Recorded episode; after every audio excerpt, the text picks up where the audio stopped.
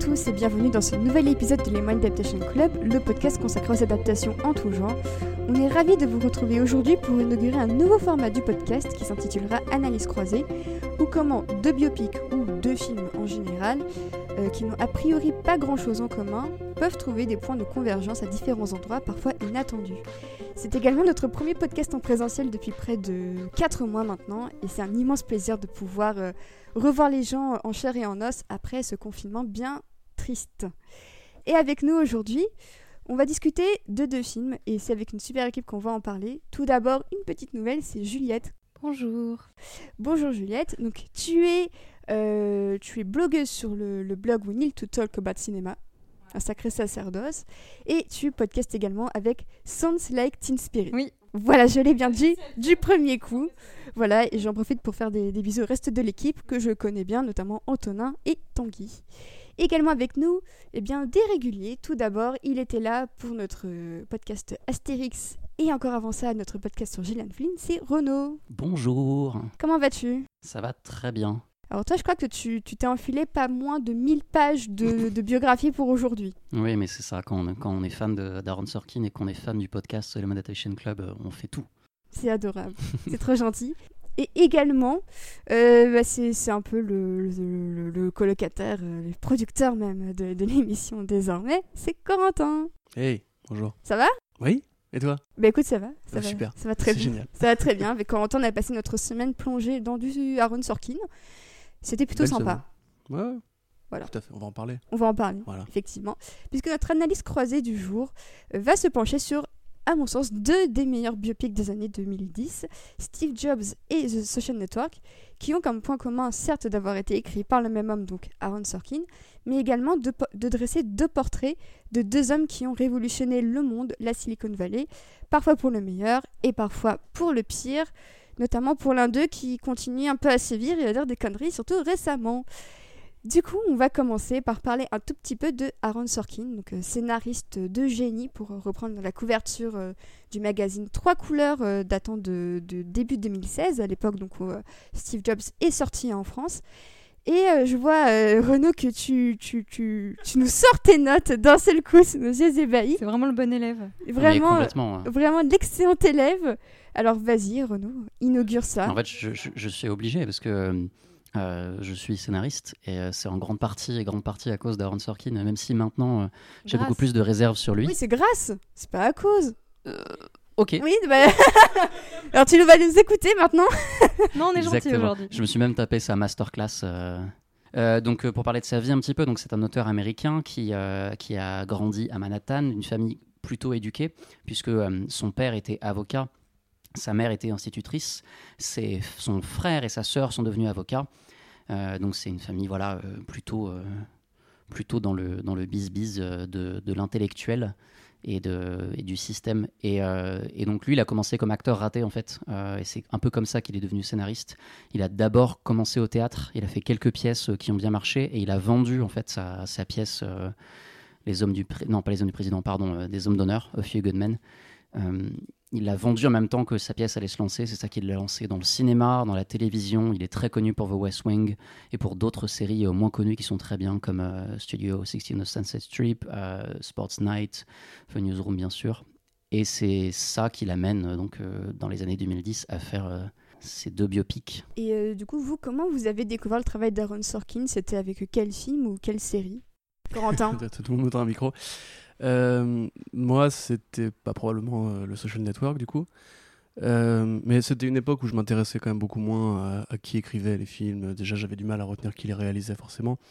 J'ai été le voir au cinéma, j'ai même été le voir une fois et demie au cinéma, voilà, UGC Saint-Sébastien, dans la banlieue de Nantes, où à l'époque, quand je m'ennuyais pendant un film, il, il y, avait, très peu de gens en fait qui étaient à l'accueil, il y avait une caissière et, et un videur. Du coup, quand un film m'ennuyait, j'allais aux toilettes, je bouquinais un peu pendant 10 minutes, le temps que les gens qui étaient à l'accueil oublient de quelle salle j'étais sorti, et puis je retournais dans une autre salle, et du coup, j'ai vu comme ça Social Network euh, une fois et demie en arrivant pendant la scène de l'aviron, où il y a la reprise de euh, In the Hall of the Mountain King de Per Gynt, et du coup, bah, euh, ça m'avait marqué, ça m'avait frappé à l'époque, même si je connaissais beaucoup moins bien le monstre Zuck euh, que euh, aujourd'hui. Et puis des années plus tard, en fait, alors j'en ai vu du coup euh, j'ai vu Moneyball aussi, euh, sans, pareil, sans savoir que c'était lui. Et un jour, du coup, bah, j'ai rencontré euh, Madame Océane, qui m'a parlé du coup de Sorkin, qui m'a mis en fait le nom propre Sorkin dans la tête et qui m'a présenté The Newsroom, une série que je considère comme l'une des meilleures séries de HBO et l'une des meilleures séries qui soit sur le journalisme, l'écriture, etc. Et là, en fait, j'ai commencé à, connecter les ponts un peu dans ma tête sur qu'est-ce qu'il écrivait, les personnages, les dialogues, qu'est-ce qu'il avait en fait comme science du récit. Ça a, mar- ça a marché sur moi, ça m'a marqué aussi. Et après, on a découvert du coup Steve Jobs ensemble et euh, s'est posé la question euh, est-ce qu'on a envie d'en parler? S'est posé la réponse, euh, voilà. Et toi, Juliette, comment ça s'est fait du coup? Alors moi, du coup, bah, je pense que le premier truc que j'ai vu euh, écrit par lui, ça devait être The Social Network aussi. Et en fait, euh, bah, un peu comme Corentin, c'est-à-dire que moi, je m'intéressais pas vraiment à qui écrivait les films ou pas. J'étais plus euh, réalisateur, film d'auteur, machin. Et, euh, et c'est quand Steve Jobs est sorti et que j'ai vu que Steve Jobs était vendu sur le scénariste, beaucoup, genre par celui qui a écrit Social Network, que ça m'a intrigué et que c'est là que j'ai compris qu'il y avait un scénariste derrière tout ça. Et ça doit être l'un des, des premiers scénaristes dont je me suis, euh, enfin, au- auquel j'ai vraiment identifié un prénom, quoi, genre quelqu'un, une personne. Et, euh, et après, bah, j'ai regardé Steve Jobs, puis après The Molly's Game, et euh, là pour le podcast, euh, j'ai rattrapé plein de films. Et c'était une belle découverte? Oui, oui, en vrai, oui. Non, non, ça dépend des moments. Ouais. On sent de la nuance. C'est quoi la bonne réponse? Et toi, en fait, Renaud, tu, donc, tu nous as présenté Sorkin, mais tu nous as pas dit comment tu l'avais découvert. Euh, c'est pas très différent de, de Corentin en fait, c'est-à-dire que j'ai vu The Social Network sans forcément faire gaffe à Sorkin. J'avais déjà vu des épisodes de À la Maison Blanche, Swing avant sans forcément faire gaffe. Euh, je suis allé le voir plusieurs fois parce que ça m'avait beaucoup marqué. Et en fait, c'était. euh, alors à l'époque, je vivais à, à Chicago et on avait la chance d'avoir HBO. Et en fait, il y avait la pub pour The Newsroom qui passait très souvent. Euh, et la pub pour The Newsroom, c'était en fait la première scène de la série, euh, à savoir donc le monologue de Will McAvoy qui dit euh, non non, on n'est pas le, on n'est pas le plus grand pays. Alors quand t'as quand t'as 20 ans que tu vois ça, t'es genre qu'est-ce que c'est que ce truc incroyable et donc donc forcément ça marque. Tu dis mais qui a écrit ça en fait? Et tu plonges dans Aaron Sorkin comme ça et, tu, tu n'en ressors plus. Bah, pareil, un peu que vous tous, je pense c'est Social Network qui, qui m'a ouais, qui m'a attiré vers, vers, vers Sorkin. Et c'est vrai que, euh, effectivement, pas mal de, de, de séries, enfin, de, surtout de biopics qu'il a fait ensuite, sont vendus sur la base de par le mec qui a fait Social Network. Et euh, c'est là qu'on voit à quel point le film, on en reparlera, mais a eu un impact pas seulement sur le genre du biopic, mais aussi sur la personne qui l'a écrite et qui du coup a contribué à se faire encore plus connaître du grand public. Et c'est vrai que Sorkin, pour moi, c'est un des scénaristes les plus, les plus connus. Et en tout cas, si tu dis à, à quelqu'un qui connaît pas forcément son nom, bah tiens, tel film et tel film ont été écrits par lui, la personne va directement se dire ah bah tiens, oui, c'est vrai. Et ce qui est marrant, c'est que, euh, en fait, je dis que c'est Social Network avec lequel j'ai découvert Sorkin, mais pas du tout. En fait, c'est la guerre selon Charlie Wilson. Euh, mais euh, en fait, c'est vraiment au moment de Social Network, justement, que j'ai appris que c'était lui qui avait écrit euh, Charlie Wilson.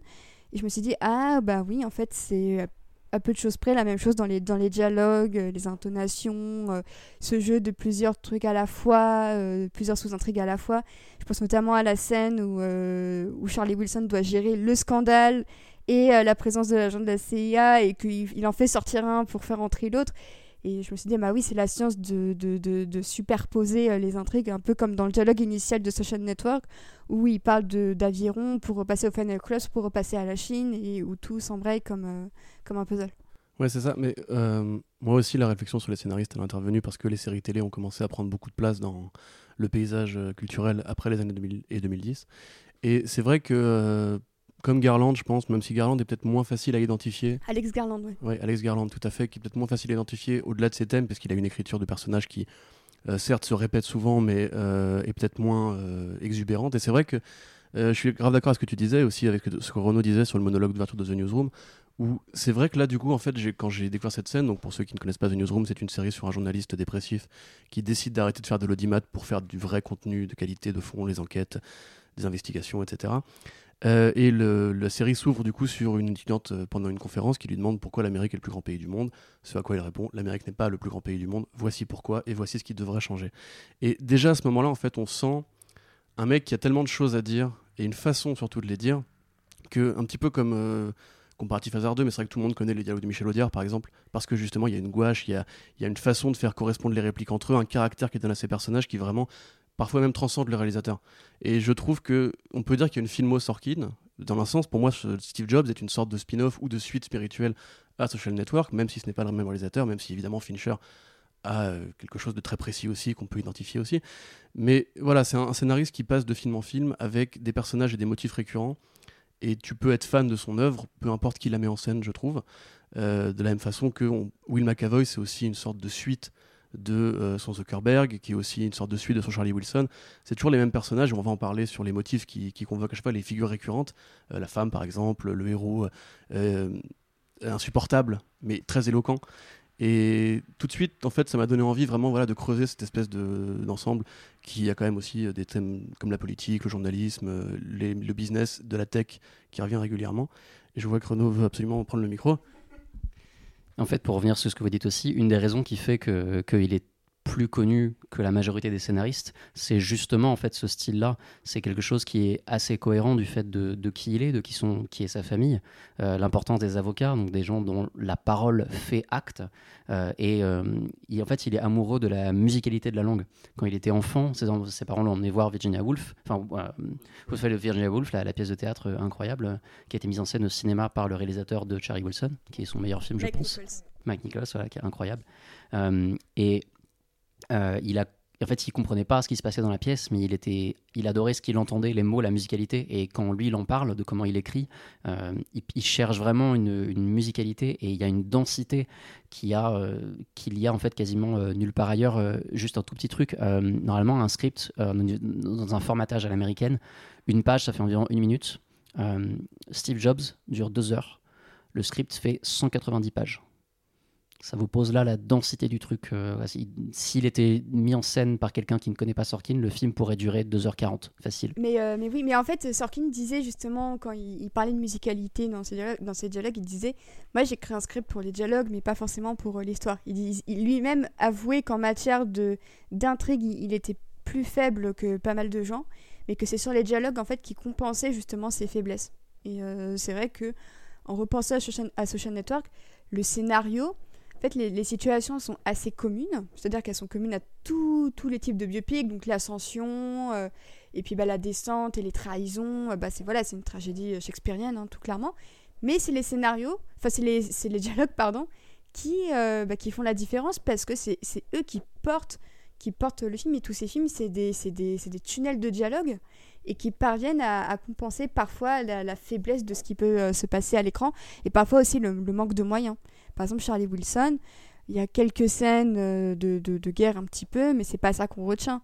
C'est vraiment les, dialogues entre Philip Seymour Hoffman et Tom Hanks euh, qui se renvoient la balle dans un jeu de ping-pong verbal qui est absolument délicieux. Mais c'est ça, mais enfin, de fait, genre euh, chez, chez Sorkin, il y a. des thèmes récurrents, il y a des types de personnages récurrents, mais il y a surtout un son Aaron Sorkin. Quoi. Genre, on entend ces dialogues et le fait que tout le monde se coupe la parole tout le temps, le fait que, c'est très rapide, qu'il y a toujours des, des, gens qui veulent dominer dans les conversations de Sorkin. Il y a vraiment un son Sorkin, je trouve, et ça le rend vraiment intéressant.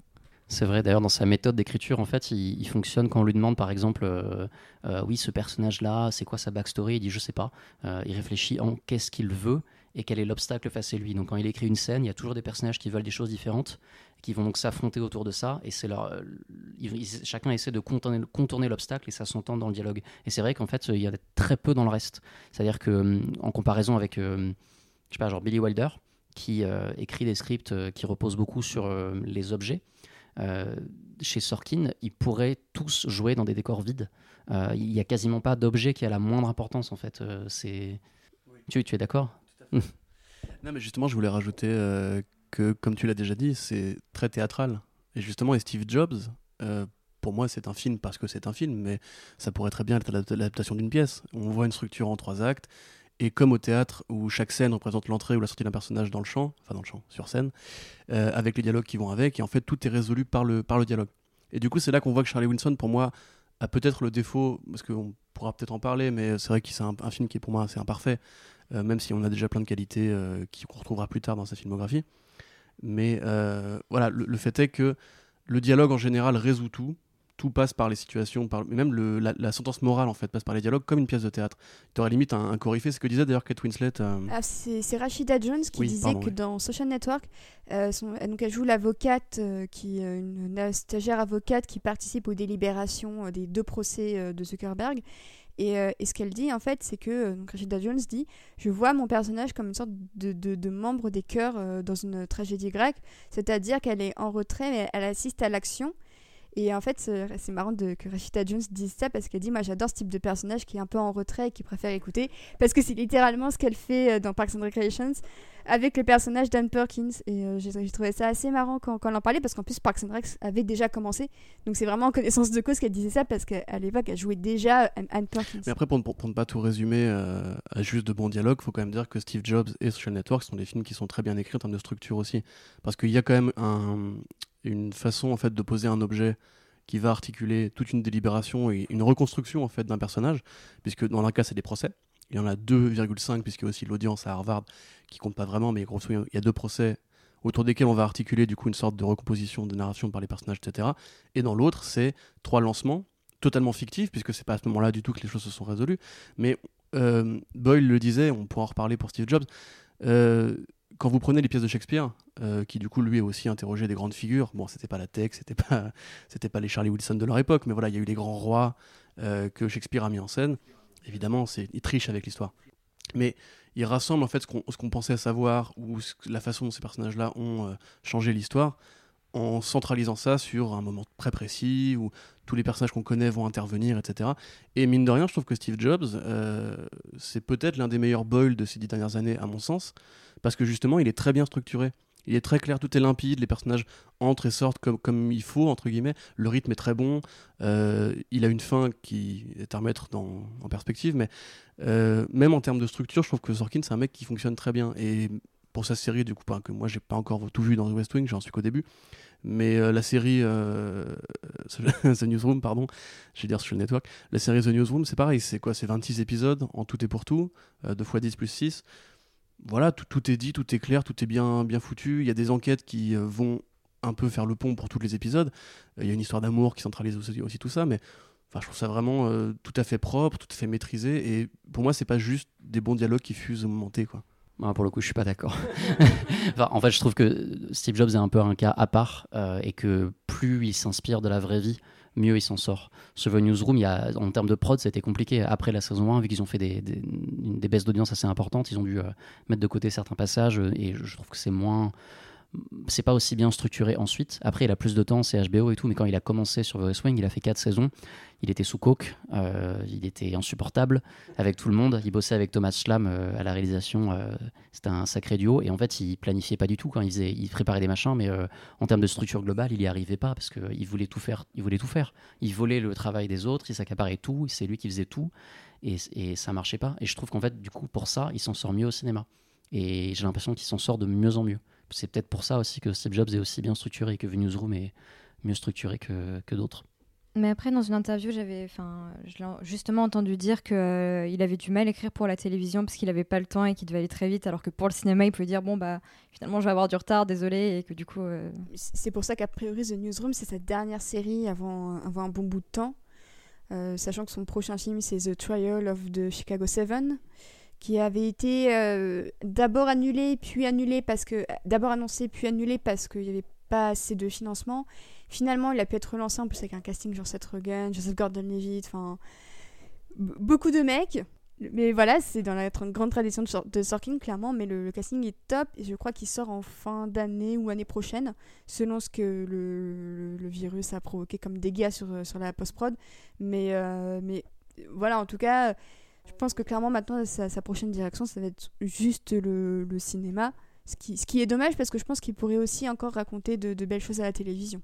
Et le théâtre, du coup, puisqu'il est quand même revenu Oui, au théâtre oui. euh, en réadaptant euh, To Kill a Mockingbird, euh, que j'ai pas pu voir, que une petite percep, enfin si, aux États-Unis, mais Aux États-Unis avec Jeff Daniels, ouais, et en Angleterre avec Ressa Ifans. petite pensée pour Bob qui ne, qui qui ne pourra pas le, le qui n'aura pas pu la voir. Mais pareil dessus, j'ai lu pas mal de pas mal de critiques assez assez élogieuses et aussi et plus critiques pour le coup sur le fait que c'est quand même un écrivain qui qui a l'habitude d'écrire des personnages assez incroyables, mais euh, qui est un des, un des écrivains les plus, euh, je trouve, les plus masculins et les plus virils du business. Euh, ce qui n'est pas un reproche en soi du tout. C'est une approche qui lui correspond. Il- même s'il dit que lui, il n'écrit pas à partir de lui, il écrit à partir de lui. Voilà, c'est un fait. Enfin, il ne peut pas faire autrement. Et, et donc ça se ressent beaucoup. Et c'est apparemment, c'est, enfin, il y a des passages. Je ne veux pas trop spoiler To Kill a Mockingbird parce qu'il y a peut-être des gens qui n'ont pas lu ce livre qui est sorti il y a 70 ans. Pas encore vu. je comptais voir la pièce, mais voilà quoi, c'est mort. et le film qui est, qui est vach- vachement bien aussi. Euh, mais il y a des choses qu'il a fait dedans qui, ont, qui, moi, qui me plaisent pas trop. Euh, mais dans l'ensemble, voilà, c'est quand même un type qui est super cohérent dans tout son travail. Euh, c'est peut-être ça aussi qui, qui reste, quoi. même s'il y a des moments où c'est bien structuré, bah, on sait quand c'est lui. Au point où les gens s'amusent à prendre des répliques et voir qu'en fait il se pompe lui-même et il reprend des répliques drôles euh, pas mal de fois. Ah bah c'était, on, avait remarqué ça au moment de, de, de, Social Network, après on avait commencé Newsroom et je me souviens, euh, je crois que c'est, non c'était au début de Steve Jobs, que, euh, parce qu'en fait on avait enchaîné en quelques semaines Social Network et Steve Jobs et il y a une réplique au début de Steve Jobs où il parle du fait que Steve ne veut pas se faire d'amis ou un truc du genre. Et à quelques mots près, c'était vraiment la même chose que le dialogue initial de Social Network. Et, c'est à ce moment-là qu'en fait, l'idée de ce podcast m'a tilté. Je me suis dit, il y a un truc à trouver quand même. Faut mais c'est même pire que ça, parce que quand on le regardait, moi, j'étais pas au courant que c'était Sorkin qui l'écrivait.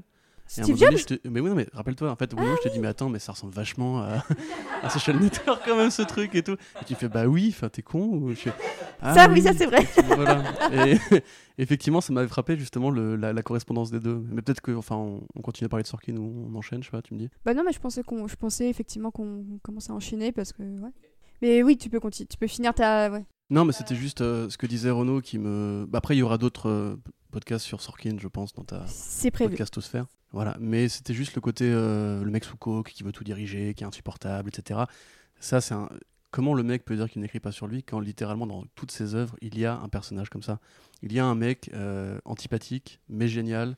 Et à chaque fois, en fait, il maîtrise les autres par le, par le langage. Et il y a toujours, toujours, dans quasiment toutes les œuvres que j'ai vues de lui, peu, hein, mine de rien, un moment où justement un personnage va lui dire Mais tu sais que tu peux être un génie sans être un enfoiré. Les deux sont pas incompatibles. C'est littéralement une réplique de Wozniak. C'est aussi ce que de Savrin dit euh, à, Mark Zuckerberg. Et ça, c'est adressé à lui-même. Parce que justement, lui, je pense que c'est cette figure ouais, voilà, du, génie euh, qui, n'arrive pas à se contrôler, en fait, qui sait très bien qu'il doit avoir euh, voix au chapitre. Tu nous disais d'ailleurs que quand il écrivait ces scènes, il écrivait toujours ces scènes comme un conflit, où un personnage voulait quelque chose et on, on, lui opposait une résistance, et du coup, il devait trouver une façon de serpenter. Vas-y. Oui, il y a d'ailleurs une anecdote comme ça parce qu'il joue ses scènes en fait euh, quand il les écrit et donc euh, en, écrivant une scène, alors je ne sais plus de quoi, euh, il était tellement à fond en fait qu'il s'est ouvrir le crâne dans un miroir alors qu'il jouait sa propre scène dans la salle de bain. La coque, encore, encore, encore et toujours la coque, c'est ça. Et c'est marrant parce que justement cette, cette personnalité-là, on la retrouve très peu dans ses interviews, où, euh, où il se met en retrait, où il dit oui, donc euh, c'est pas moi qui fais ça. Euh, et, pourtant, quand on l'attaque sur certains points, donc il a fait une interview en mars dernier que je vous recommande, je crois que c'est le New York Times, et on lui parle du fameux épisode de The Newsroom où donc un journaliste va rencontrer une femme sur un campus pour lui dire écoute, tu as monté un site pour accuser ton violeur, mais il n'a pas été accusé en justice, tu peux pas faire ça. C'est quelque chose pour qui lui a été très reproché. Et sur ça, sur ça il, se défend encore beaucoup et il dit, il, dit moi je suis pas du tout d'accord avec lui, parce qu'il a une position d'avocat évidemment. Il dit ben si je peux pas croire en la justice, je crois en rien. C'est pour moi voilà c'est c'est un, un, démocrate conservateur quoi, sur qui de base. Mais même le personnage de Will McAvoy, il faut vraiment qu'on fasse un podcast sur The Newsroom. Le personnage de Will McAvoy, c'est. Voilà, bah, malheureusement. Euh, mais c'est un républicain. Et c'est un petit peu le héros sorkinien aussi euh, politique, parce que euh, c'est un homme qui aime bien l'école blanche, qui aime bien la gloire présidentielle, qui aime bien l'idée que des grands hommes font des grandes choses. Voilà, c'est un, fanatique de, l'idée de l'homme providentiel, en fait, du génie qui change l'histoire ou qui peut avoir un impact positif sur le monde. Et euh, typiquement, voilà, genre Will McAvoy, c'est un mec qui te dit le parti républicain tel qu'il est aujourd'hui, quelque part qui est, c'est horrible d'en voir la série aujourd'hui justement. le petit euh, parti, c'est effarant. Ouais. Voilà, et qui lui te dit non non mais attendez, les marchés économiques, ça peut très bien fonctionner si c'est bien régulé. Euh, Occupy Wall Street, c'est un peu des baltringues. Le MeToo, moi j'y crois pas. C'est Boomer l'épisode, hein. vraiment. Et en plus c'est Ayakash qui joue la, la, manifestante qui se fait humilier par Will McAvoy et Ayakash elle a joué dans euh, You're the Worst et elle a joué dans la saison 2 de, The Boys. Tout à fait, meilleure actrice et dans Loot Wall Street effectivement. Dans Loot Wall Street. Tout à fait. Elle joue un petit rôle. Mais euh, voilà, du coup ça, je pense que même en fait il y a un côté un peu rétro. Tu vois, c'est un petit peu cette vision de l'Amérique après-guerre, années 50, genre on est le plus grand pays du monde, on a sauvé le monde, on a les grands hommes, on a les grands penseurs, on a les pères fondateurs. Euh, c'est les avocats qui sauvent les, les innocents, c'est les, les banquiers qui euh, donnent l'argent aux pauvres, tu vois, limite. Il n'y a pas un côté anti-1% vraiment dans ces films. Et c'est pour ça que justement, quand il interroge les génies de la tech, comme Steve Jobs et Mark Zuckerberg, qui sont des figures hautement controversées, et à raison, enfin je veux dire, ils sont tout à fait critiquables l'un et l'autre, euh, moi il y a des trucs qui me gênent au niveau moral, en fait, de ce qu'il fait de ces figures-là. Notamment quand il offre un répit euh, ou un happy end. Bon après, voilà, Steve Jobs est mort, donc forcément les morts, on leur pardonne tout, ils ont voilà, une fois que quelqu'un est mort, il faut forcément dire que c'était une grande personne, etc. Mais il y a des trucs qui, moi, effectivement, au niveau moral, comme cet épisode euh, MeToo ou cet épisode Occupy Wall Street, où je me dis, c'est un, c'est un génie, mais c'est un génie un peu rétro, un peu Et C'est daté. là qu'on quoi. voit ses limites, ouais. J'ai- J'aimais bien le terme que tu disais, euh, Juliette, sur le paternalisme. Parce Ouais, que je trouve qu'effectivement, Exactement. l'épisode de The Newsroom avec, euh, avec la, la manifestante d'Occupy Wall Street, c'est vraiment du paternalisme en mode euh, retourne à ta place, kiddo, et, euh, et laisse les adultes euh, faire leur. Et alors que, bah non, justement, et on le voit encore aujourd'hui, euh, littéralement aujourd'hui. euh, à, Minneapolis, bah, c'est la jeunesse qui, qui va dans la rue et qui brûle euh, des commissariats et qui fait changer les choses. Donc, c'est vrai que c'est vraiment une des, des limites de, de, de son talent. Je trouve que dans Molly's Game, il y a déjà un semblant de remise en question. Mais c'est quand même. Ouais, Bah, en- mais fait, c'est quand même Oui non. Mais que il y a, un semblant, il y a un semblant de, Mais- remise en Mais question. je l'ai, re- je l'ai revu hier, mais le, le- le souci pour moi, enfin, c'est pas forcément un souci en soi parce que je, je veux pas le critiquer en tant que, en tant que tel. C'est-à-dire que c'est comment il s'inscrit dans le tout. Euh, Je, je suis, je trouve ça intéressant qu'il y ait des voix différentes, tu vois. euh, Et sa voix, elle existe et c'est cool qu'elle soit là. Mais euh, dans Molly's Game, comme dans tous les autres, c'est l'avocat qui sauve. Donc c'est encore, c'est euh, Idris Elba qui règle le conflit pour. C'est, c'est pas elle qui a le dernier mot, tu vois. C'est Ouais, non, bah oui, super. Mais alors après, et après, et après, non, non, alors, ok, ok, mais alors juste après, il y a la scène avec son père. Ouais, voilà ce que j'allais dire. La scène avec le père, elle est pas possible. Enfin, c'est pas qu'elle est pas possible, mais voilà, elle est. Mais c'est ça qui est intéressant avec Molly's Game, c'est que c'est en lead un avocat noir et une femme. Et ça, c'est deux, deux personnages que ah, je mets euh, à l'exception ces séries télé, mais au cinéma, ça reste toujours des figures très blanches et très masculines qui Ah oui, représentent. Et Molly's Game, c'était euh, déjà c'était un premier pas pour lui à la, à la réalisation. Et en plus, euh, en lead, il prend donc Jessica Chastain et Idris Elba. Et je trouve que c'est pas anodin comme, euh, comme choix finalement, c'est de se dire que c'est deux outsiders à leur manière qui, euh, qui partent à l'assaut de, de plein de choses. Je suis d'accord. Je trouve qu'il y a des limites parce que il, il- il- dit lui-même que il écrit les rôles sans penser au genre. C'est pas possible. C'est, ah, c'est forcément inconscient la manière dont, la manière dont il écrit et il aime bien faire un truc dans ses films, dans ses séries au début pour montrer un personnage euh, masculin qui, qui- qui- un- intelligent. Il le met en duo avec une fille et la fille va dire un truc euh, ignorant et le mec va montrer sa culture. Genre dans Charlie Wilson, euh, c'est euh, Tom Hanks qui montre, qui montre le- avec ses mains la carte de tous les pays, tous les pays du Moyen-Orient pour montrer face à, je crois que c'est Amy Adams, que lui il connaît des trucs. Et dans dans euh, Molly's Game, il lui offre pas ce conflit au début du film. Elle parle en voix off et elle dit j'ai fait ça, j'ai fait ça, j'ai fait ça, j'ai fait ça. Je suis intelligente, je suis intelligente, je suis intelligente. Mais il lui donne pas la chance de le montrer. Et il lui donne la chance de le montrer plus tard dans le film et c'est trop bien fait. Mais c'est dommage que ça soit, ça soit pas au début. Donc il y a des trucs qui manquent parfois ça pour moi. commence aussi avec elle qui se casse euh, la gueule au ski parce Oui. que en fait euh, Molly's Game donc la Molly de Molly's Game en fait à la base c'était une championne de ski extrêmement talentueuse euh, talentueuse et, talentu- et pas talentueuse heureusement elle est toujours parmi nous. Mais euh, mais en fait à la suite d'un grave accident en fait elle peut plus refaire de ski et son père qui est joué par Kevin Costner extrêmement autoritaire il lui dit euh, je suis déçu de toi ma fille. Donc en fait c'est un peu elle qui se rebelle et qui décide de s'émanciper aussi un petit peu de l'image du père. Et c'est ça aussi qui est intéressant, c'est que Sorkin, qui était jusque-là super paternaliste, tente de renverser ça en montrant une, une, une fille qui tente de, de, se, de se dégager de l'image de, de son père et des espérances que son père avait envers elle.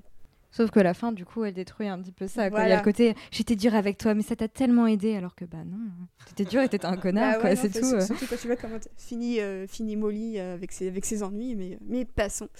On va rentrer dans le vif du sujet avec euh, la- le premier film dont on, on voulait euh, parler en profondeur aujourd'hui, qui est The Social Network. Adaptation du livre The Accidental Billionaire, écrit par Ben Mesrich au début des années 2010, voire même fin des années 2000, début années 2010. On est à peine quelques années après l'émergence euh, de Facebook auprès du grand, grand public. C'est-à-dire qu'en 2010, c'était l'époque où vraiment euh, les gens se mettaient à Facebook et, euh, et où Twitter n'était pas encore trop là. Faut bien, faut, faut, faut, faut bien l'avouer. Donc c'était encore la, la période un petit peu bénie pour Facebook qui, euh, qui était encore un peu loin des soucis, on va dire, pas comme aujourd'hui. La ligue du LOL, les groupes privés, voilà. Oui, mais ça on l'ignorait, tu vois ce que je veux dire? Tu vois ce que je veux dire? Mais euh, voilà qu'arrive un biopic et euh, également le bouquin de, Ben Mesrich euh, que tu as lu, Renaud, pour nous, et apparemment ton avis est pas super tendre dessus. Oui, c'est de la merde. Euh, C'est de la merde. c'est de la merde. Euh, en fait, ce, ce qui s'est passé, c'est que le, le- le projet de livre est arrivé très très vite, euh, donc en, en 2009, par, euh, par Ben Mesrich, euh, et l'éditeur a signé les droits pour faire un film immédiatement. C'est-à-dire que Sorkin, en fait, a, a lu, a eu, on lui a envoyé les 14 premières pages. Il a lu trois pages, il a dit ok c'est bon. Et il a décidé de faire ses propres recherches. Et en gros, alors en fait les sources ne, ne, correspondent pas entre Sorkin qui veut tout ramener à lui et euh, qui veut aussi tout ramener à lui. Euh, donc Sorkin dit qu'il faisait ses recherches tout seul, qu'il n'a pas vraiment lu la suite du bouquin. À mon avis, c'est pas possible parce que si on lit le livre, euh, la, la trame est exactement la même. Il y a des, des répliques qui sont exactement les mêmes. Euh, donc ils ont forcément fait leurs recherches ensemble. Mais le livre a été terminé en fait quasiment en même moment que le film se, terminait. Quoi. Donc euh, les, les deux, euh, les deux sont très très proches et c'est, c'est du coup directement c'est pas forcément vraiment une adaptation. Et le livre en fait est vraiment pas bien. Il est écrit comme si c'était de la fiction avec euh, des dialogues, de la reconstitution, etc. Les sources sont pas claires puisque euh, ils ont signé des, euh, des NDA dans tous les sens. C'est censé être Eduardo Savrine en grande partie. Alors après, Sorkin en a parlé plus tard. Il disait que le lendemain de la sortie du film, je crois, ils ont reçu un coup de fil d'Eduardo d'Eduardo Savrine qui a demandé une projo privée. Donc il a eu droit à sa propre projo privée à New York juste après celle de Lady Gaga. voilà. Et apparemment, selon Sorkin, il aurait été bouleversé de ce qu'il a vu, qui ressemblait beaucoup à sa version des faits. Euh, le livre est très mauvais, c'est très mal écrit, euh, ça montre très bien la culture très mec, euh, très les femmes sont des objets de la Silicon Valley, mais ça se complaît dedans, et en cela, j'ai trouvé ça très désagréable à lire. Et il n'y a pas la structure du film, c'est-à-dire qu'en fait, ça suit toute la partie sans les procès. C'est-à-dire que les, procès en fait ne sont pas du tout présentés. On nous montre qu'est-ce qui va amener les procès, mais on voit pas tout ce qu'il y a qui fait la vraie substance en fait du film quoi. Et l'histoire d'amour, ni rien, ça non plus, ça n'y est pas. euh, Ça c'est. Une histoire d'amour? Oui, enfin l'histoire d'amour, le- la, la relation au- du début euh, qui. avec Eric avec- Albright. Voilà, c'est ça. Ça c'est pas du tout dans le dans le bouquin. Voilà ce que j'ai à dire sur le livre. D'accord. Donc, euh, Pas recommandé. pas recommandé. Non, vraiment pas. Donc, apparemment, il faut préférer le, le film. Euh, T'aimes euh, bien ce film, Océane, je crois, non? Un, un Bon. tout petit peu, je crois Ah. qu'elle aime juste un tout petit peu. un petit peu. Bah, c'est l'Oscar du meilleur film. De... Voilà, hein. Oui, c'est vrai. Dans Earth, euh, sur Earth 2, en fait, c'est c'est ça. Voilà. Et Jesse Eisenberg a meilleur acteur, Andrew Garfield a meilleur euh, Oscar du second rôle. euh. David et, euh, Fincher, en réalisateur. euh. Et Trent Reznor n'a pas le prix du coup. Parce que Bah non, mais quand même pas. Attends, et, et le montage, euh, le montage a gagné l'Oscar dans la dans la vraie dans la vraie vie. Il y a eu- je crois qu'il y a eu euh, musique, montage et un ou deux autres. Je voulais juste rajouter, je sais pas si tu l'as dit du coup, mais euh, après le procès entre euh, Mark Zuckerberg et euh, Eduardo Savrin, donc le cofondateur qui jouait par Andrew Garfield, euh, lui a signé un, non-disclosure agreement, donc euh, il n'a plus le droit en fait de parler de la création de Facebook. Autrement que dans la version officielle, il peut raconter le roman, enfin le feuilleton national écrit par Mark Zuckerberg dans sa cave, mais il n'a plus le droit, lui en tout cas, de contester le fait que il y a une version officielle et que son avis ne compte plus. Et il a, il a du coup, il a du coup pardon, contacté l'auteur du bouquin pendant l'écriture pour lui dire euh, nos entretiens, euh, je ne pourrais pas les, sanctionner, enfin les valider. Donc évidemment, déjà, c'est une version qui est apocryphe, euh, parce que du coup, elle est plus vraiment vérifiable, on va dire. Et effectivement, le, le film lui-même, comme le disait Sorkin, son but à lui n'est pas du tout de faire un documentaire ni un biopic. Lui, il veut raconter une histoire, c'est un conteur, il a un propos, un argument, et l'argument, je pense qu'il est facile à voir, voilà, c'est comment un mec qui voulait être populaire et avoir une gonzesse euh, n'a pas réussi, donc du coup s'est vengé en inventant une boîte à milliards, tu vois, c'est voilà, assez réaliste. Mais euh, la, la vérité, il y a plein de trucs qui sont complètement enfin, faux. Euh, le fait par exemple que Mark, Zuckerberg, avait une copine au création de Facebook, Priscilla Chan, qui est maintenant sa femme. Euh, ils ont des enfants, voilà.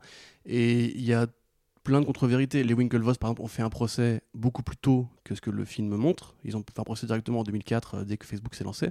Euh, mais ils ont perdu, puis ils en ont refait un qu'ils ont gagné. Euh, donc il y a plein de trucs qui changent. Il y a plein de versions alternatives, on va dire. Donc moi, je considère que le film en lui-même, limite le bouquin, on s'en fout. Les deux sont entre guillemets de la fiction ou de l'invention parce qu'il fallait pour l'auteur surfer sur, le succès de Facebook et pour le studio qui a produit le film. Voilà, Mark Zuckerberg, c'était le nouveau, euh, le nouveau Bill Gates. Il fallait juste faire un film sur lui, quoi. Ouais, mais c'est intéressant en plus parce qu'au début de, Je prends un peu d'avance, mais au début du making-of de Steve Jobs, euh, Sorkin revient un petit peu à demi-mot. Je pense que c'est un petit, un petit tacle envoyé à tous ceux qui, qui lui ont un peu reproché ses méthodes, justement, de, de dévier de la vie réelle pour, euh, pour ses films. Mais il disait un journaliste, son devoir, c'est d'être objectif. moi je suis scénariste, mon devoir c'est d'être subjectif.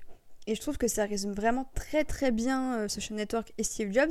C'est-à-dire que lui, on, lui- on lui montre, euh, on lui montre bah, quelques pages du coup d'un bouquin.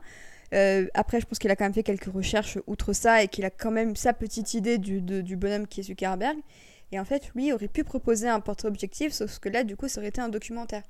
Et le fait est que lui, c'est un scénariste, et du coup, il a pris tout ce qu'il voyait d'intéressant pour lui en faire d'un un point de vue subjectif.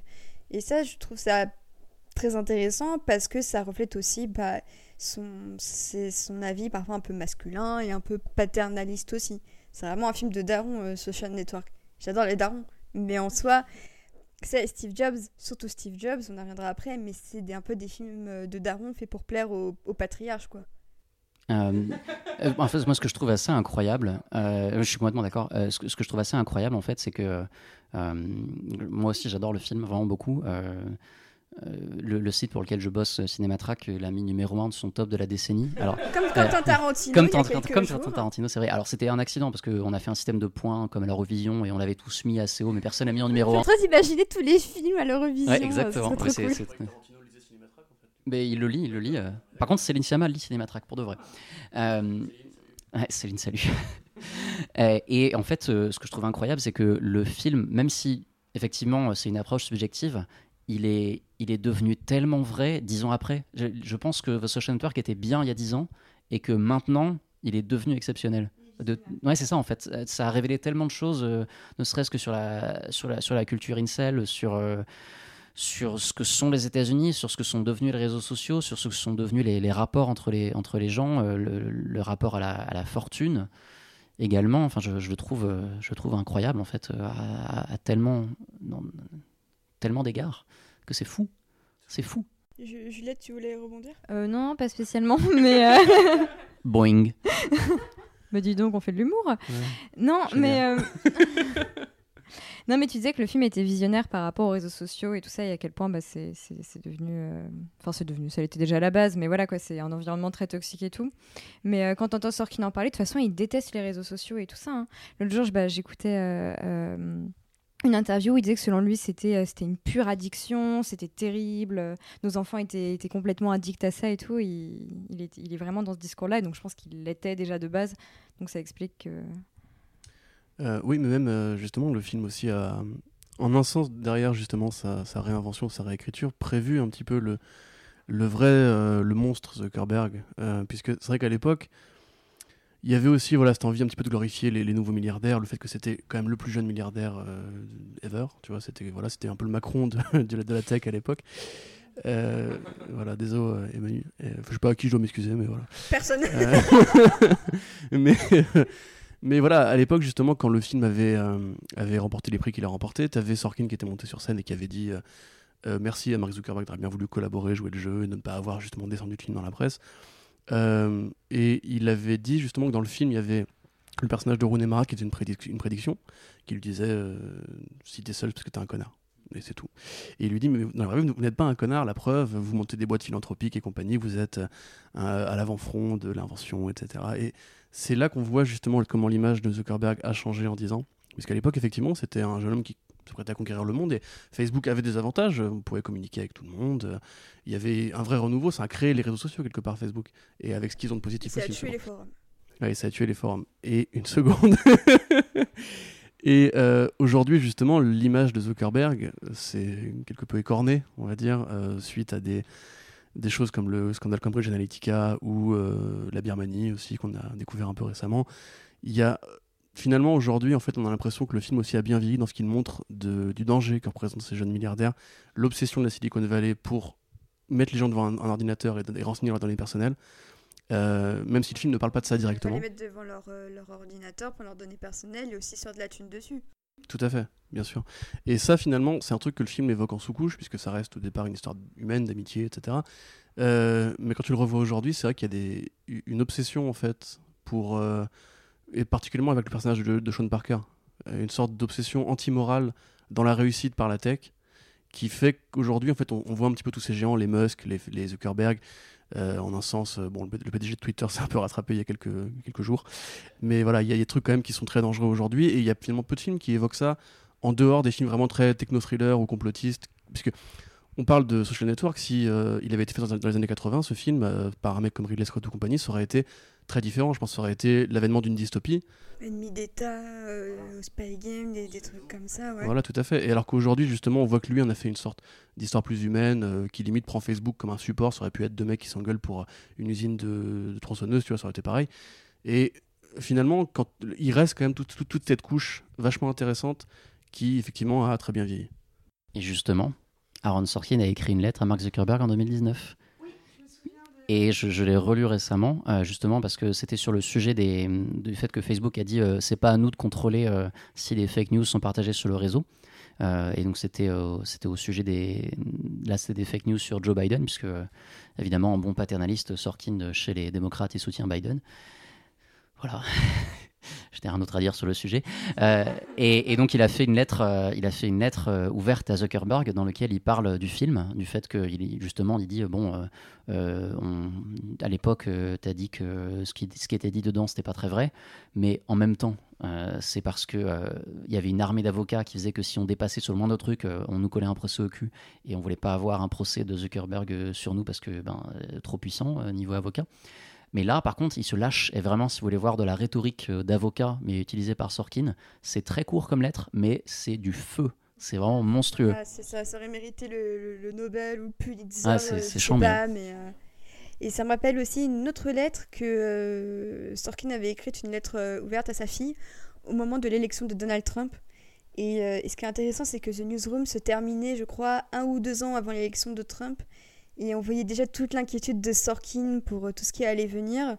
Et, euh, et justement, voilà, c'est vraiment le mec inquiet par excellence. Et je trouve que Social Network, plus que Steve Jobs, suinte d'inquiétude sur la nouvelle génération qui arrive et sur les dégâts qu'elle provoque, tout en s'inquiétant aussi de, de- de ce qu'il y avait dans le passé. Et je pense notamment à l'aspect Final Clubs, on voit que c'est un héritage qui se perpétue, un héritage exclusif et tout ça.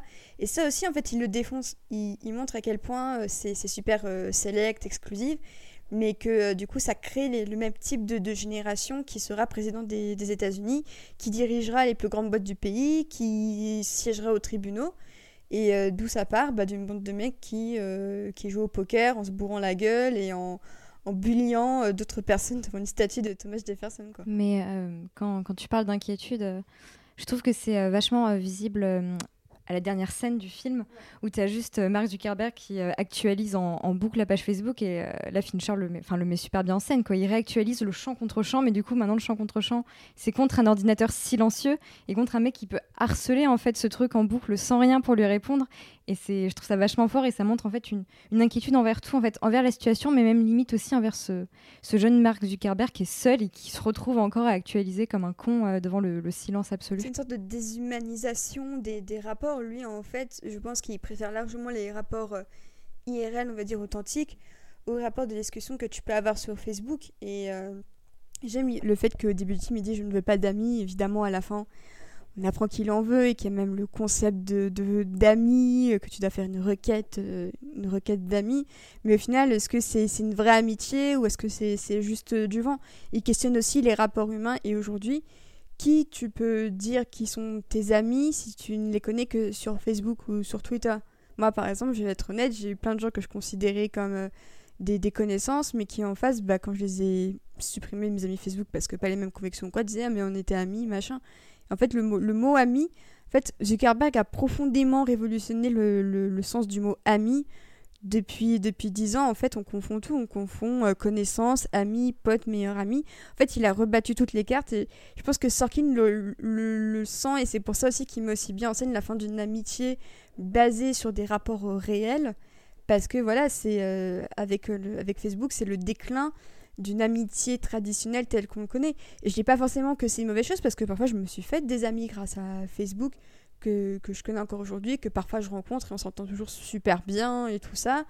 Euh, et même pour aller encore plus loin que les réseaux que Facebook, bah, sur Twitter j'ai rencontré mon, copain en fait, je vous ai rencontrés tous les deux aussi. Mais je pense que voilà, c'est vraiment une mise en garde de la part de Sorkin sur qu'est-ce qu'on fait de, de nos rapports sociaux après l'arrivée de Facebook, sachant qu'en plus à la base Facebook c'était un réseau pour juste les étudiants. Donc juste pour une exclusivité, en fait, ça restait un club. Il y a aussi un petit peu une confrontation entre deux conceptions du pouvoir euh, avec les Winklevoss et, euh, et Zuckerberg, puisque les Winklevoss, c'est un petit peu les, les 1% de l'Amérique d'autrefois. C'est-à-dire que c'est euh, des mecs qui, qui font du sport, qui ont des projets de conquête, qui au départ, effectivement, leur, sont dans une, dans une fraternité. Leur seul but est de, euh, d'être populaire, on va dire, ou bien de, de devenir riche par des biais plus traditionnels. Et la façon dont Sorkin les écrit, euh, comme des, gens, des gentilshommes d'Harvard, déjà quelque chose qui est dépassé en fait par rapport au côté jeune loup que représente euh, Zuckerberg, mais aussi euh, euh, Parker et Savrin, même si Savrin c'est un peu moins vrai dans le film, mais il y a ce côté la vieille, la vieille Amérique, quelque part aussi la vieille Angleterre, euh, face justement à une révolution qui est en train d'arriver sous leurs yeux et qui va trop vite. On voit tout le temps les Winklevoss qui sont dépassés par la façon dont ça bouge tellement vite. Ils sont en train de faire de l'aviron. Il y a euh, Divya qui arrive et qui leur dit bon bah là euh, les gars, il a déjà lancé le site. Après il leur fait un doigt d'honneur dans, dans le, Crimson, je crois. Euh, puis après ils vont faire de l'aviron. Ils apprennent que le site est déjà lancé en Europe. Et en fait, ils sont toujours dépassés. Et eux, ils ont, enfin, l'un des deux frères, euh, Tyler, je crois, a une des, des valeurs qui justement sont de ne pas chercher le conflit, de ne pas essayer d'afficher la presse. Il essaie d'interroger même une sorte de, de système traditionnel. Ils vont voir le président d'Harvard. Il, il lui montre le code d'Harvard en mode euh, il interdit de voler quoi que ce soit et le président leur dit bah non. Il y, a- il y a ce côté un peu la vieille noblesse euh, républicaine américaine, justement, des, des fils d'entrepreneurs qui, quelque part, se font tous damer le pion par de, de jeunes petits nerds à la con dans leur cave et qui déjà en fait sont en train de, renverser le monde et les dialogues que Zuckerberg a enfin Heisenberg euh, euh, mais Berg Berg tiens Zuckerberg. Euh, mais c'est un truc, un qu'on pourrait dire d'ailleurs, c'est il a été très bien casté Heisenberg au sens où justement il est lui-même d'origine, enfin, de descendance euh, juive ashkénaze, et comme Mark Zuckerberg qui était dans une fraternité quand il était à Harvard en fait, une fraternité juive, et lui-même est d'origine justement juive réformée. Qui était aussi d'ailleurs là pour étudier la psychologie parce que sa mère était psychiatre et je pense que c'est vachement important dans le personnage un truc que le film ne dit pas c'est qu'il est étudiant en psycho aussi et que justement il va beaucoup comprendre de- des, mécanismes sociaux à travers l'informatique euh, pour faire justement les réseaux sociaux qui jouent sur des, des variables psychologiques de récompense euh, de la popularité, etc. Mais euh, la façon dont il s'adresse même à l'avocat en fait des, des Winklevoss, où il leur dit si vous aviez dû inventer Facebook, vous auriez inventé Facebook. Entre guillemets, vous êtes déjà dépassé. Je suis le futur, je suis le milliardaire, je suis, je suis le Musk, je suis le, le, Zuck. Et voilà, c'est trop tard, la révolution est déjà enclenchée. Et là, je pense qu'on voit vraiment un côté Sorkin vieux, qui voit effectivement une jeune génération qui renverse tout ce qu'on tout ce qu'on connaissait en termes de, de business, d'études, de relations humaines et sociales, et qui a peur effectivement qu'il est- qu'il dépeint de manière assez sèche, même s'il y a des, des contre-ordres, il le rend parfois plus humain qu'il n'est vraiment d'ailleurs. Mais il y a quand même une sorte de côté, euh, c'est dangereux. Il y a un vrai danger à voir ce mec traverser comme ça. Mais euh, Vas-y, vas-y. Tu parlais, euh, là, Corentin, du, du triomphe du nerd. Et ouais, il y, a- il y a ça qui est, je trouve, super intéressant dans, dans The Social Network, c'est que euh, c'est le nerd qui est le héros, en fait. Et c'est le nerd qui, normalement, est le, euh, est le comic relief, est le, second personnage qui, là, en fait, euh, devient le, héros. Et on, on rebat complètement les, les cartes et du monde et finalement de, la fiction où les nerds, maintenant, peuvent être classe et peuvent être les héros.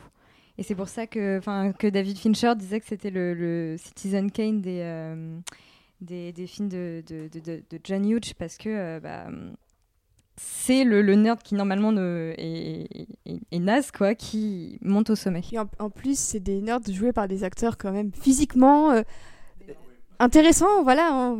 Mais euh, oui, ils sont beaux gosses. Enfin, entre Garfield et Eduardo Savrine, quand on voit le vrai, euh, c'est là qu'on se rend compte du pouvoir de la fiction euh, qui rend les gens un, un petit peu plus beaux. Pareil pour Armie Hammer, c'est une gravure de mode qui Oui, joue les Winklevoss. C'est deux Même- graveurs de mode maintenant. Ouais, c'est voilà, c'est gravure de mode x2. Même Max Miguela est, est pas trop moche. Euh, bah oui, oui. Bah après lui, il a son petit caméo, mais même, euh, en fait, tous les acteurs de, ce film sont beaux.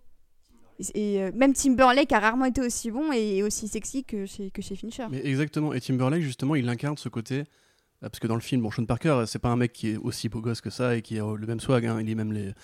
Bon, après, voilà, il faut mater des documentaires sur l'histoire de Napster, mais c'est le geek justement qui est déjà cool en fait et qui était cool avant les autres. C'est-à-dire que quand il arrive dans la vie de Zuckerberg, c'est un peu l'icône. C'est-à-dire que voilà, c'est le côté moi je suis un, geekos, pareil, j'ai fait un projet dans ma cave, tout le monde m'a dit que tu vas échouer, et regarde moi, maintenant je suis millionnaire et tout va bien. Et c'est justement à ce moment-là que tu vois cette jeune génération qui, fait, cohésion en fait et qui va ensemble. Alors qu'à la limite, Steve Jobs lui a, a plus un point de vue euh, très individualiste. Alors que là, quand même, il, même y, a, y a ses potes qu'on voit, il y a Moscovitz et compagnie, les mecs qui étaient vraiment avec Zuckerberg à ce moment-là, qui bah, ils, ils mènent une vie à la Loud Wall Street, c'est-à-dire qu'ils ont leur petite maison, ils font la piscine comme des cons, ils ramènent des gonzesses, ils fument des gros, des énormes spliffs, et enfin voilà, tu vois, il y a vraiment ce côté, euh, on, on leur fait, c'est enlève. c'est une utopie en fait, cette maison-là. Je la vois comme une utopie euh, rêvée pour Sean Parker et, euh, et Zuckerberg où ça code, il y a des meufs, il y, a de- il y a une piscine euh, et, euh, et ils fument des gros pétards. Et pour eux, voilà, c'est. Entre guillemets, pour eux, c'est les plaisirs simples de la vie en fait. C'est euh, c'est un peu ça pour eux. Ouais, bah, c'est le, ils ont enfin leur final club à eux, quoi. D'ailleurs, si je voulais, ouais, c'est un peu, pour le coup, c'est un peu le seul truc que je sauverais du bouquin, c'est la, le portrait qui est fait des différents clubs, euh, qui, qui est très riche et, euh, et qui, pour le coup, vaut peut-être le, détour.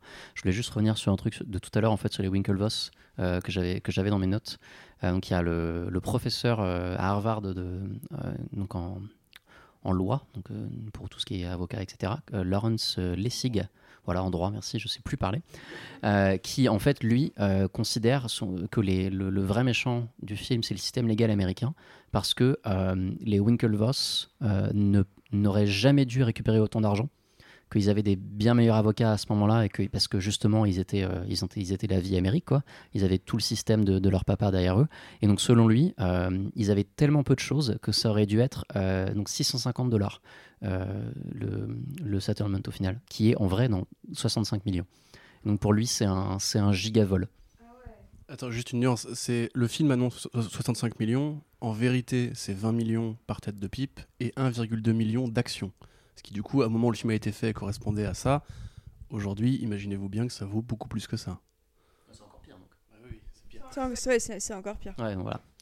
Donc c'était, je voulais juste revenir sur ce truc-là euh, que je trouvais assez, euh, assez intéressant euh, comme, euh, comme point. Je sais même pas si c'est quelque chose auquel Sorkin a pensé en écrivant, mais savoir qu'un prof de droit de Harvard voit ça et se dit, ben clairement, ça révèle quelque chose, c'est assez intéressant. Et ça, et ça montre aussi comment euh, ben, nous, qui, je, pense qu'on peut le dire, sommes des geeks, euh, voyons quelque chose de, ce- côté-là, et quelqu'un qui est plus dans l'ancien monde américain, il voit euh, encore quelque chose d'autre euh, à voir dans ce film. Ah je pense que quand tu es, avocat et que, tu travailles dans, la justice ou même le droit du numérique, ce film, ça, doit être, quelque chose parce que même les scènes de procès qui du coup découpent un, peu le, film, c'est des, masterclass dans, la manière dont il y a le dialogue.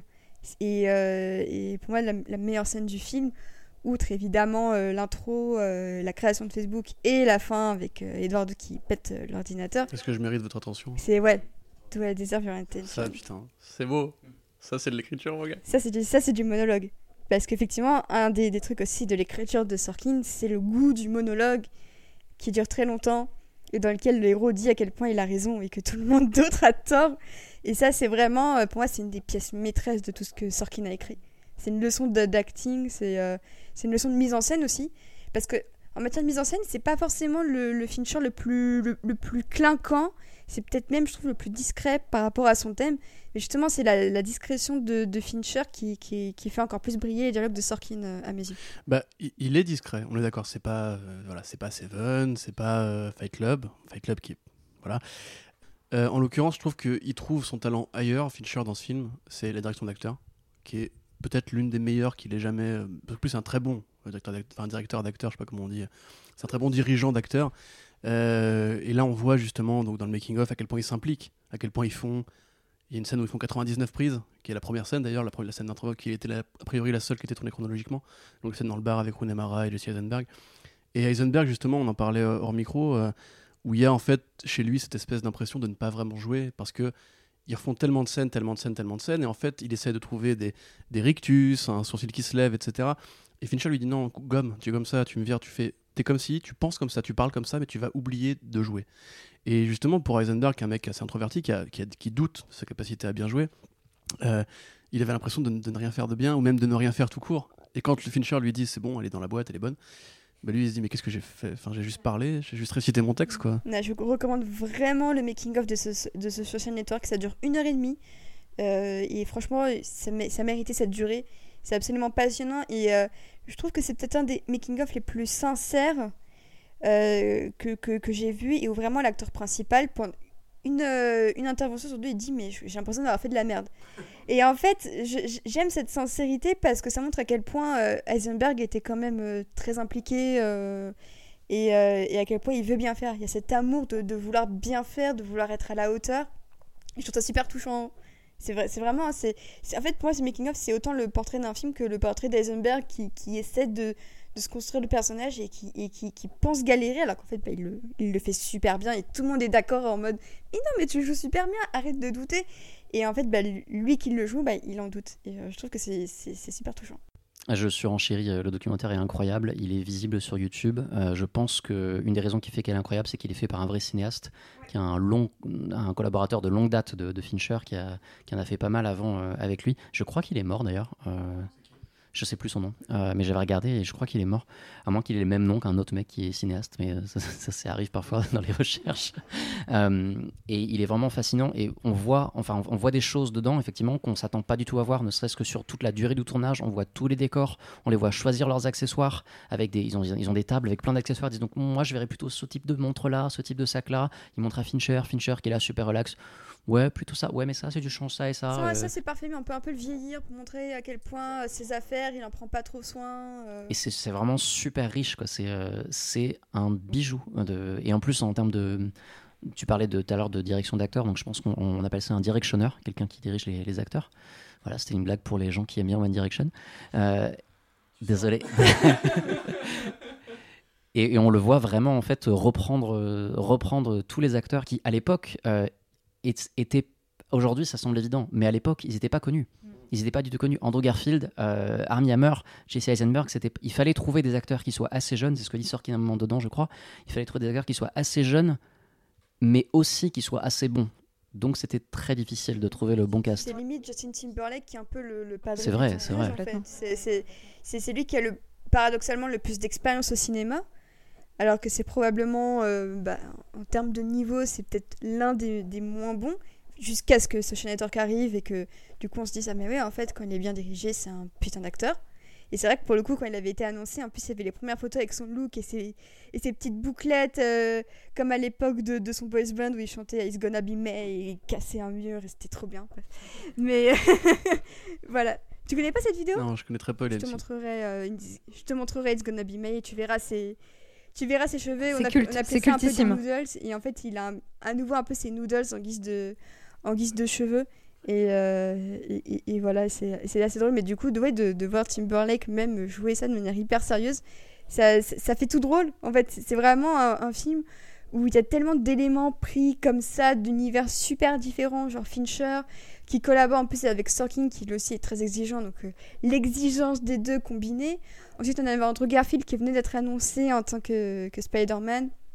Parce qu'en plus, voilà, il était chez Sony, donc il était à la, un peu à la maison mère euh, jusqu'à. Et, voilà. et qui est devenu très pote avec Eisenberg euh, sur le tournage, justement. On voit les scènes où ils sont en commun, ils, ils se font vraiment des petites vannes et tout, ils sont juste trop mignons. Ouais, exactement. Et c'est ça, c'est ça aussi le, le, le, le secret de, de, de mon avis du film, c'est que comme à la base, c'est pas tant une histoire effectivement sur Facebook, mais c'est une histoire d'amitié qui se casse, il faut que tu crois à l'amitié dès le départ. Il faut que tu crois aussi au déséquilibre qu'il y a dans l'amitié dès, euh, dès le départ. Mais euh, je trouve qu'eux arrivent très bien à, à le faire passer, ce qui sera une petite différence après le, avec le film dont on va parler euh, juste après. Et il y a un autre truc où je trouve que Fincher est très fort sur ce film-là. Euh, bon, dans le sens, après, il a jamais été mauvais là-dessus. C'est déjà le montage. Et le montage musical. C'est peut-être pour moi le Fincher qui a le meilleur montage musical. C'est-à-dire que justement, on voit aussi comment il collabore avec Reznor et Atticus Ross, qui s'occupent de la musique. C'était leur première aussi à eux, quelque part. Il les a un peu révélés à la musique de film. Donc ça, ce film lance des carrières. Et Oscar. Voilà. Oscar, effectivement, est très mérité. Euh, et je trouve l'intensité qu'il met justement dans les choix musicaux, mais des morceaux comme In Motion qui n'ont pas du tout vieilli, qui sont toujours encore merveilleux. Euh, les dialogues aussi, enfin l'écriture justement elle-même.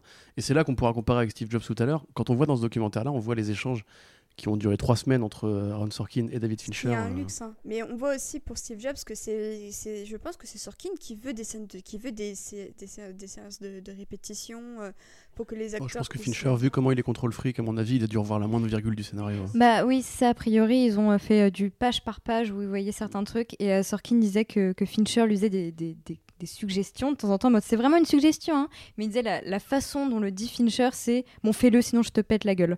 voilà, il disait vraiment c'était. euh, donc, euh, Ouais, mais c'est c'est génial d'ailleurs de voir. euh, je, vais, je vais te le passer. Je vais te le passer. c'est génial de voir une interaction précise où il y a une réplique qui a bloqué qui était I'm CEO bitch, où ils ont eu du coup beaucoup d'échanges euh, un peu, voilà, un peu, un peu, un peu empoignés, tu vois, sur le sujet. Et il y a ce moment où, du coup, ils lisent la scène euh, où, Edward, enfin, où euh, Sean Parker, du coup, donne ce- ce- cette clé à, à Mark Zuckerberg. Et euh, Aaron Sorkin n'est pas d'accord, il fait ah, non, à ce moment-là, ça, ça colle pas, il faudrait qu'il le dise plus tard, avant et tout. Et là, Fincher qui coupe, il fait écoute, la graine là, elle est plantée, et ensuite la peur va la faire grandir. Et t'as Sorkin qui, pour une fois, ferme sa gueule et qui dit bien dit. Si je peux me permettre, du coup, sur ce, c'est exactement sur ça que, que je voulais rebondir. En fait, je, je- si j'ai bien compris ce passage-là, Sorkin euh, se, se repose sur une règle tacite de, scénario qui est la règle de 3, où euh, en fait la réplique devait arriver deux fois, le CEO bitch, pour ensuite que le payoff euh, final soit la carte. C'est un truc qu'on retrouve très très très souvent dans, les scénarios. euh, vous regardez ce que fait, je pense à James Gunn, il le fait vraiment partout. Et c'est un truc que tu poses l'idée une fois, tu en reparles une deuxième fois, et la troisième fois, ça arrive vraiment. Et c'est ça qu'il voulait, quoi. Il voulait que... Et Fincher, à juste titre, a dit non, non, il n'y a pas besoin de celui du milieu, on le met juste à ce moment-là, et ça va suffire. Et il a raison. Et, c'est vrai que le moment, enfin, on dirait qu'ils vont se taper, qu'ils qu'ils s'engueulent un peu, quoi, mais bah, c'est Fincher. euh. Oui, c'est vrai qu'il y a les acteurs autour, que genre, qu'est-ce que. je, voulais revenir justement sur la musique et le montage musical. Mais euh, ce que ce qu'on fait aussi Reznor et Atticus Ross, c'est euh, mettre des notes de musique sur des, personnalités qui existent. Et il y a un, un autre petit making-of qui est disponible aussi sur YouTube et sur le DVD de Social Network, où euh, c'est un segment consacré de, une demi-heure, je crois en plus, qui est vraiment pas mal, qui est consacré à la création de la musique du film. Donc on voit Trent Reznor et Atticus Ross dans leur petit studio avec ce mur de, machines et de boutons et, le, et le- et le- cet instrument qu'on appelle le soir matron aussi. euh. et, euh, et du coup, ils nous montrent comment ils ont réussi à composer le Eventually We Will Find Our Way, donc le, morceau qui se, qui se déroule dans, les toilettes juste avant que euh, Zuckerberg re- revoie son, son, son ex. Et euh, donc, ils montrent comment ils créent les boucles, comment ils les, les imbriquent. Et puis il y a tout un segment sur comment ils ont créé le main team du film, donc euh, Ren Covers Bruce. Et, euh, et en fait, apparemment, c'était une piste au milieu, donc même pas qui commençait forcément le, le- ce que la tracklist que Reznor avait envoyé à Fincher. Mais c'était un morceau qui était là, au milieu, qui se baladait, un morceau assez, assez atmosphérique. Et euh, c'est Fincher qui disait, euh, en l'écoutant avec ses, ses bruits de, distorsion, euh, qui lui rappelaient un peu Wendy Carlos, c'est ce que, disait Reznor, et un peu ses, aussi ces, ces bruits façon Shining, une pièce un petit peu stressante comme ça. Et en fait, Fincher, en l'écoutant, a dit direct, c'est le main team. Et on, voit aussi comment ce morceau se répète à différents, morceaux du film. Donc, première fois, la scène d'intro. Deuxième fois, bah, le fameux do, euh, do I have your uh, full attention Et à la fin, quand il y a le, clash final entre euh, Zuckerberg et Savrine, et comment ils utilisent le piano et comment ils enregistrent à différentes distances pour créer un son plus lointain, comme si justement plus le film passe et plus euh, ce, que, ce qui faisait le sel de Zuckerberg s'éloigne un petit peu euh, dans le, dans le fond, dans le background. Et, euh, je trouve que c'est incroyable. Ça, les, notes d'espoir et de, naïveté un peu euh, qui disparaissent derrière la colère du violon, euh, qui est la colère de, de Savrin dans la meilleure scène du C'est film. Reznor qui disait que c'était un morceau qui rappelait la tragédie et que pour lui c'était une histoire de loyauté et de. En fait, c'était un film grandiose pour lui. Dans les thèmes que ça abordait, c'était quelque chose de grandiose. Et c'est c'est ça le terme, je trouve, qui, qui correspond bien. D'ailleurs, je, me sou- je me- je me souviens soudain de la, de la critique Télérama de l'époque qui m'avait qui m'avait attiré vers le film car je j'avais 20 ans et je lisais Télérama comme euh, tout enfant de prof euh, qui se respecte, on va dire. Oui, fonctionnaire en général. Euh, et je me souviens justement qu'il il décrivait le film en disant euh, ben, ces, ces jeunes gens euh, sont traités comme une, dans une tragédie grecque. quoi. Et c'est exactement ça. Et la musique retranscrit exactement tout ce que tu viens de dire. Oui, bah, vous parliez du, des, du côté un peu grandiose et je trouve qu'il y a même enfin, un côté même tragique en fait. Parfois, c'est, il y a quelque chose de, ouais, dans les tragédies, mais je trouve qu'il y a beaucoup d'analogies entre les arts dans, les, dans les films de Sorkin.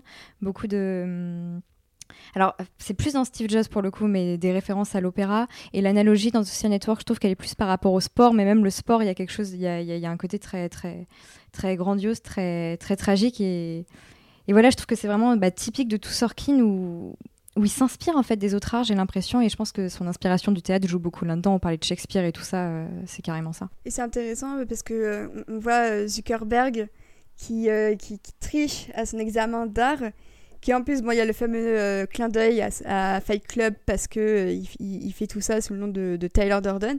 Et il dit quelque chose de très intéressant euh, pendant cette scène. Il dit je, je, je, troll un peu pour créer de la conversation. Enfin, il, a justement une, réplique qui, sonne comme un troll. En mode, je, je, provoque pour créer de la conversation.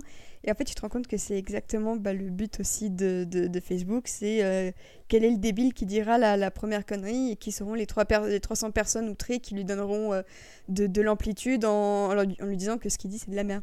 Euh, et, j'adore la manière dont, Zuckerberg le joue de manière extrêmement sereine, en mode non, non, mais moi je vais troller, hein, comme ça ça crée de la conversation. Et, et, c'est ça qu'il veut en fait. il, il, il, veut qu'il y ait une étincelle pour tout faire exploser. C'est vraiment ça, je pense que c'est une bonne analogie aussi de ce qu'il pense en matière de, débat, mais ce qui, rend le personnage d'autant plus paradoxal, c'est que quand on lui oppose une résistance, bah, il est très en colère, il est très orgueilleux. Et, euh, c'est ça aussi qui est une des dimensions euh, les plus intéressantes de Zuckerberg, c'est que c'est quelqu'un de très orgueilleux, qui fait pas forcément ça pour l'argent. Et c'est ce qu'il dit justement au début, euh, c'est bah non, j'ai refusé de vendre ma chose à mon, logiciel à Microsoft.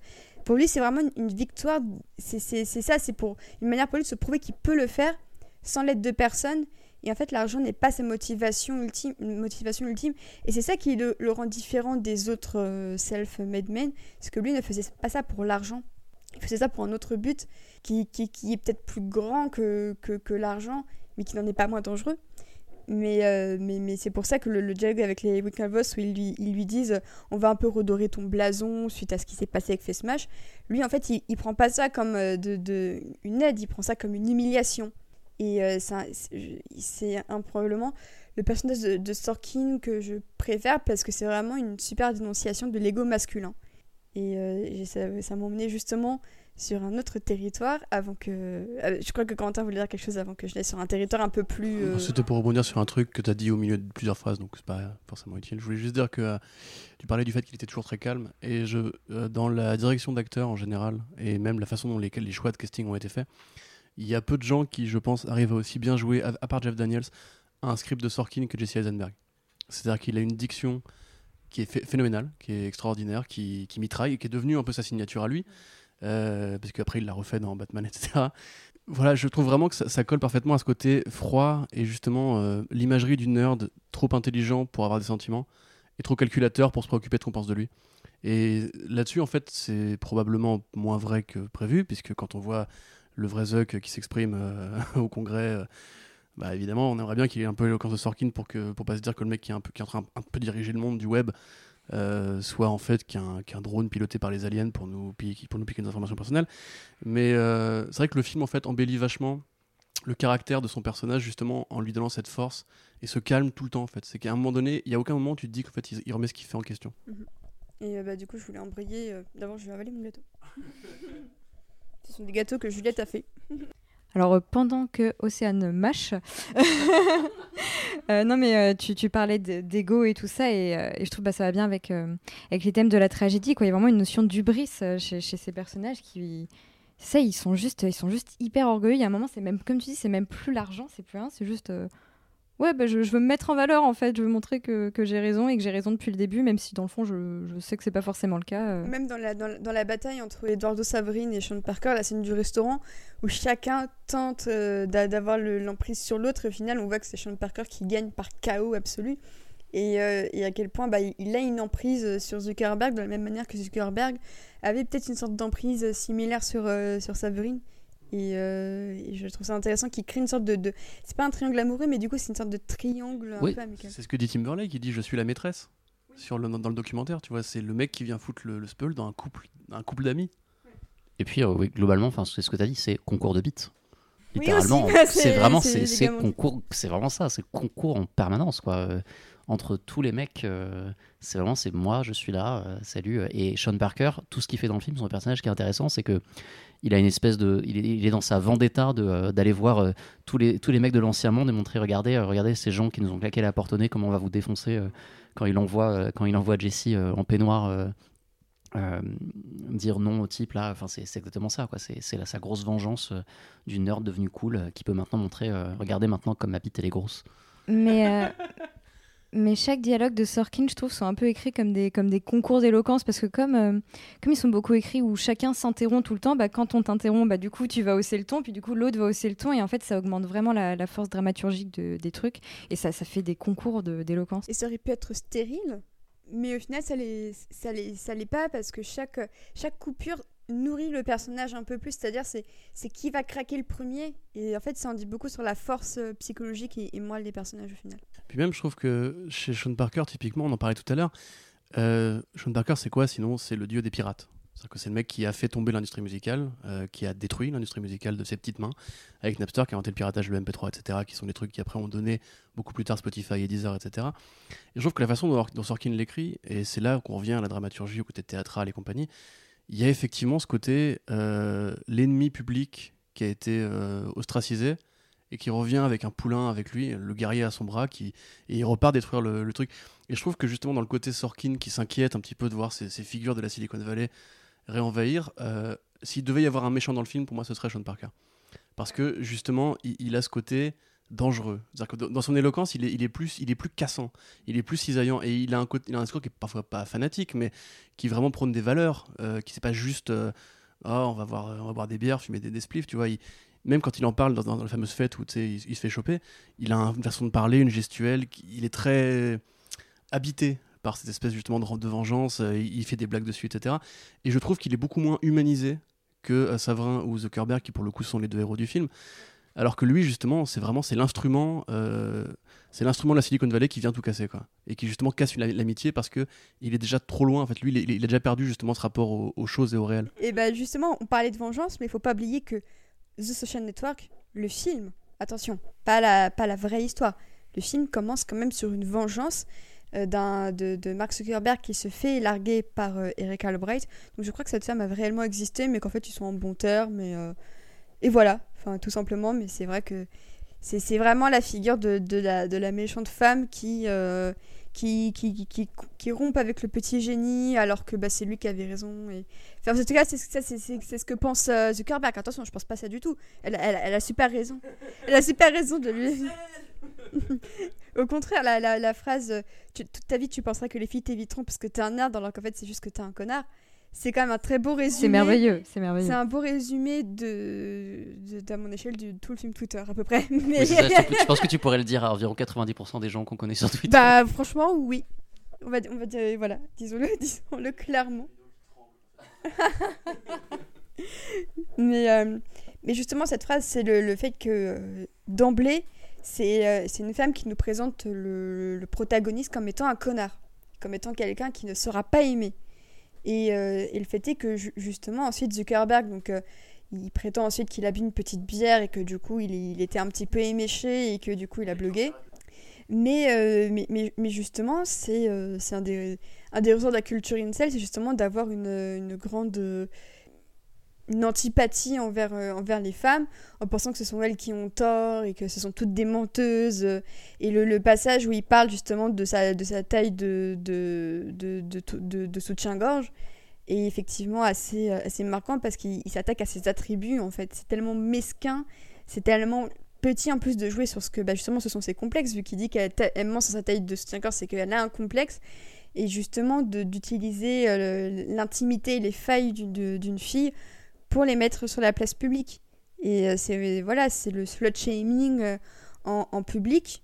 Et, euh, et, et c'est intéressant de, de voir justement la, la- la réaction d'Erika qui, qui, Qui est au bord des larmes, c'est horrible. elle est terrorisée. Mais en fait, dans son regard, je vois pas forcément de la tristesse, mais vraiment de la peur. Elle a peur de ce que, tout ce que ça peut lui provoquer, parce qu'en plus, on voit ses colocs qui arrivent avec ses soutiens-gorge et qui se moquent de sa taille. En plus, c'est des soutiens-gorge Victoria's Secret, qui est la marque qui est citée plus sûr. tard dans, Par Sean Parker, dans ouais. la scène avec Sean Parker.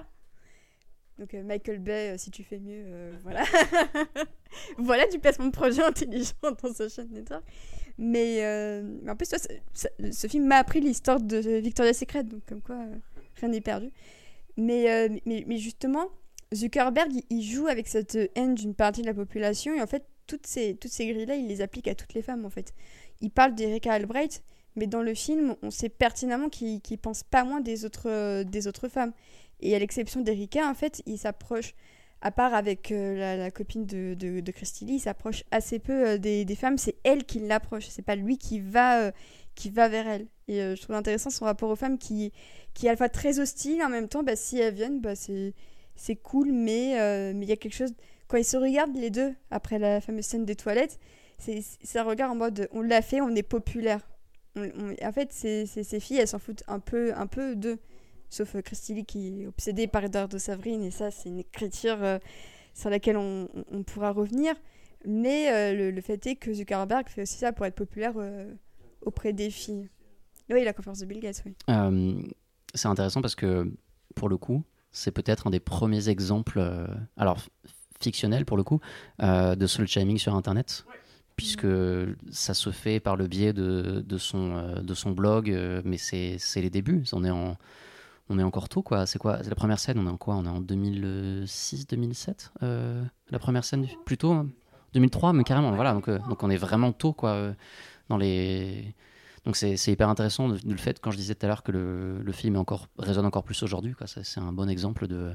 Voilà, elle se fait slut-shamer sur Internet euh, par un mec random qui va ensuite euh, prendre toutes les meufs du campus pour faire face smash et les, les, les mettre en compétition euh, jugées par des hommes.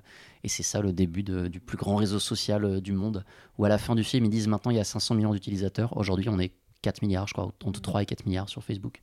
Ouais, et, en, et en plus, le moment du film euh, qui, est le, plus fin sur ces questions-là, ce sont donc c'est FaceMash qui, qui est mis en ligne.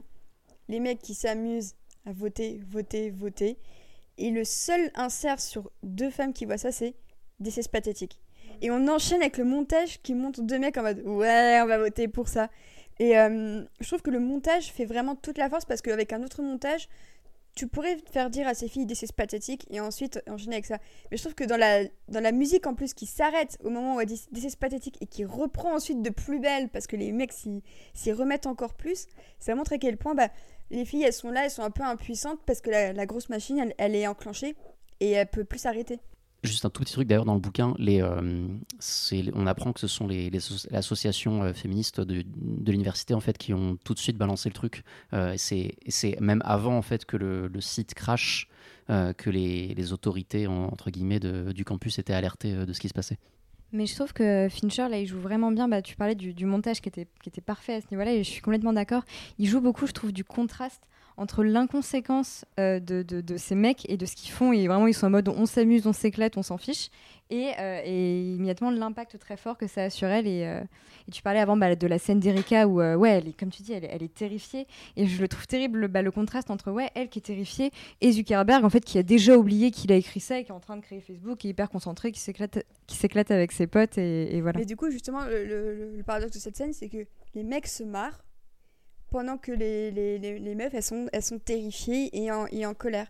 Et le, en fait, c'est le seul moment du film au début qui utilise une voix off. Parce qu'en plus, on pourrait très bien se dire au début du film, ah, ça va être en voix off, parce que pas mal de biopics et de films sont en voix off, et c'est très souvent mal utilisé. Enfin, le seul qui s'en sort à peu près bien dans cet exercice, je trouve, c'est, euh, Martin Scorsese. Et effectivement, il y a aussi Gone Girl avec euh, Fincher, mais c'est, c'est un peu différent.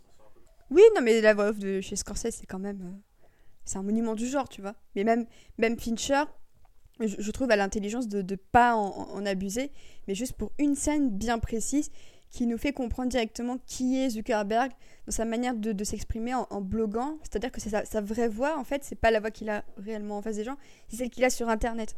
Et, euh, je trouve que cette manière de s'exprimer en mode, la seule voix qu'il a, qu'on entend, et en plus, il est tout à fait à l'aise de s'exprimer parce que personne ne le coupe. Quand il bloque, personne ne le coupe. Et c'est ça aussi qui en fait une sorte de litanie de comment il crée le, tout ça. Et en plus, tu, tu, te dis, mais en fait, c'est, il est super intelligent et talentueux de, de hacker tout ça. C'est, c'est euh, la magie du montage, de la musique qui fait que. Mais ouais, mais en fait, c'est euh, comme il dit, c'est euh, kid stuff en fait. C'est, super simple quand, quand t'es dans sa tête.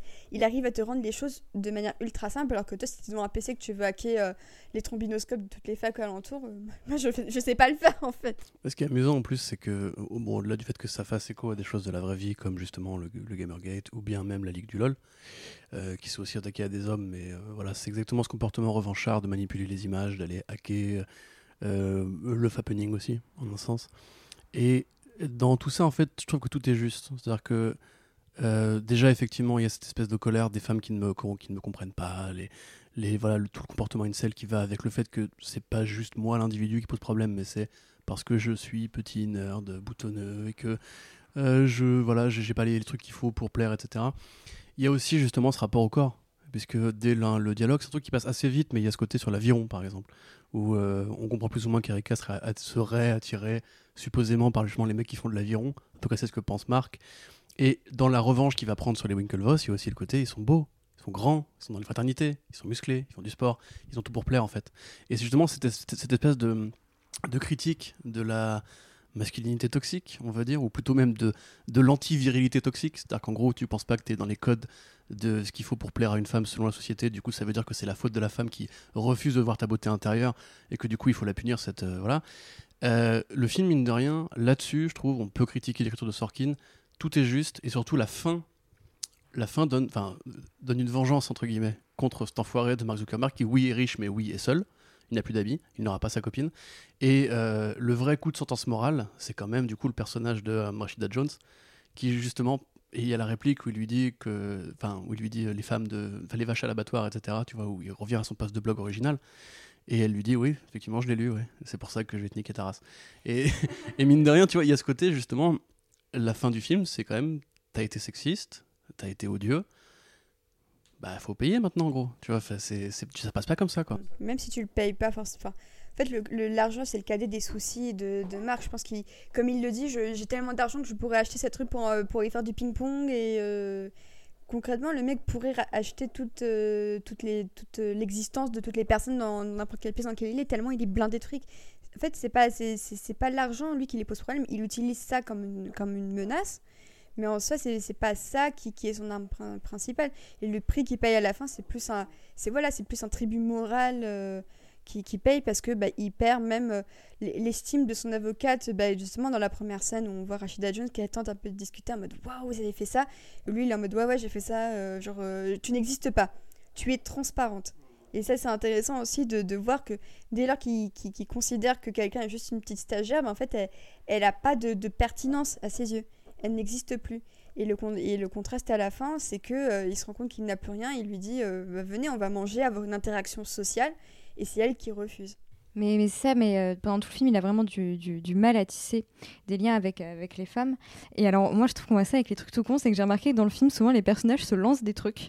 Et euh, il les attrape. Et le seul moment où il essaye de lancer un truc à une meuf, c'est les bouteilles de bière. Et les deux, bam, elles sont contre le mur. Et, euh, et en fait, voilà, le- aux femmes, il n'arrive pas à leur lancer des trucs, il n'arrive pas à être en une synchronisé révélation, avec là. elles. C'est mais c'est- c'est vrai en plus. Mais euh, t'as aussi un, un truc euh, dans sa relation justement avec Eduardo. Puisqu'au début, tu vois que les deux sont plus ou moins symbiotiques, que c'est le, c'est le mec sympa qui arrondit les angles pour le, le- le connard un peu arrogant. Voilà. Et non, même ils fonctionnent bien tous les deux, tu vois, au-delà du côté. euh, L'un vient d'un milieu plus, plus, plus privilégié. Que ce soit faux, parce qu'a priori, Zuckerberg est quand même un enfant qui n'a pas eu de problème financier dans sa vie. Euh, mais justement, pourquoi est-ce qu'il en veut à Wardo? Parce que Wardo rentre dans le club. euh, pour une raison ethnique ou pas, on sait pas, mais il y a ce côté justement, lui, ça y est, il est dans les, cool kids. C'est-à-dire qu'il rentre dans la norme. Il rentre dans la norme des, puissants, de ceux qui dirigent, de- des, des hommes musclés qui peuvent serrer toutes les filles. Plus tard, Eduardo va avoir une copine. Et d'ailleurs, c'est là qu'on voit qu'ils commencent à avoir de moins en moins de scènes en commun. Ou quand ils en ont, elles sont de plus en plus tendues. Ou alors, c'est qu'elle est souvent dans le paysage aussi. La, la scène fameuse, la fameuse scène du taxi, où c'est elle qui est posée entre, entre eux deux. Oui, mais c'est voilà, c'est très fort ça justement parce que t'as un mec qui, je pense qu'on pourra dire que dans Savrin dans le film est quand même représenté de manière très positive. Bah, c'est la victime, hein. Franchement, c'est la victime, hein. Puis c'est en vrai, voilà, faut, faut pas se mentir, c'est le témoin principal. C'est- c'est- Aussi. ça, il a Aussi. servi à, à l'écriture de l'histoire, euh, qu'on qu'on le veuille ou non. Alors, on sait pas quand est-ce que ça s'est arrêté du fait de la NDA euh, dont tu parlais tout à l'heure, mais euh, c'est aussi logique, quoi. Et le fait est que quand Sorkin dit que quand Sabrine a vu le film, qu'il a été extrêmement ému et qu'il s'est sans doute beaucoup reconnu, bah ouais, c'est sa version des faits, évidemment, qui se reconnaît. Comme Wozniak dans Steve Jobs du coup. Comme euh, Wozniak dans Steve Jobs. Mais euh, mine de rien, bon après voilà, je pense qu'il y a quand même des choix qui ont été faits, mais euh, il y a aussi le charisme Andrew Garfield qui fait que tu as envie de lui faire un câlin, d'aller boire une bière avec lui, de faire un petit ping-pong euh, en tenue hawaïenne. Mais tu vois, euh, Garfield qui est quand même dirigé par Fincher, et, c'est- et on, on voit dans le documentaire que c'est quand même Fincher qui décide de- du moindre euh, input émotionnel qui est donné par les acteurs. Euh, du coup, forcément, Fincher a dû vouloir effectivement que Savrin soit la figure à laquelle on va plus adhérer parce qu'il est moins, euh, il est moins antipathique, il est moins vociférant, mais ça reste un geek lui aussi. au début du film, il trouve l'algorithme. Et on t'explique que le mec étudie le décours plus ou moins proche. Il n'est pas, c'est pas un génie comme Mark Zuckerberg, mais c'est aussi un geek. Et c'est un geek qui réussit. Il devient Il fait populaire. de la il a une thune avec la euh, météo. Il court du pétrole. Voilà. Et, et mine de rien, tu vois justement cette espèce de vengeance. Euh, je pense que ça a peut-être pu arriver à Renaud ou à moi d'avoir un pote qui commence un peu à vriller. Alors que toi, justement, tu essayes d'un petit peu de t'éloigner de cette mentalité un peu va-t-en-guerre euh, de oh là là, euh, je suis, je suis Joker, tu vois, je, je suis Arthur Fleck et compagnie. Mais euh, j'adore ce film et c'est juste pour, voilà, pour le, le trait d'humour. Euh, mais voilà, on en arrive du coup à ce truc-là et c'est vrai que je trouvais ça vraiment. J'imagine que vous, en tant que femme, vous avez dû du coup trouver des correspondances avec des hommes que vous avez rencontrés. Moi, j'ai aussi du coup trouvé des correspondances avec des, anciens amis qui justement étaient vraiment dans cette mentalité de euh, c'est la faute des femmes, c'est la faute du système, c'est la faute des puissants, c'est la faute des Winklevoss de- du vrai monde. Euh, alors que toi, justement, tu es un peu en train de prendre un, autre chemin, tu de, de t'ouvrir à moins de trucs que juste Internet, tes potes et la bière.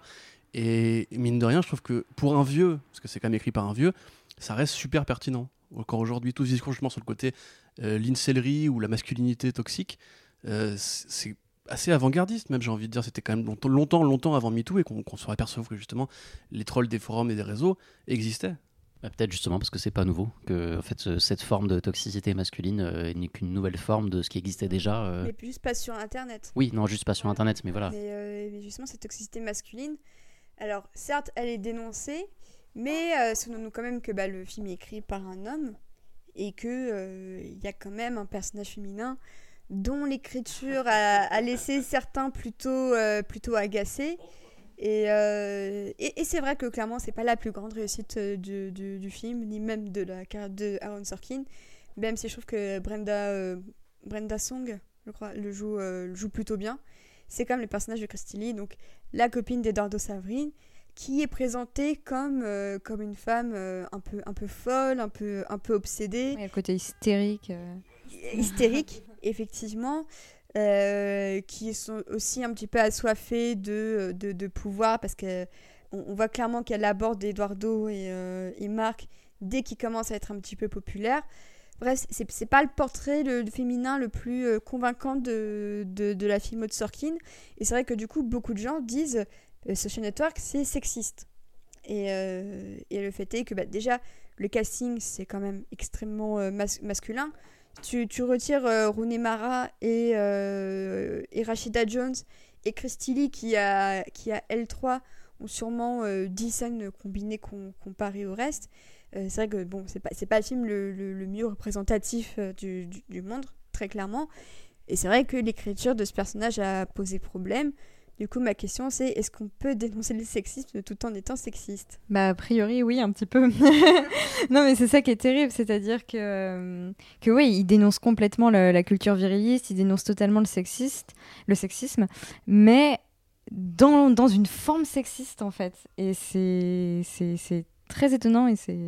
Bah, C'est un, un peu dommage parce que peut-être que si le personnage avait été mieux écrit, certes, ça nous aurait pas offert cette magnifique scène où Andrew Garfield doit, doit éteindre un feu euh, lancé dans une poubelle sur, euh, sur une, euh, une écharpe. Mais c'est vrai que ce personnage, on, on comprend pas bien ce que Sorkin a voulu faire avec, si ce n'est juste se servir de, de faire valoir à Eduardo Savrine pour montrer à quel point c'est une victime dans à peu près tous les domaines, y compris sentimentaux. Surtout avec ce moment extrêmement drôle où il avoue qu'il ne sait pas comment changer les paramètres. pour passer de célibataire à en couple. Donc ça, c'est un moment extrêmement drôle. Effectivement, sans ce personnage de Christy Lee, ça, ça va peut-être eu un peu moins d'impact, mais je trouve que le tribut est quand même extrêmement euh, cher payé et que euh, ce, personnage euh, est, vite horripilant, mais pour des mauvaises raisons. En fait, tristement, la, scène en question donc, de, la poubelle et de- du feu est dans le livre. Et donc, je ne sais pas en fait quelle est la part de, de vérité dedans, puisqu'il n'y a aucun moyen de savoir. mais à mon avis, à mon avis, c'est Eduardo Savrine qui a dit bon, euh, je sortais avec cette fille, elle était folle, voici ce qu'elle a fait, et on n'a pas le contexte en fait. On ne, on ne sait pas en fait comment lui se comportait avec elle, qu'est-ce qui, qu'est-ce qui l'a amené elle jusqu'ici, etc. Et tout, on n'a pas, on n'a pas cette partie-là. Et en ça, euh, je trouve que ça, ça s'inscrit très bien dans le reste du livre, à savoir que je trouve le livre extrêmement sexiste, mais sans dénoncer quoi que ce soit. Là où le film est peut-être plus intelligent, grâce, grâce à, à Erika, en fait. C'est le, pour moi, c'est le point, c'est le point qui sauve le reste, parce que la, première scène, très souvent, j'en parlais tout à l'heure, les scènes de Sorkin en début de film, il met un mec et une fille pour montrer qu'un mec est super intelligent. Et là, ce que je trouve génial, c'est qu'il montre non seulement l'intelligence de Zuckerberg, mais il montre aussi très très bien l'intelligence de Erika, qui le suit complètement, mais pas sur les mêmes domaines. Et d'un point de vue d'intelligence émotionnelle, elle est à des années-lumière au-dessus de lui. Et lui, il y a plein de choses qu'il comprend pas. Euh, ça, se voit même dans les, dans les di- didascalies d'ailleurs du script. euh, et ça, pour le coup, pour moi, il se rattrape ici. Mais, à part, mais c'est vrai que voilà. euh, Puis aussi quand même le, le- passage très important où il revoit Erika qui veut lui faire ses excuses et qu'elle les refuse en disant Mais toi, quand tu as écrit ces horreurs sur moi, euh, tout ce qui est sur le web, on ne peut pas le retirer. C'est indélébile. Et cette notion d'indélébile, c'est justement que dès lors que tu écris quelque chose sur Internet, ça reste définitif. Parce que quelqu'un va forcément screener ça.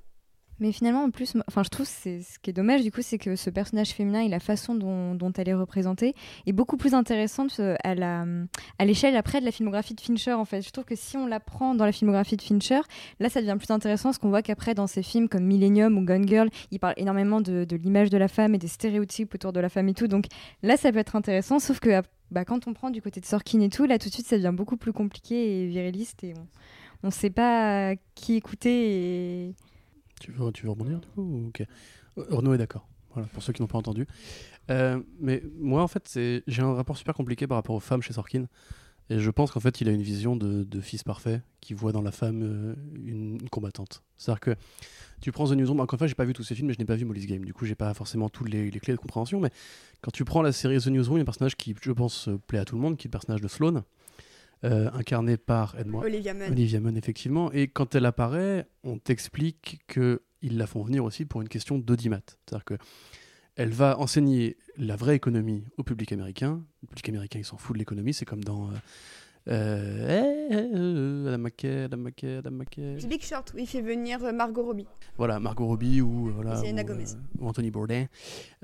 Et du coup, il y a ce côté, ouais, on va vulgariser l'économie en mettant une jolie paire de jambes à l'écran.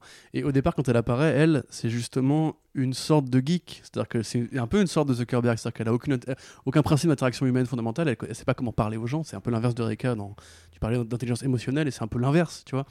Et au fur et à mesure, il va l'ouvrir justement à- un peu à la féminité quelque part. Tu vois, il y a un petit, il y a un petit peu le côté. euh, voilà, il y a un petit peu le C'est pour côté- ça que j'ad- j'adore Sloane.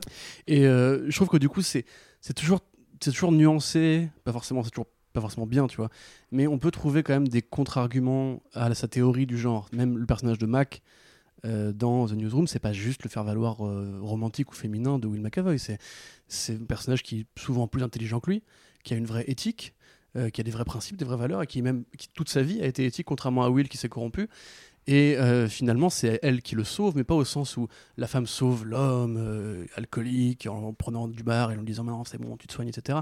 C'est plus elle le sauve en lui rappelant ce qu'il est vraiment et pourquoi ils sont tombés amoureux au départ, en fait. C'est-à-dire qu'en gros, elle, c'est un peu le modèle parfait et lui, c'est euh, c'est l'échec. Et je serais assez curieux de savoir comment Sorkin, en tant qu'homme de séduction, on va dire, a vécu sa propre vie romantique parce que j'ai l'impression qu'à la fois il idéalise la femme et à la fois il n'arrive pas à comprendre euh, comment elle fonctionne. les femmes le, le frustrent, je pense, parce que euh, il, il- il voit quelque chose d'un peu in- insondable en elle, là où euh, l'âme masculine, l'ego masculin, ça, il, il connaît, donc il peut écrire dessus sur toutes les, absolument toutes les nuances que, que tu peux trouver. D'ailleurs, quand il, quand il parle de. C'est une phrase qui revient souvent chez lui, quand il, il décrit euh, c'est quoi euh, un film, c'est quoi une histoire, c'est quelqu'un qui désire obtenir quelque chose et un obstacle face à lui. Et quand il parle de ça, il dit c'est euh, je veux obtenir ça. Et dans les exemples, il dit toujours get the girl. Donc il est toujours dans ce point de vue masculin de obtenir la femme, il y a la conquête. Euh, il, a ça qui reste chez lui, donc ça, montre effectivement toujours que malgré ses, ambitions, il, reste toujours euh, dans, une vision opposée de euh, la femme c'est un autre. Il est pas, je pense pas qu'il consciemment il fasse ça, mais qu'il la comprend pas entièrement quoi. Et ça se ressent dans pas mal de ses films. Contrairement à Fincher qui pour le coup a, plus de nuances, comme tu disais tout à l'heure. Ouais, juste, ça vient de me revenir. Dans The Newsroom aussi, Sloane est, est victime de revenge porn. Parce que c'est il y, a y a ce- cet élément de fiction où en fait un ex à elle a pris des photos et les fait liquer sur internet et elle va toute seule se venger, péter la gueule du mec littéralement. Il se trouve qu'il y a euh, le sidekick romantique euh, extra, extraordinaire ce personnage aussi qui après empêche l'autre de vouloir lui cavaler après pour se venger mais c'est quand même elle qui justement toute seule comme une grande va niquer la gueule du mec. Donc c'est toujours un peu plus nuancé après par rapport à la filmo de Fincher. C'est vrai que c'est aussi une filmo qui est assez masculine, hein, on peut se le dire. Euh, c'est peut-être justement le film où il y a le moins euh, de présence féminine, puisque même dans Fight Club, euh, la femme offre dans une porte Alien, de sortie. Alien, tu retires Ripley, il y a zéro. Oui, mais ça reste l'héroïne, oui. tu vois. Et justement, c'est aussi intéressant de la façon dont elle est vue. Zodiac aussi, c'est- très masculin, mais justement, le personnage féminin de Zodiac est là pour dire Putain, mais j'existe pas en fait. C'est littéralement le but de ce personnage de Chloé Sevigny c'est Mais j'existe pas, donc je vais me barrer. Après, il y a Gone Girl. Ah oui, non, mais évidemment. Même Benjamin Button, pour moi, des- des- Daisy Buchanan, c'est un des plus beaux portraits de, de, de femmes euh, vues au cinéma. Et, et dans la carrière de Fincher, pour moi, c'est un sommet, c'est le meilleur rôle de Kate Blanchett. Voilà. Puis Millennium aussi. Rooney Mara, elle est incroyable. Panic Room aussi, si c'est pas un bon film. Bah, enfin, un Panic Room, film, c'est mais- Pa- Panic Room, c'est ouais, c'est deux femmes menacées par, euh, par une bande de mecs. Hein. Oui, avec ses dreads. Putain, merde, il avait tout prévu. J'espère qu'on l'a entendu dans le micro, celle-là. J'espère aussi. Euh, bah écoutez, je pense qu'on a tout dit euh, sur euh, Social Network tout seul, avant peut-être de, de croiser ça avec Steve Jobs d'ici quelques dizaines de minutes. On va donc passer à la deuxième partie, au deuxième film, donc Steve Jobs, réalisé par Danny Boyle, sorti fin 2015 aux États-Unis et début euh, 2016 en France. Alors moi en fait j'ai eu beaucoup de mal à le mettre dans mon top 2016 parce que je l'ai vu en 2015 parce que Danny Boyle était venu en France faire une masterclass à ce sujet et c'était grave cool. Euh, J'étais au premier rang d'ailleurs, c'était euh, un plutôt chouette souvenir. Et euh, c'est un, un biopic qui a quelques difficultés à se faire, donc on va y revenir dans quelques instants. Mais tout d'abord, Renaud, parce que tu ne t'es pas farci les 700 pages de la biographie, de, 800, s'il te les plaît. 800 pages de la biographie écrite par Walter Isaacson. Donc euh, c'est ton moment, Renaud. Tu peux nous parler de cette biographie. Donc c'est encore Sorkin euh, qui adapte euh, un bouquin, mais cette fois le, le bouquin était déjà terminé. Alors pour, pour reprendre un peu le, le contexte, le livre est sorti 19 jours après la mort de Steve Jobs, qui à l'époque m'a semblé complètement opportuniste parce que je connaissais absolument rien de Steve Jobs. J'en avais et j'en ai encore. Non, c'est plus vrai. J'en avais rien à foutre de Steve Jobs. Je, m'en foutais complètement. Euh, pour revenir sur ce que, en plus, un truc que je disais tout à l'heure, à l'époque, je vivais aux États-Unis quand il est mort et je me souviens euh, des, des Apple Store et les gens en fait venaient poser des post-it euh, sur les Apple Store pour remercier Steve Jobs de tout ce qu'il leur avait apporté, etc. Et j'avais l'impression que c'était une secte et ça me faisait très peur. Donc j'avais pas du tout envie de, de- plonger dans ce monde-là. Euh, et en fait, donc j'ai appris en, travaillant pour ce podcast que la biographie était prévue depuis plusieurs années. Walter Isaacson a écrit plein de biographies et il a été contacté directement par Steve Jobs qui lui a dit euh, Je veux que tu écrives sur moi. Il a d'abord euh, refusé plusieurs fois jusqu'à ce que la femme de Steve Jobs lui dise Écoute, il est en train de mourir. Voilà, il, a un cancer euh, et euh, s'il te plaît, fais-le.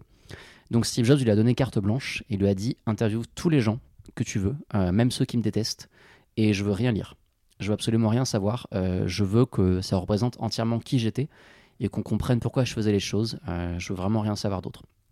En soi, c'est déjà de base une approche plus intéressante que l'autre livre dont on a parlé tout à l'heure. Et c'est génial. C'est un excellent livre. C'est trop long. Euh, Il y a plein de passages que je comprends pas parce que ça parle de comment ils ont volé de la technologie à, Nexus et, à, quelle, à telle boîte et de comment ils ont changé telle carte graphique et, et tel machin. C'est incompréhensible, mais, euh, mais c'est bien expliqué. C'est très bien écrit, c'est très riche. Euh, si vous êtes fan de Pixar, vous avez toute l'origine de Pixar dans, le, dans les moindres détails tous les fights avec Jeffrey Katzenberg chez Disney, puis avec Michael Eisner, puis la compréhension avec Bob Iger qui est assez incroyable. Euh, vous avez vraiment plein, plein, de détails. Petite anecdote aussi que je vous ai balancé. À un moment, Sorkin euh, a été contacté par Steve Jobs pour l'aider à écrire un discours et euh, Sorkin a dit non. Enfin, il n'a pas dit non, en fait, il était occupé. Je crois qu'il faisait The West Wing à l'époque et il a juste pas vraiment répondu. Il devait être sous coke encore, évidemment. Et donc, en fait, le livre était prévu depuis très très longtemps. Et en fait, qu'il soit sorti au moment où Steve Jobs est mort, c'est quasiment une. Une coïncidence. Et donc, ce qui s'est passé, c'est que Sorkin a été contacté pour faire le, pour faire le, biopic, ce qu'il a accepté. Il est parti du bouquin, mais il a fait ses propres recherches, ce qui fait qu'il y a quelques différences, à savoir que euh, la seule personne très importante qui a refusé de témoigner dans le bouquin, c'est Lisa, la fille de Steve Jobs, euh, donc la fille de Chris Ann Brennan. Euh, que Steve Jobs a pu, euh, que pardon, que Sorkin a pu rencontrer euh, et interviewer, et c'est la seule vraie différence. Mais le bouquin est incroyable, et en fait le, le, bouquin m'a fait apprécier le film davantage quand on voit comment Sorkin a réussi à adapter dans ce format très particulier, je pense qu'on va en parler, on en a déjà parlé d'ailleurs, en, film en fait, en condensant tout ça dans des moments très très brefs, toute la vie de, de, Steve Jobs et toutes les contradictions et la richesse d'une personne extrêmement répréhensible et extrêmement fascinante à bien des égards. Voilà, je recommande beaucoup ce livre. Qui s'appelle donc Steve Jobs, tout simplement, de Walter Isaacson. Alors, juste deux, trois précisions. Le fait, effectivement, c'est probablement une coïncidence que le livre soit sorti en même temps que, que la mort de. bon, en 2011, quand Steve Jobs est mort.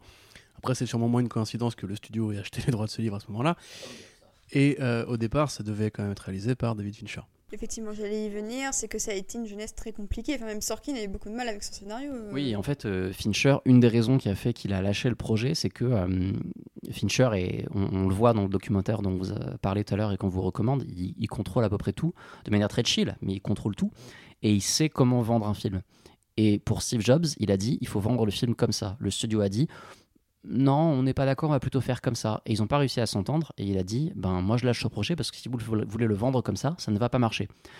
Et donc ils ont fait comme ils voulaient. Et le film a effectivement été un giga flop. contrairement à Social Network qui par contre a super bien fonctionné au, box-office. Et à une époque où le marché de la vidéo, enfin du DVD Blu-ray était plus important parce que c'est 2015, Steve Jobs quand même. Et à cause de gens comme Sean Parker, justement, il y a peu de gens qui achètent encore des Blu-ray ou des DVD. Euh, il n'y avait pas Netflix en France d'ailleurs à l'époque, donc euh, c'était encore plus compliqué de vendre un film. Euh, même pour le casting, ça a été un peu compliqué. Et par rapport à l'écriture, à l'écriture du film, de la même façon qu'Eduardo Savrin a beaucoup contribué à l'écriture du livre, The Accidental Billionaires, Steve Wozniak était quand même la première source de véracité historique. Oui, non, mais. le film, pour, le film, pour le film, pour le film, pour le film. Le gros consultant, c'était quand même Wozniak, qui était venu sur les tournages, qui a passé beaucoup de temps avec Seth Rogen, ils sont même devenus potes. Et euh, je trouve qu'on on, retrouve le même, trait, le même respect qu'on avait dans la figure plus enthousiaste qui était euh, Savrin par rapport à Zuckerberg. On a la même façon un Wozniak, un Wozniak qui présentait tous les traits très euh, positifs, enthousiastes, qui justement n'est pas un personnage sorkinien qui veut gagner par l'éloquence, comme Savrin en un sens, qui va toujours perdre quelque part. Il a quelques grandes répliques, mais euh, voilà, c'est le meilleur ami sympa, du génie antipathique, de la même façon. Juste pour poser vite fait, Steve Wozniak, c'est le, type qui a un peu commencé Apple avec, euh, avec euh, Steve Jobs. ils ont commencé dans, le garage, dans le garage de, du père qui a adopté Steve Jobs, puisque c'est un enfant adopté. Et, effectivement, voilà, c'est le, le, le, duo, c'était c'était le, le, génie de tout ce qui est la technique et Steve Jobs était le visionnaire qui disait il faut faire comme ça et qui avait la capacité de convaincre n'importe qui de faire n'importe quoi. Il y a un terme qui est mentionné dans le film qui est le, le distortion field, le, fait que Steve Jobs avait une manière de voir le monde. En fait, il, disait, euh, il disait non mais si si ça ça va être possible. Et, il change tout euh, et, il fait que les choses sont possibles alors qu'elles ne, devraient pas l'être. chacun avait sa force. Euh. je suis désolé, on monopolise un peu la parole là, mais c'est juste moi, je me suis beaucoup intéressé à la figure de Jobs à une époque, quand justement j'avais moi aussi 20 ans et je lisais Télérama. Euh, parce que au-delà de ses qualités de promoteur, parce que Steve Jobs effectivement n'est pas un architecte, et c'est là que la dynamique s'inverse, c'est qu'à la limite dans Social Network, Zuckerberg c'est le génie qui ne veut pas se compromettre, euh, voilà, qui ne fait, pas ça pour l'argent, etc., qui a un truc à prouver. Jobs c'est plus un artiste, et ça c'est plutôt fidèlement retranscrit, je trouve. C'est-à-dire que Steve Jobs c'est quand même un mec qui, qu'on l'a dit, qui a eu une enfance compliquée, euh, qui a été adopté, qui est passé de famille en famille, et qui a découvert les drogues euh, très tôt dans sa vie, qui notamment a fait des voyages en Inde, qui a pris beaucoup de LSD et comme il le dit lui-même, ça a changé ma vie. C'est-à-dire que ça fait partie de cette génération de hippies. C'est un, technicien hippie, qui est un truc assez euh, fréquent et c'est que Bill Gates a toujours moqué chez lui parce que Bill Gates c'est justement plus une sorte de Zuckerberg-like, c'est-à-dire que c'est le gamin prodige et compagnie qui lui a vraiment assemblé les PC parce que Wozniak avait vraiment créé l'Apple 1 et l'Apple 2. Jobs n'a rien fait, on va dire. Mais il avait. Chef d'orchestre. Ouais, c'est le chef d'orchestre, mais c'est aussi le gourou. Tu vois, c'est-à-dire que tu parlais de secte tout à l'heure, il y a aussi un côté gourou. C'est-à-dire que c'est vraiment un mec qui, quand il te parle, t'explique que son PC va changer ta vie. Tu vois, que c'est. quand il te parle, il te dit euh, Tu vois, moi, j'ai pas inventé une machine, j'ai inventé un ami. Tu vois, et d'ailleurs, l'ordinateur qui parle, c'est aussi ça, tu vois. Voilà. Et c'est ce qui le rend fascinant, je trouve. Et là, là-dessus, le film fait bien son travail, je trouve.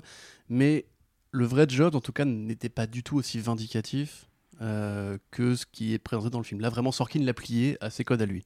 C'est vrai que le, Jobs qu'on voit dans le, dans, le film est assez, euh, assez énervé. Je trouve il a l'air tout le temps sur le fil du rasoir, euh, anxieux. on sent qu'il n'est pas, pas serein. Il n'y a aucune forme de sérénité chez Jobs dans, dans, le, dans le film. Et je trouve que c'est peut-être ça qui limite un peu plus l'interprétation de Fassbender dans, le, dans le film.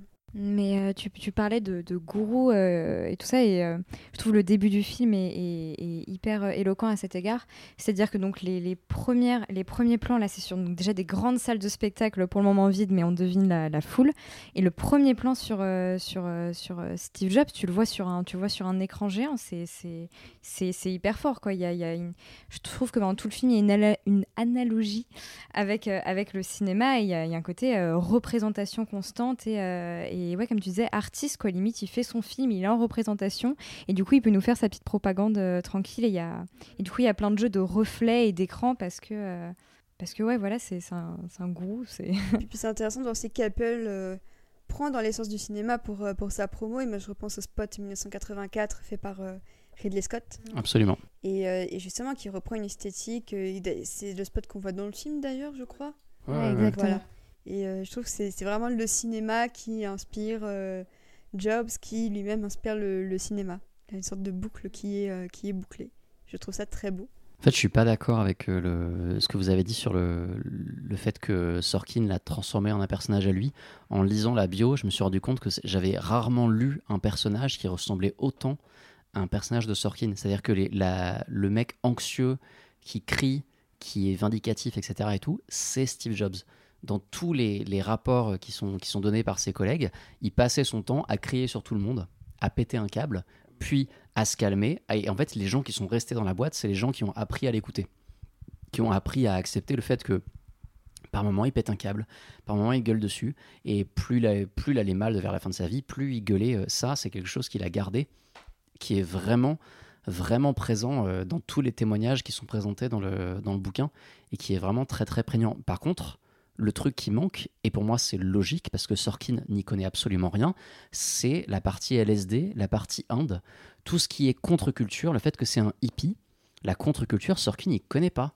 C'est un, c'est son régime, son régime alimentaire très particulier, c'est son rapport à la culture zen, euh, qui ne veut pas dire que lui il était zen, il n'était pas zen avec les gens, il était zen euh, à l'intérieur de lui-même. Euh, toute cette partie-là, cette partie, euh, cette partie, nous, on a compris quelque chose de la culture, on est éduqué par une forme de contre-culture qu'on a ensuite ramené dans ce qui est devenu la culture mainstream. Euh, c'est quelque chose que je retrouve pas dans le film, en tout cas, le fait qu'il se lavait pas, parce qu'il pensait que son régime faisait qu'il n'avait pas besoin, de, il pas besoin de se laver, et du coup, il, il, sentait très mauvais. Il se balayait tout le temps pieds nus, il avait les cheveux très très longs pendant très longtemps. Je dis, il y a une scène où il va aux toilettes et il enlève ses chaussures euh, pour pisser. Donc c'est l'un des rares moments euh, euh, du truc. Mais en fait, moi je dis ça parce que justement, c'était un des reproches qui a été fait au film, notamment par beaucoup de collaborateurs qui disaient il pouvait être sec, il pouvait être énervé, il n'était pas cruel. Et dans le film, moi je, je, je, rapporte des propos. Hein. Après, j'ai pas lu le livre effectivement, donc je, te, je fais confiance là-dessus. Mais et c'est là effectivement que je pense que tu as raison sur l'interprétation de Fassbender. Parce que moi, en fait, ce, ce personnage joué par Fassbender m'a fait penser à un autre personnage de la film de Fassbender qui est David de Prometheus. Le génie, euh, le génie parfait. Tu vois, c'est la créature, la création, etc. Donc il y a deux propos très différents, encore que ce soit de la tech dans les deux cas. Mais Fassbender, il a, il a une élégance naturelle, euh, un côté très théâtral et un côté vraiment brutal, parce que c'est quand même un mec qui vient de ça au départ, qui a fait des films assez, euh, assez durs où parfois il joue des rôles de méchants. Tout, même Twelve Years a Slave, je veux dire. Euh, voilà. mais je suis d'accord, il y, a une violence contenue, je trouve, dans Fassbender. T'as l'impression qu'il peut. Ouais. Mais c'est, un, un, homme irlandais d'origine allemande euh, qui euh, a une enfance aussi assez compliquée. Et effectivement, dans son jeu, même son physique très carré, très sec, ses, ses yeux perçants. Et quand il joue Jobs, je le vois vraiment jouer son androïde qui connaît toute la culture par cœur, qui a réponse à tout, qui ne peut jamais être pris en défaut. Et d'ailleurs, dans le film, il n'est jamais pris en défaut. Moi, je le vois jouer Magneto bizarrement. Ah, il y a un peu de ça aussi. je ouais, Magneto avec son petit col roulé. il y a un peu de ça aussi, mais c'est là du coup qu'il fait aucun travail de composition finalement parce qu'il joue un biopic, ah il joue Fassbender en oui, fait. Euh. On, sent clairement que c'est euh, il y, a, y a eu moins d'investissement de sa part par rapport à Eisenberg qui a vraiment étudié même les tonalités de sa voix, les intonations. Tout à l'heure, on regardait des vidéos de Zuckerberg qui est passé au Saturday Night Live et c'est marrant de voir que et c'est marrant de voir que quand Eisenberg retrouvait son timbre normal, qu'on entendait Zuckerberg, cette manière de prononcer les mots, même sur la fin et tout ça, euh, Zuckerberg s'en est vachement inspiré, alors que Fassbender, il est plus dans euh, l'excellent, parce qu'il est vraiment excellent dedans, hein, dans l'excellent récitage euh, de, de, texte. Mais après, voilà, il reste vraiment très bon, hein, qu'on ne se mente pas. Mais c'est vrai que je trouve qu'il y a un peu, c'est peut-être un peu moins incarné et habité que, que, que l'autre biopic. Après, c'est là du coup qu'on rentre vraiment dans l'analyse du film on l'a dit tout à l'heure, Fincher c'est un contrôle fric et quand vous regardez le documentaire, vous voyez que la moindre scène est pilotée par Fincher qui leur montre ce qu'il faut faire, etc. Danny Boyle, qui a du coup repris les rênes du projet, pour lui c'est un film de commande. Et je pense que Danny Boyle, et ça se voit un peu à sa filmographie depuis, euh, depuis 10 ans, quand tu vois Trans, 27 heures, euh, même euh, en un sens, le film que tu n'aimes pas, aide-moi, Slumdog Millionnaire. Slumdog Millionnaire, voilà, bah, tout le monde déteste ce film dans la pièce sauf moi, voilà, je suis Je content. déteste pas, mais je suis pas hyper Eh ben c'est super, moi je l'aime beaucoup. Euh, mais effectivement, on, on peine à trouver des, des thématiques communes. Il y en a, évidemment, mais ce n'est pas aussi fédéré que David Fincher, qui effectivement, comme tu disais, a un discours sur la femme, un discours sur euh, le polar, un discours sur le, le foyer, même la- le danger qui s'incite dans ta vie, avec des nuances évidemment. Mais j'ai l'impression, si tu veux, comme c'est un projet de commande, il laisse plus faire, au sens où lui, il est là pour filmer. Et quand tu vois justement le documentaire du tournage de Steve Jobs, tu ne le vois jamais donner des directives. C'est-à-dire qu'il donne des directives plus aux figurants pour les sons sols ou euh, les scènes où justement il y a ses accueils de présentation, etc. Et quand il parle de Fassbender, il dit mais ce qui est très bien, ce qu'il fait, c'est génial, etc. T'as l'impression pas qu'il s'en fout, mais qu'il est plus, il est plus freestyle, et il est plus euh, laissé aller. Peut-être que lui justement est dans moins, dans le texte et plus dans l'image. Et du coup, je trouve que dans le film, tout se répond très bien parce que les dialogues sont très fédérateurs. Mais Jeff Daniels fait un peu du Jeff Daniels. Euh, Fassbender fait un peu du Fassbender. Kate Winslet est vraiment celle qui, je pense, euh, sort vraiment du lot parce qu'elle s'est vraiment investie. Mais la plupart des. C'est vraiment très théâtral, quoi. C'est-à-dire chacun. On fait des caisses en plus. Chacun vraiment est à fond et on a moins ce côté propre, lisse, où on sent vraiment l'univers Sorkin mis en mouvement par un seul ma- ma- marionnettiste euh, que pour le coup celui-là. Genre, il y a une scène où, euh, où Fassbender fait du yoga. Ça qui n'est pas scripté, c'est juste il est arrivé sur le tournage et on lui annonce une bonne nouvelle, donc il se met à faire du yoga. Du coup, Danny Boyle qui fait Ah, génial, tiens, je vais l'intégrer, mettre la caméra entre les jambes et compagnie. C'est quand il répétait avec Kent Winslet et que euh, disait et souvent Fassbender il, il essayait de trouver des, des impros et tout ça pour euh, nourrir un peu le jeu. Et un jour, bah, pendant qu'on répétait, il s'est mis à faire du yoga. Et, euh, et en fait, on s'est rendu compte que ça marchait très bien, que c'était aussi un peu dans l'esprit du personnage. ouais, exactement. Mais là encore, c'est pas, c'est pas, c'est, Fassbender qui a apporté ce petit élément que Jobs faisait sûrement du yoga Ah apporté complètement, complètement. au personnage. Après, euh, là où je trouve, euh, enfin là où je trouve ça assez intéressant, c'est que je trouve que le film est vraiment sur, euh, bah, sur la construction de l'image qu'est Steve Jobs. Et je suis d'accord au début, oui, on voit beaucoup Michael Fassbender, mais plus le film avance et en fait, et au troisième acte, d'un coup, en plus, à ce moment-là, il apparaît sur l'écran en géant à nouveau. On est vraiment en mode, ok, c'est Steve Jobs, c'est bon, c'est le Steve Jobs que je connais, je le reconnais. En plus, il apparaît sur un écran, donc il y a un côté méta, image, blabla. Donc, même si, oui, je suis d'accord avec vous, on voit beaucoup Fassbender. Bah, à la fin, moi, je vois Steve Jobs. Et c'est marrant parce que même, euh, je crois que c'était Danny Boyle qui disait que sur la, la fin, quand il tournait le troisième acte, quand il le voyait avec ses cheveux euh, poivre et sel et ses petites lunettes, il disait Ah bah en fait c'est Steve Jobs. Et j'ai l'impression que c'est vraiment ce troisième acte qui, qui, qui, qui aide à faire passer, euh, qui aide à faire passer la, la, la pilule Fassbender. Parce que même si je le trouve très bon dans le film, effectivement pour moi c'est pas avant le, troisième acte que il, incarne, euh, il incarne. Après, j'ai l'impression aussi qu'on connaît pas mal Jobs avec ces dernières années et ses cheveux, euh, avec ses cheveux là, son, son allure très, euh, très simple et très dépouillée. Et, euh, et c'est pour ça que nous, notre génération, elle est plus habituée à, ces images-là. Mais pour ceux qui ont l'âge de Sorkin ou quoi, qui ont l'âge de Sorkin, de Danny Boyle, même de Fassbender, qui a, qui a 15 ans euh, de plus que nous, voire 20 ans de plus que nous, il, est- il a la quarantaine bien entamée. Mais, euh, mais peut-être que eux avaient une image différente, mais nous, on a 30 ans, désolé Renaud de... Waouh, Voilà. ce call-out monstrueux. mais nous, notre, notre, nous, notre génération, notre génération, donc ça va faire euh, 10 ans que Steve Jobs est mort, nous, nos images, notre imagerie de Steve Jobs, c'est le mec en col roulé noir, avec les cheveux coupés euh, extrêmement ras, les petites lunettes, les baskets dégueulasses et le, et le jean euh, enfant. Bah, c'est ça. Et c'est pour ça que je pense qu'aussi que pour nous, c'est ce dernier acte aussi qui, euh, qui s'imprègne un petit peu plus, parce que ça ressemble plus à, quelqu'un qu'on connaît. En fait, c'est exactement ça. Celui d'avant, on le, on le connaît beaucoup moins.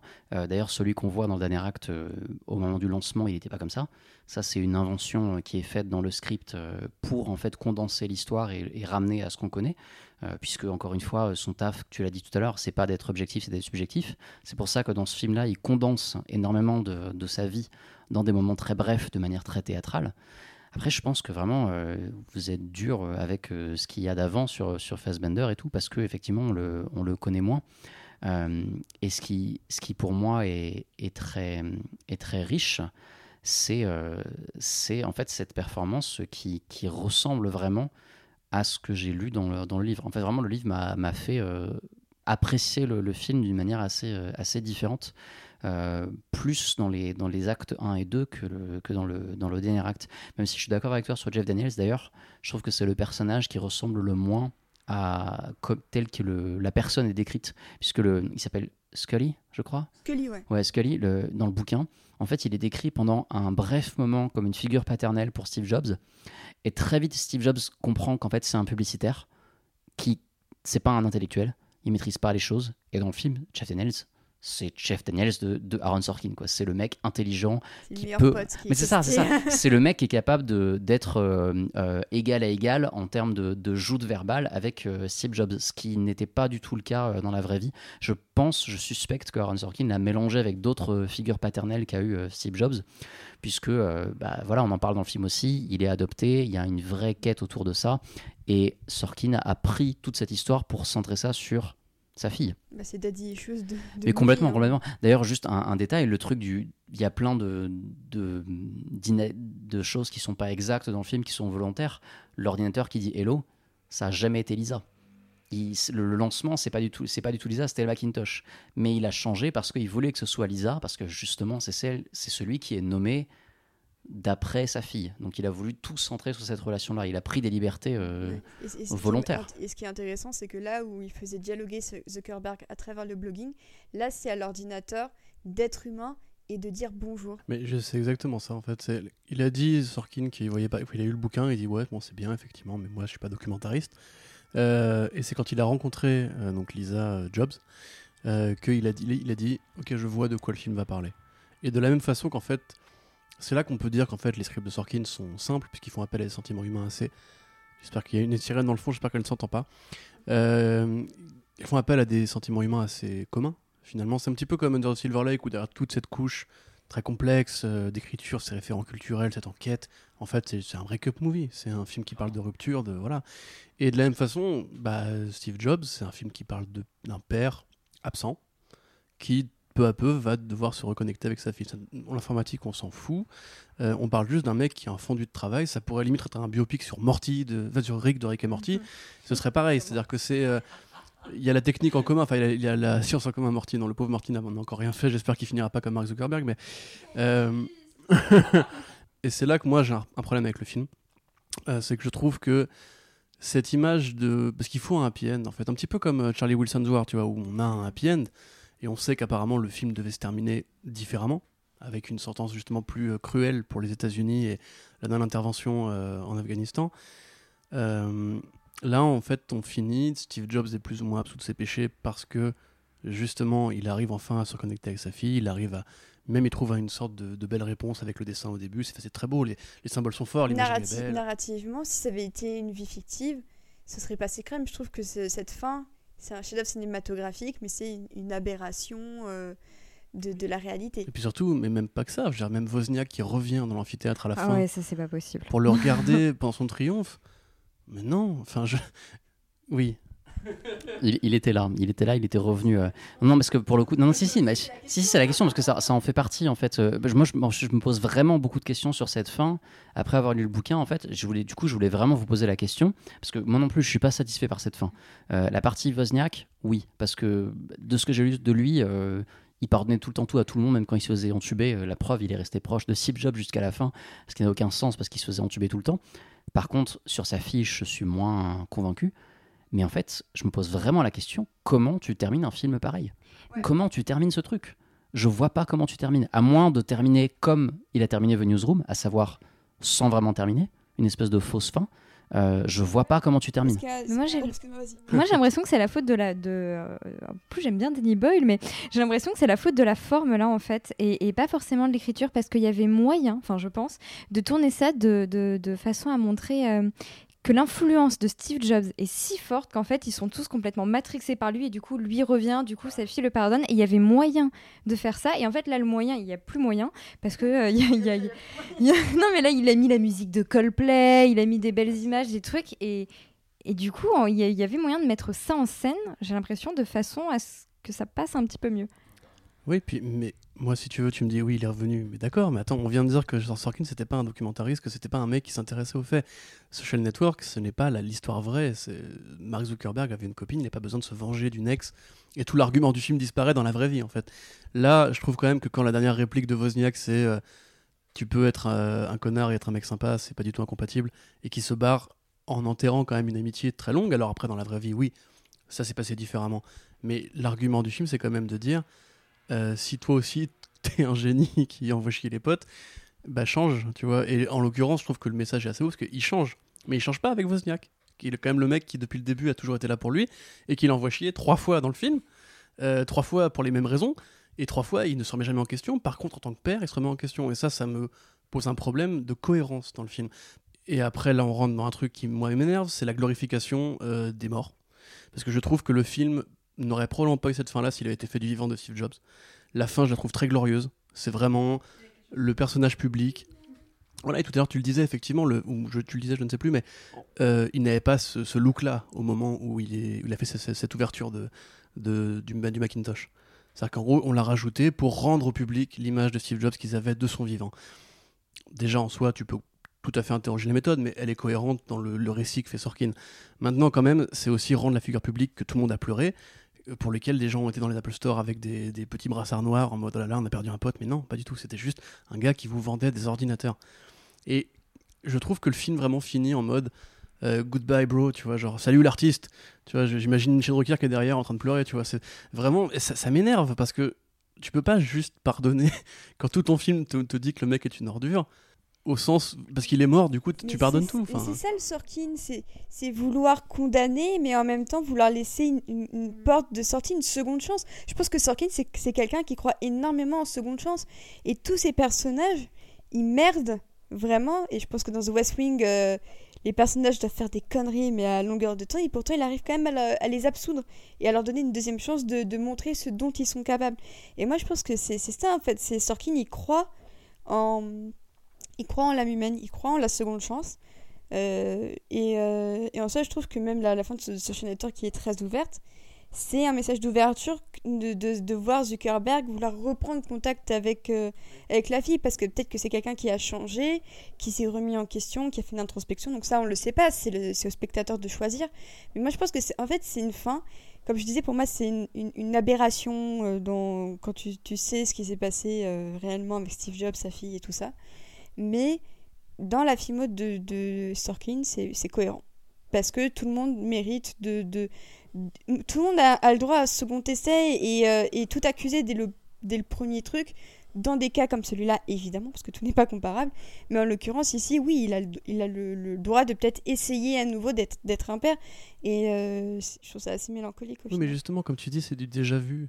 Et, et toutes les variations d'un modèle ne sont pas forcément appliquées avec la même, le même dosage.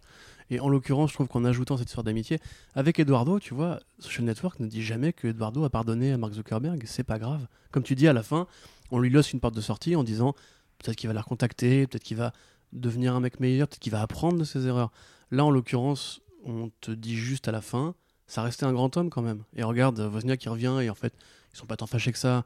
Et je trouve qu'il y a une fausse note en fait. Dans, dans le modèle justement Sorkin du génie arrogant qui doit apprendre l'humanité, la compassion, etc., pour à la fin conclure sur une note positive, je trouve que ça ne fonctionne pas. En tout cas, de ce point de vue-là, ça ne fonctionne pas. Comme avec euh, son ami à grosses lunettes, dont je ne vais pas me revenir le, souvenir le nom. Joanna Hoffman?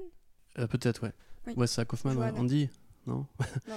Euh, Mais tu vois, Oui, Johanna. ça, ça, c'est pareil, c'est trop facile. Et moi, ça m'énerve parce que justement, je trouve que la fin est la fin de Social Network est bien dosée. Elle est, elle est simple, elle est sobre, elle est logique. La fin de, de Steve Jobs, c'est c'est glorieux, c'est c'est- on l'acclame. Regardez ce génie qui a qui a réussi à changer l'histoire. Ouais, Et- Ça manque totalement de nuances. Et, et à nouveau, je reviens, c'est à nouveau, enfin, pas que la faute de la mise en scène, mais la mise en scène joue énormément là-dessus parce que le dernier plan du film, c'est. euh, on voit sa fille qui est dans les coulisses et la caméra est derrière elle et on voit en fait Steve Jobs qui commence à doucement se diriger vers elle. Donc c'est vraiment en mode, regardez, il abandonne son produit, il abandonne son public, la vraie importance c'est sa fille et tout. Et c'est mais c'est too much, c'est quoi ce plan C'est quoi ce truc C'est pas devenu le père parfait euh Oui. non, mais. Océane oui. est perplexe. Bah, en fait, oui, c'est ça. C'est vraiment une fin qui me partage parce que vraiment, même la phrase euh, euh, Je vais te mettre tout- toutes tes chansons dans ta poche, c'est super beau. Ça, ça oui, ça je suis d'accord. C'est une des plus belles phrases prononcées à mon sens dans les sens cinéma, c'est je vais mettre toutes tes chansons dans ta poche.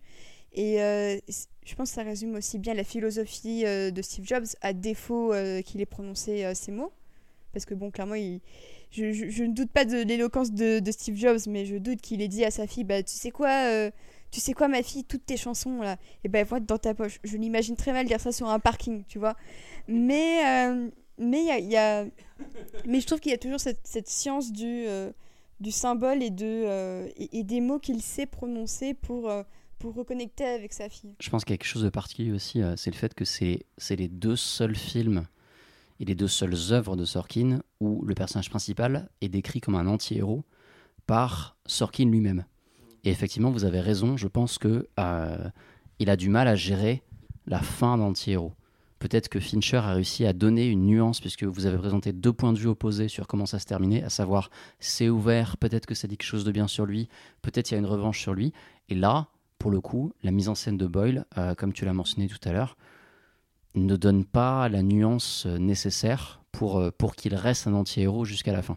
Et là, effectivement, il y a, y a sans doute un manque. C'est- trop optimiste. Ouais, ouais, ouais. Je- alors que c'est ça peut-être que ça fait de nous des cyniques ou je sais pas, mais j'ai l'impression qu'en fait on, on est tellement habitué à, à voir toutes ces figures là être un peu des pourritures que la, moindre étincelle d'optimisme en fait elle ne paraît pas réaliste. Et évidemment, ça m'a fait penser euh, dans l'actualité euh, au documentaire, la série documentaire sur Michael Jordan euh, qui, est sortie sur Netflix, euh, The Last Dance. Non mais parce que c'est non mais c'est très cohérent en fait, parce que c'est l'idée, c'est on a quelqu'un qui contrôle un peu la prod, à savoir dans le cas dans ce cas-là Jordan, qui présente la meilleure version de lui, et quand on lui pose la question de est-ce que vous étiez un connard avec les autres, il dit ben oui, mais j'avais pas le choix parce que sinon on n'allait pas y arriver. Et là, il y a la même idée. Il y a Steve Jobs, euh, même si Wozniak lui dit t'es pas obligé d'être un connard. Lui, sa vision, c'est euh, à la fois dans le film et dans le bouquin, c'est faut quand même que je sois un connard. Faut que je, faut que je, parce que sinon les gens ne vont pas au bout. Alors que dans la vérité, ce que tu, moi, ce que je comprends de bouquin, c'est les gens ont appris euh, à fonctionner avec sa partie connard, en plus de sa partie de je vous dis que ça va marcher, vous êtes capable de faire ça, et les gens se surpassent pour réussir à atteindre ça. Mais il n'avait pas besoin d'être un connard par-dessus ça. Et le film, c'est vrai, un peu échoue de, de, de ce côté-là. Ouais, il amplifie la. Ah, je- Ouais, c'est un peu c'est un peu apolo- ah, c'est c'est un peu euh, genre euh, connard apologiste en fait. C'est ça. Mais euh, si moi je trouve que ça amplifie la partie connard à partir du moment où tu as cette scène où il menace son employé de le poucave en direct, tu vois. Après, ok, on n'est pas d'accord, on va se battre. Mais après, attends, moi je suis pas du tout en train de dire que j'ai pas, que j'ai pas aimé le film, au contraire, j'ai beaucoup aimé le film, je trouve que c'est vraiment un très bon film et un très grand film même. Euh, je regrette qu'il se soit cassé la gueule. Euh, si tu veux, c'est juste, peut-être que c'est des- choix de- d'interprétation aussi. Et effectivement, la sécheresse de Fassbender dont on parlait tout à l'heure, euh, c'est d'ailleurs c'est ce que disait Fassbender aussi, parce que tu viens de dire exa- exactement le côté il faut être un dans le documentaire sur Steve Jobs, il explique que lui justement il, il voit Jobs comme un mec qui veut avoir des résultats. Pour avoir des résultats, bah, il faut faut fouetter un peu quoi. Surtout qu'en plus, euh, et ça c'est un truc que Danny Boyle disait très bien et que je pense le film n'est pas assez en avant à mon avis, c'est qu'en fait Steve Jobs c'était plus une sorte de réalisateur. Euh, C'est-à-dire que, d'ailleurs, c'est pas pour rien qu'après il s'est tourné vers le cinéma, mais il y a ce côté, un réalisateur, c'est pas forcément un technicien, c'est pas forcément un, un artiste au sens académique ou technique du terme, c'est un coordinateur de talent. C'est-à-dire qu'il prend un, cadreur pour filmer, il prend un chef-op pour éclairer, il prend un monteur pour monter, un musicien pour euh, musicier. Et euh, de la même façon, Steve Jobs lui-même, à part sur le design vraiment et la promotion du produit, n'est pas celui qui met les mains dans la technique.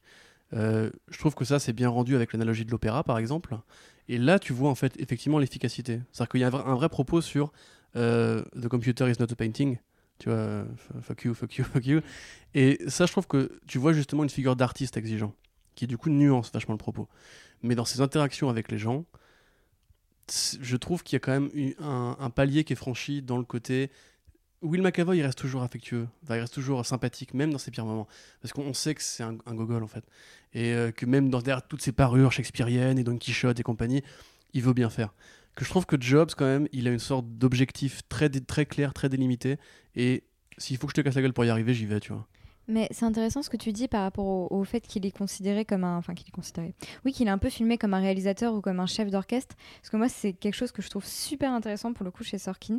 C'est euh, c'est ce thème-là de. J'ai l'impression qu'il il- il se demande en fait ce que c'est euh, ces, nouveaux. ces nouveaux métiers de marketing, ces nouveaux, voilà, ces nouveaux trucs, il se demande ce que c'est. Et dans Steve Jobs, j'ai l'impression qu'il interroge euh, est-ce que c'est de l'art? Et par exemple, bah, je reviens à ce que je disais pour The Social Network, j'ai l'impression qu'il se demande est-ce que c'est pas une forme de sport finalement avec la compétition? Et, euh, et, dans le stratège, c'est encore c'est intéressant parce que c'est le point de vue inverse, c'est-à-dire que là cette fois-ci c'est le sport et on va se demander à quel point euh, le sport peut devenir bah, justement du mathématique, ouais, mathématique, et scientifique, être calculé alors que c'est l'humain en fait. Ouais, et, c'est un truc ouais, que je trouve super intéressant. Quoi. Il se demande est-ce que finalement la vente c'est pas de l'art? Est-ce que la, la, la, la, création de la Silicon Valley c'est pas du sport Enfin, j'aime beaucoup Il faut savoir que, que, Sorkin est obsédé par le sport, que sa technique d'écriture, c'est euh, déprimer, regarder le sport, euh, jusqu'à ce qu'il arrive, qu'il craque et qu'il se mette à écrire euh, très tard la nuit. Et c'est comme ça qu'il a écrit sa sitcom Sports Absolument pas du tout comme moi. c'est pas du tout ma technique de scénariste. Je m'inspire très peu de Sorkin. Même si plus jeune, j'ai écrit des, des, pastiches de Vaux West Wing en mettant en scène des amis à moi. Bref. c'est terrible. non, ce que je voulais dire par rapport à ce que vous disiez, qui, est super intéressant, c'est effectivement, encore une fois, pour revenir au bouquin, parce qu'il faut bien que je ramène euh, au travail que j'ai fait pour ce podcast, euh, le côté artiste de, de, Steve Jobs est très très mis en avant. Et en fait, dans son côté conflit avec les gens, il y a un truc qui est très présent, c'est que euh, en fait, les gens qui sont restés avec lui, les gens qui ont continué, c'est les gens qui savent que quand, quand il est un crevard avec eux, ils peuvent lui répondre et lui dire t'as tort, et c'est quelque chose qu'il apprécie. Et alors, on le voit pas beaucoup dans le film, mais il y a une scène que j'aime beaucoup, c'est euh, quand il y a un, de ces techniciens qui gère l'image de requin. Oui C'est ça, et qui le reprend plusieurs fois. Il fait, donc là, c'est la 24e image, c'est la bonne. Et ah oui, celle-ci, elle est parfaite. Je t'avais sûrement montré une déjà avant qui était exactement la même. Et tu me fais chier. Et tu vois que Fassbender, il rigole un peu en entendant ça. Et là, dans ce moment-là, c'est pas souvent, mais j'ai vraiment ressenti le, Steve Jobs qui est décrit dans le livre de euh, je pourris les gens, mais je j'attends qu'en face on me réponde. C'est pour ça d'ailleurs que je pense qu'il y a eu cette espèce d'échange absolument dingue avec Jeffrey Katzenberg euh, à l'époque où il devait négocier entre Pixar et Disney euh, qu'est-ce qui appartient à qui, quoi, euh, clairement. Mais ça, justement, c'est le troisième acte. Et effectivement, euh, avait raison tout à l'heure, ou Julien, je ne sais plus. Mais, C'est super. mais je suis un peu fatigué. Ça fait deux heures quand même, là. sur le côté, le troisième acte, c'est celui qui l'humanise le plus. Et justement, il y a ce côté aussi quand il s'engueule avec son pote qui a payé Harvard à sa fille. et et que pour le coup, vraiment une, assez belle scène parce que mine de rien, t'as la vengeance du mec qui, pour le coup, bah, veut euh, envoyer chier son patron. Mais t'as aussi un peu un côté familial, tu vois, c'est le papa, c'est le tonton qui se battent pour l'amour de la fille, etc. Et il est moins vindicatif. Et justement, euh, son ami le met en face de ses contradictions et il s'explique très bien, mais tu sens qu'il a pas envie de faire la guerre, tu vois, il a plus envie de faire la guerre et il est plus apaisé, etc. C'est vrai que moi, ce moment-là, c'est un truc que je trouve euh, assez appréciable. Mais dans l'ensemble, c'est peut-être moins, moins, bien dosé par euh, Danny Boyle qui justement ne donne pas autant de directives que Fincher et qui du coup crée moins de cohérence sur le long terme. Parce que pareil, quand tu vois euh, la façon dont Seth Rogen joue Wozniak, il le joue toujours pareil. C'est-à-dire qu'il s'est écoulé 20 ans, mais euh, le mec depuis le garage, il joue toujours pareil. Il n'y a, a, pas de changement. Et d'ailleurs, Wozniak disait que dans le troisième acte, la fameuse engueulade entre les deux n'avait pas eu lieu, mais par contre, ce que Wozniak disait, c'était la somme de la rancœur de plusieurs anciens collaborateurs de Jobs et que du coup, Wozniak incarne euh, cette, cette, rancœur. Donc en fait, il, il, est plus seulement un personnage, mais il devient aussi un concept et une sorte d'obstacle sur euh, la, réussite entre guillemets parfaite de, Steve Jobs. C'est vraiment euh, c'est sa conscience en fait. C'est ça. C'est limite Johanna pourrait paraître comme une conscience.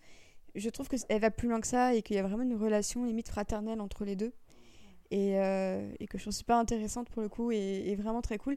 Mais Wozniak pour moi c'est la vraie conscience du, du film. C'est un peu, c'est pas vraiment le cœur, euh, antique de, de, Steve Jobs, mais euh, ça, s'en rapproche un petit peu. Bah, c'est vrai qu'il y a Johanna, tu as raison, qui, qui pour le coup celle qui ose lui répondre le plus.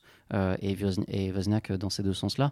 Et on retrouve là euh, quelque chose euh, dont tu avais parlé quand, quand, on a commencé à préparer ce podcast, qui était le rapport au réel. Et, et pour le coup, vu le nombre de témoignages sur ça, ça montre bien que c'est une espèce d'explosion des subjectifs, où il y, a des, y a des gens, j'avais regardé la page Wikipédia, donc des, des proches de, Steve Jobs et tout, et des gens qui ont vu le film et qui ont dit c'est n'importe quoi, il n'était pas du tout comme ça, et en as d'autres qui disent c'est incroyable, il était exactement comme ça. évidemment, Wozniak qui, qui était ému aux larmes devant en disant mais enfin c'est exactement lui quoi. Tout ce que j'aime chez lui tout ce que tout ce que j'ai détesté chez lui tout est là quoi.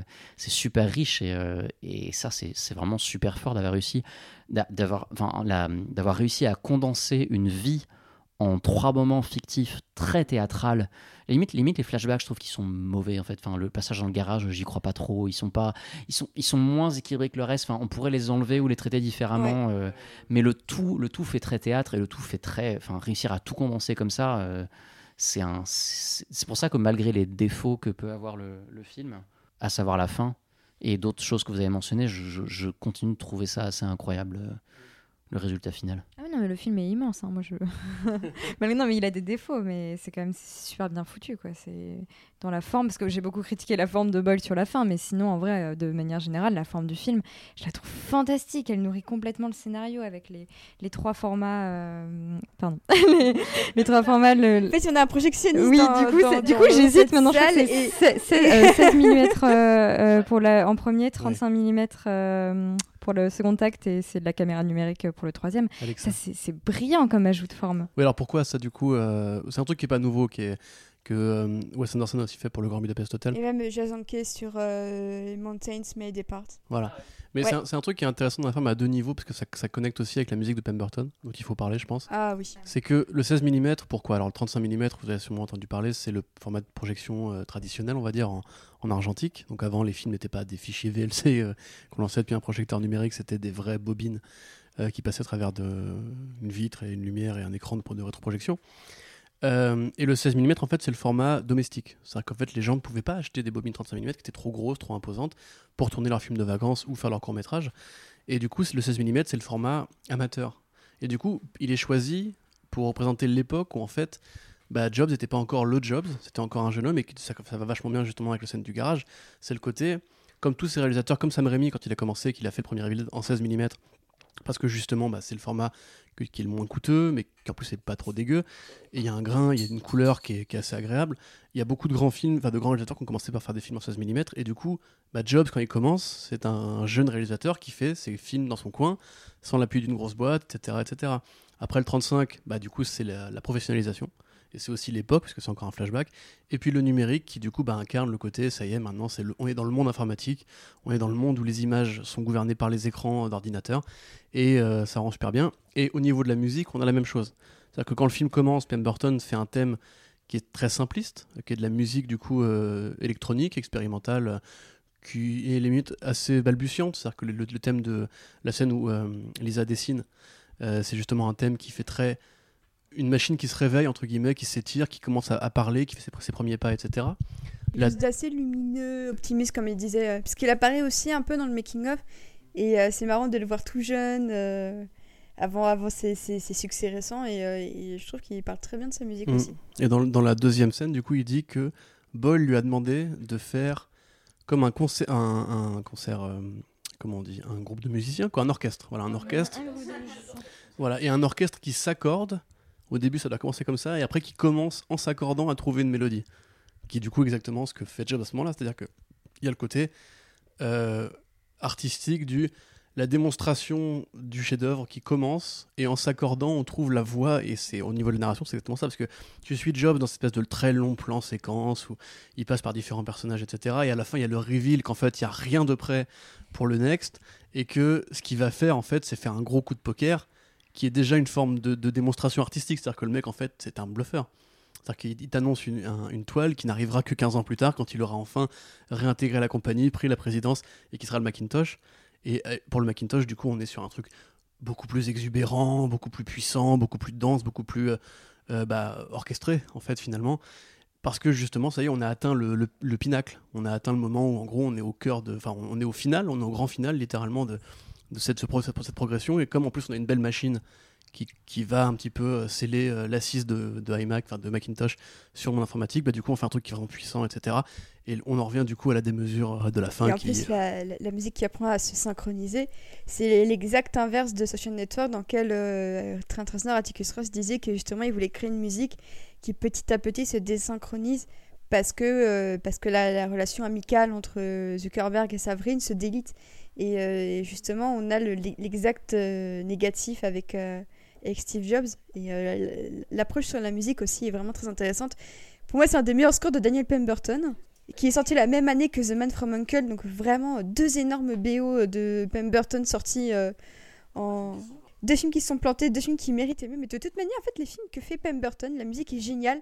Mais très souvent, les films se plantent. L'exception, c'est Ouais, Spider-Verse. c'est un peu la seule exception. Je suis, je suis content que vous parliez de, de musique parce que c'est vrai que Pemberton le mérite et euh, même s'il commence, un il commence à percer quand même bien dans le milieu, il fait pas partie des noms les plus discutés euh, chez les amateurs de, de musique de film. Puis Alors que c'est- cinématiseur. Oui, c'est vrai, chez des Cinématiseurs qui sont giga fans, ouais, Aurélien. ouais. C'est vrai que, ouais. Euh, mais non, c'est vraiment, c'est c'est super ce que, ce, que, ce que vous dites sur, sur Pemberton. Et c'est vrai que tu as raison, en fait, le- les deux films se répondent en miroir à bien des aspects.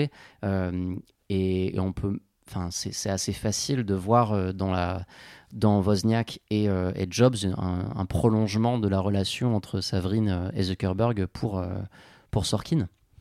Euh, avec cette espèce de du coup de, de fin semi-heureuse où ils se redeviendraient amis, ce qui clairement n'a pas vraiment de sens, encore une fois. euh, mais mais, mais c'est vrai que tu as raison, les deux films se répondent beaucoup et dans la musique, ça s'entend ça s'entend vraiment beaucoup. Moi, je crois que mon moment préféré du making of, c'est quand euh, on passe de la partie de la de, ouais, de la première partie où vraiment c'est super minimaliste, il compose ça sur son petit clavier, et ensuite le plan suivant, on entend la musique de, l'un des, meilleurs morceaux du, film, justement l'art d'opéra.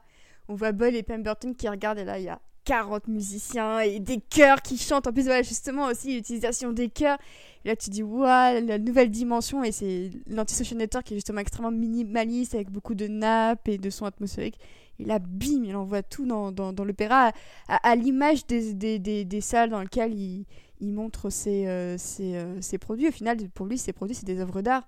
Et on le voit clairement avec la manière dont il essaie de jouer avec les rideaux aussi, euh, avec les spectateurs, comment il gère les spectateurs. Et t'as l'impression que les spectateurs sont à un concert en fait qui tape, euh, qui tape des pieds et qui claque des mains. T'as l'impression de te retrouver à Rock en scène euh, un dimanche soir à 23h. les, les panneaux exit aussi, euh, le fait qu'ils veulent absolument éteindre les panneaux exit, pour le coup, vraie règle de 3 pour le coup. Premier acte, je veux éteindre, ils veulent pas. Deuxième acte, ils veulent pas. Troisième acte, ah j'en ai réussi, on les a La éteints. petite victoire, ouais. Même, enfin, le Jobs lui-même, enfin, comment Sorkin l'écrit. C'est vrai que moi j'étais mort de rire au début quand on a vu le film. Il y avait des bières, hein. mais j'étais mort de rire parce que le mec est mais complètement fou quand il parle de CPC. On dirait qu'il parle de la Torah, quoi. C'est-à-dire que le gars il dit on va faire, une- on va faire a dent in the universe. Euh, Est-ce que Tchaïkovski était en retard quand il a joué la, la, la, la 9 etc. Non, mais mais calme-toi. C'est juste un PC. Au pire, les gens vont s'en servir pour payer leurs factures, écouter de la musique, c'est tout. Enfin, et quand le mec vraiment t'en parle, mais il te fait des analogies. mais On dirait euh, Lars von Trier dans Nymphomaniac quand il te compare euh, un simple, un simple acte sexuel à, à la peinture de Guernica, tu vois. T'as envie d'un mec, tu vas un peu loin quand même. Un Jackson Pollock dans Les Gardiens de la Galaxie. Exactement. voilà. Mais c'est ça qui est génial, justement, c'est que moi je sens que, quand même que Sorkin s'amuse beaucoup avec ce film.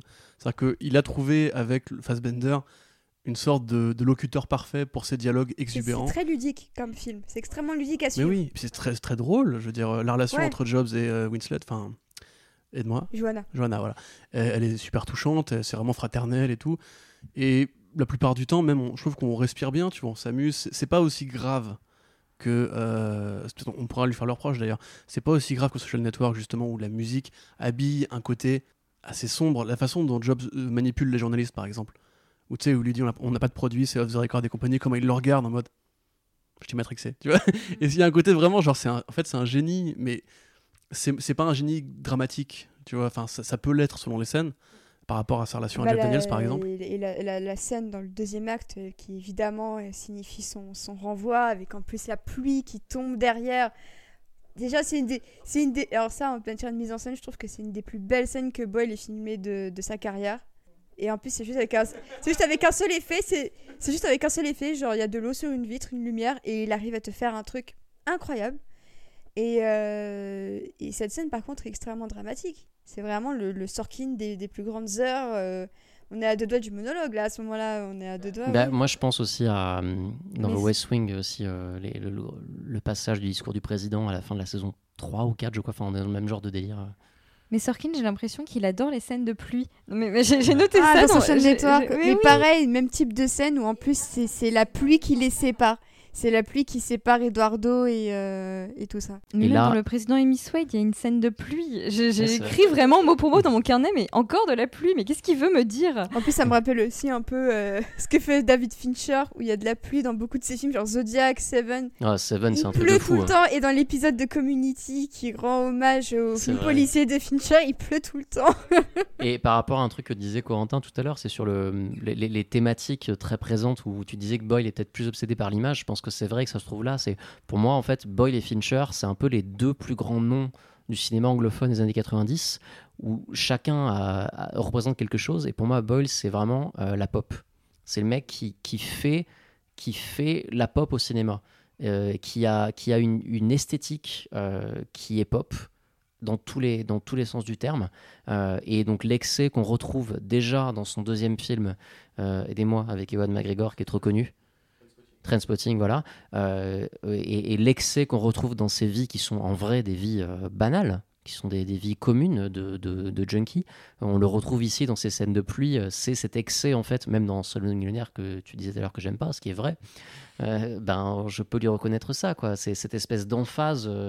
d'emphase qui correspond tout à fait à son époque. Et en ça, je trouve que c'était chouette d'avoir Danny Boyle sur le film, même si en vrai, en vrai, j'aurais voulu voir Fincher dessus, comme tout le monde. Et je, trouve ça intéressant de voir que c'est un, acteur euh, irlandais et un réalisateur british qui s'attaque à un monument américain.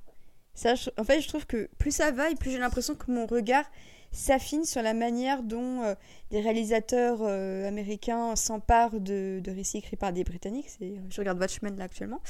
Mais, euh, mais plus ça va et plus j'ai- l'impression de, de noter des différences dans la manière dont les Anglais et les Américains filment des biopics.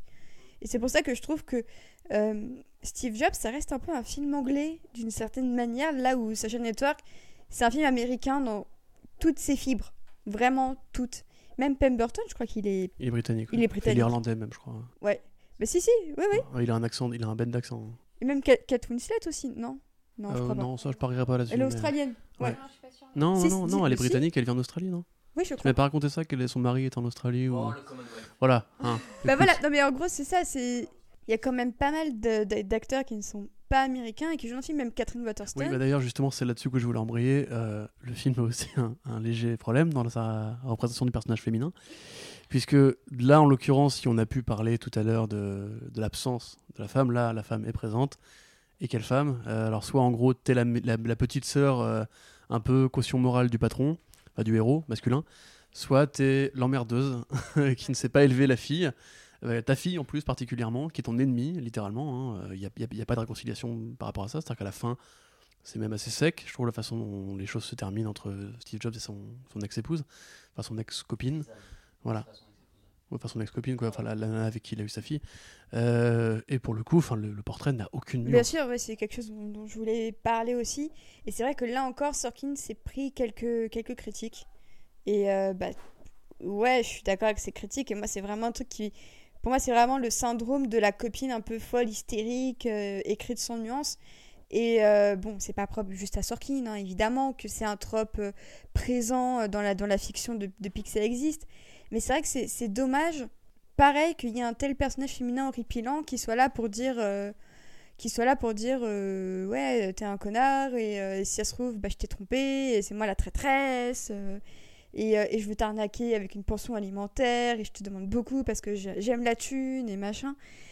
Et c'est et c'est vrai que c'est pas le portrait le plus, le plus subtil euh, du film. Je trouve que même Wozniak est mieux écrit dans ses conflits avec Steve Jobs que elle qui est comme son ex-épouse et qui est la, la mère de sa fille Après, tu sens qu'il essaye un peu au début, en, nous un peu euh, comme au début de Social Network, quand, quand elle lui dit Ouais, t'as déclaré ça dans la presse et tout. Donc là, tu serais un peu plus de son côté à elle, mais c'est complètement déconstruit en fait au fur et à mesure du film. Donc du coup, c'est annulé ce début. On dit ah Oui, bon, ok, il, il a, il a fait cette petite réplique, mais bon, euh, c'est tellement une connasse. Alors que moi, je ne le pense pas, hein, mais euh, le film Oui. euh, te le sous-entend Ce que tellement. je trouve que- assez surprenant, parce que dans le, du coup, dans le bouquin, euh, c'est très factuel en fait. Pour le coup, il y a plein de choses qui sont pas factuelles dans le bouquin, où on va vraiment nous expliquer les, les sentiments des gens directement. Et par contre, Chrysanne, on nous décrit factuellement euh, le coup de. euh, elle utilise l'argent euh, pour euh, faire un. Elle hypothèque la maison pour faire le tour du monde, etc. Et tout. Euh, mais ça reste très, très loin. Limite, en fait, j'ai l'impression que Isaacson a plus appris sur Lisa en parlant avec Krizan que sur Krizan et qui reste très loin pour essayer de pas trop la juger. Et les événements euh, qui sont, la manière dont ils sont présentés dans le film, ouais, sont super durs. Enfin, il n'y a pas de nuance en fait. euh, Il y a très très peu de nuances sur cette femme, euh, ce qui est qui dommage. J'avais une question pour toi, Renaud, tu- qui a lu le livre. Est-ce que la mère frappait vraiment la gamine ou pas? C'est pas dit, mais il y a pas mal de moments où c'est mentionné que la, en fait, les, en fait, quand elle est, la fille, Lisa est partie vivre effectivement avec, euh, avec euh, Steve Jobs. Il y a cette scène dans le film à la fin de l'acte 2 où elle, euh, elle vient lui faire un câlin, puis elle lui dit Je voudrais vivre avec toi. Et elle l'a effectivement fait, elle a vécu avec lui, ce qui a été bah, franchement pas simple du tout. hein. C'est très, très bien décrit. De toute façon, personne n'a eu de relation simple avec Steve Jobs, absolument personne. Vraiment personne. Comment? Mais même Bill Gates, alors Bill Gates, c'est- Bill Gates, c'est un des personnages les plus récurrents du bouquin, avec plein d'interactions, parfois euh, assez. euh, limite, c'est limite, on pourrait faire un, un biopic, euh, genre juste les- sur les deux. Non, je veux dire sur les deux. Ok, bah, euh, intéressant. Une sorte d'Amadeus, euh, mais version. Ouais, euh, bah, Mais c'est ah ouais, mais c'est c'est intéressant. Je trouve que le film n'en parle pas assez.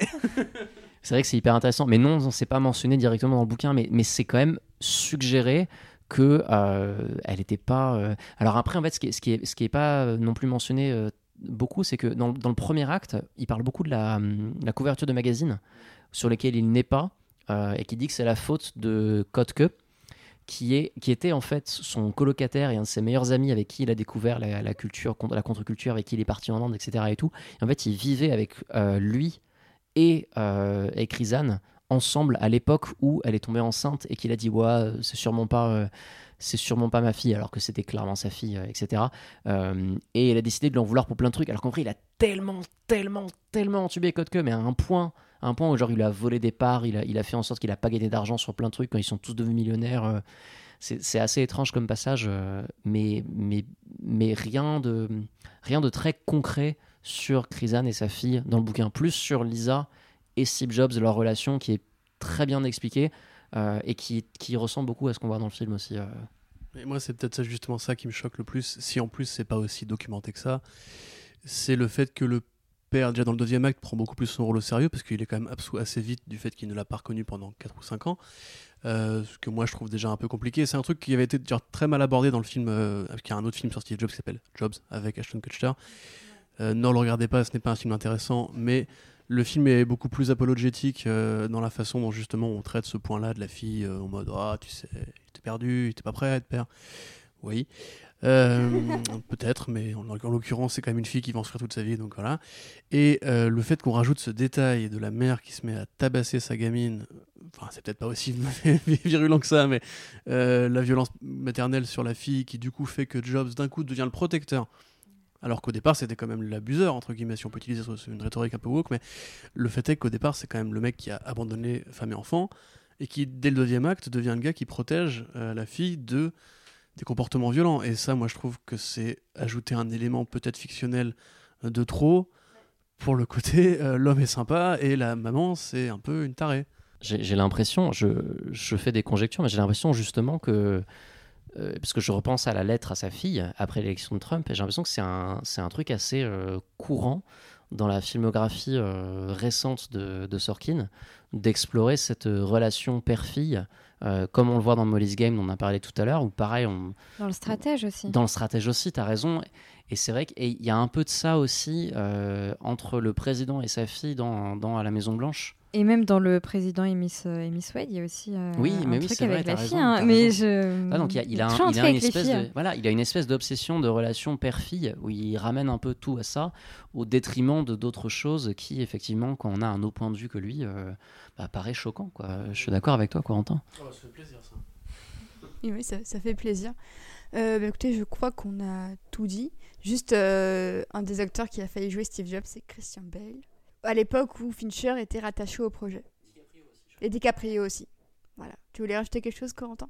Euh, Non, non, enfin, euh, plein, je pense qu'il y aurait plein de choses à rajouter. Après, le film en lui-même, il a énormément de qualité, il est très beau, il est très, très bien écrit euh, dans, dans son ensemble. Non, moi j'ai juste un. Parce que le film a été accueilli assez froidement par la critique, curieusement. Euh, beaucoup de gens reprochent notamment au script d'être trop envahissant et très verbeux. C'est quand même un- ce que tu disais tout à l'heure, il y a beaucoup de pages de C'est script. comme si c'était un film d'Aaron Sorkin. Enfin, un scénario d'Aaron Sorkin, mais bon, Oui, mais c'est vrai que les dialogues sont peut-être plus envahissants encore que d'habitude, Au sens où chaque personnage fait vraiment des répliques de, de 20 secondes avant que l'autre puisse lui répondre. Euh, et je, voilà. Et je suis assez peu d'accord avec ça. Pour moi, c'est euh, c'est aussi une sorte d'apothéose pour Sorkin, puisque c'est le dernier film qu'il fait en tant que simple scénariste, puisqu'après, il passe à la mise en scène. Je me demande si ça a justement pas un rapport avec le fait qu'il était mieux avec Fincher et qu'il était un peu déçu que Fincher n'ait pas repris le rôle de metteur en scène, parce qu'il y a très peu de choses qui sont évoquées dans le documentaire de Making of sur leur relation à tous les deux. Euh, limite, lui a l'air plus engagé, plus investi que, euh, que Je Boyle. pense que Sorkin était juste soulagé que quelqu'un euh, vienne exécuter sa vision. Sans forcément que Boyle soit le, un yes man, parce que Boyle est un auteur, clairement. Il a une manière de filmer que tu retrouves chez personne d'autre en matière de plan euh, en anglais tout ça. Mais euh, je pense que Boyle était assez chill et clairement Boyle c'était- c'est un fanboy de Sorkin. Et je pense que même si le script.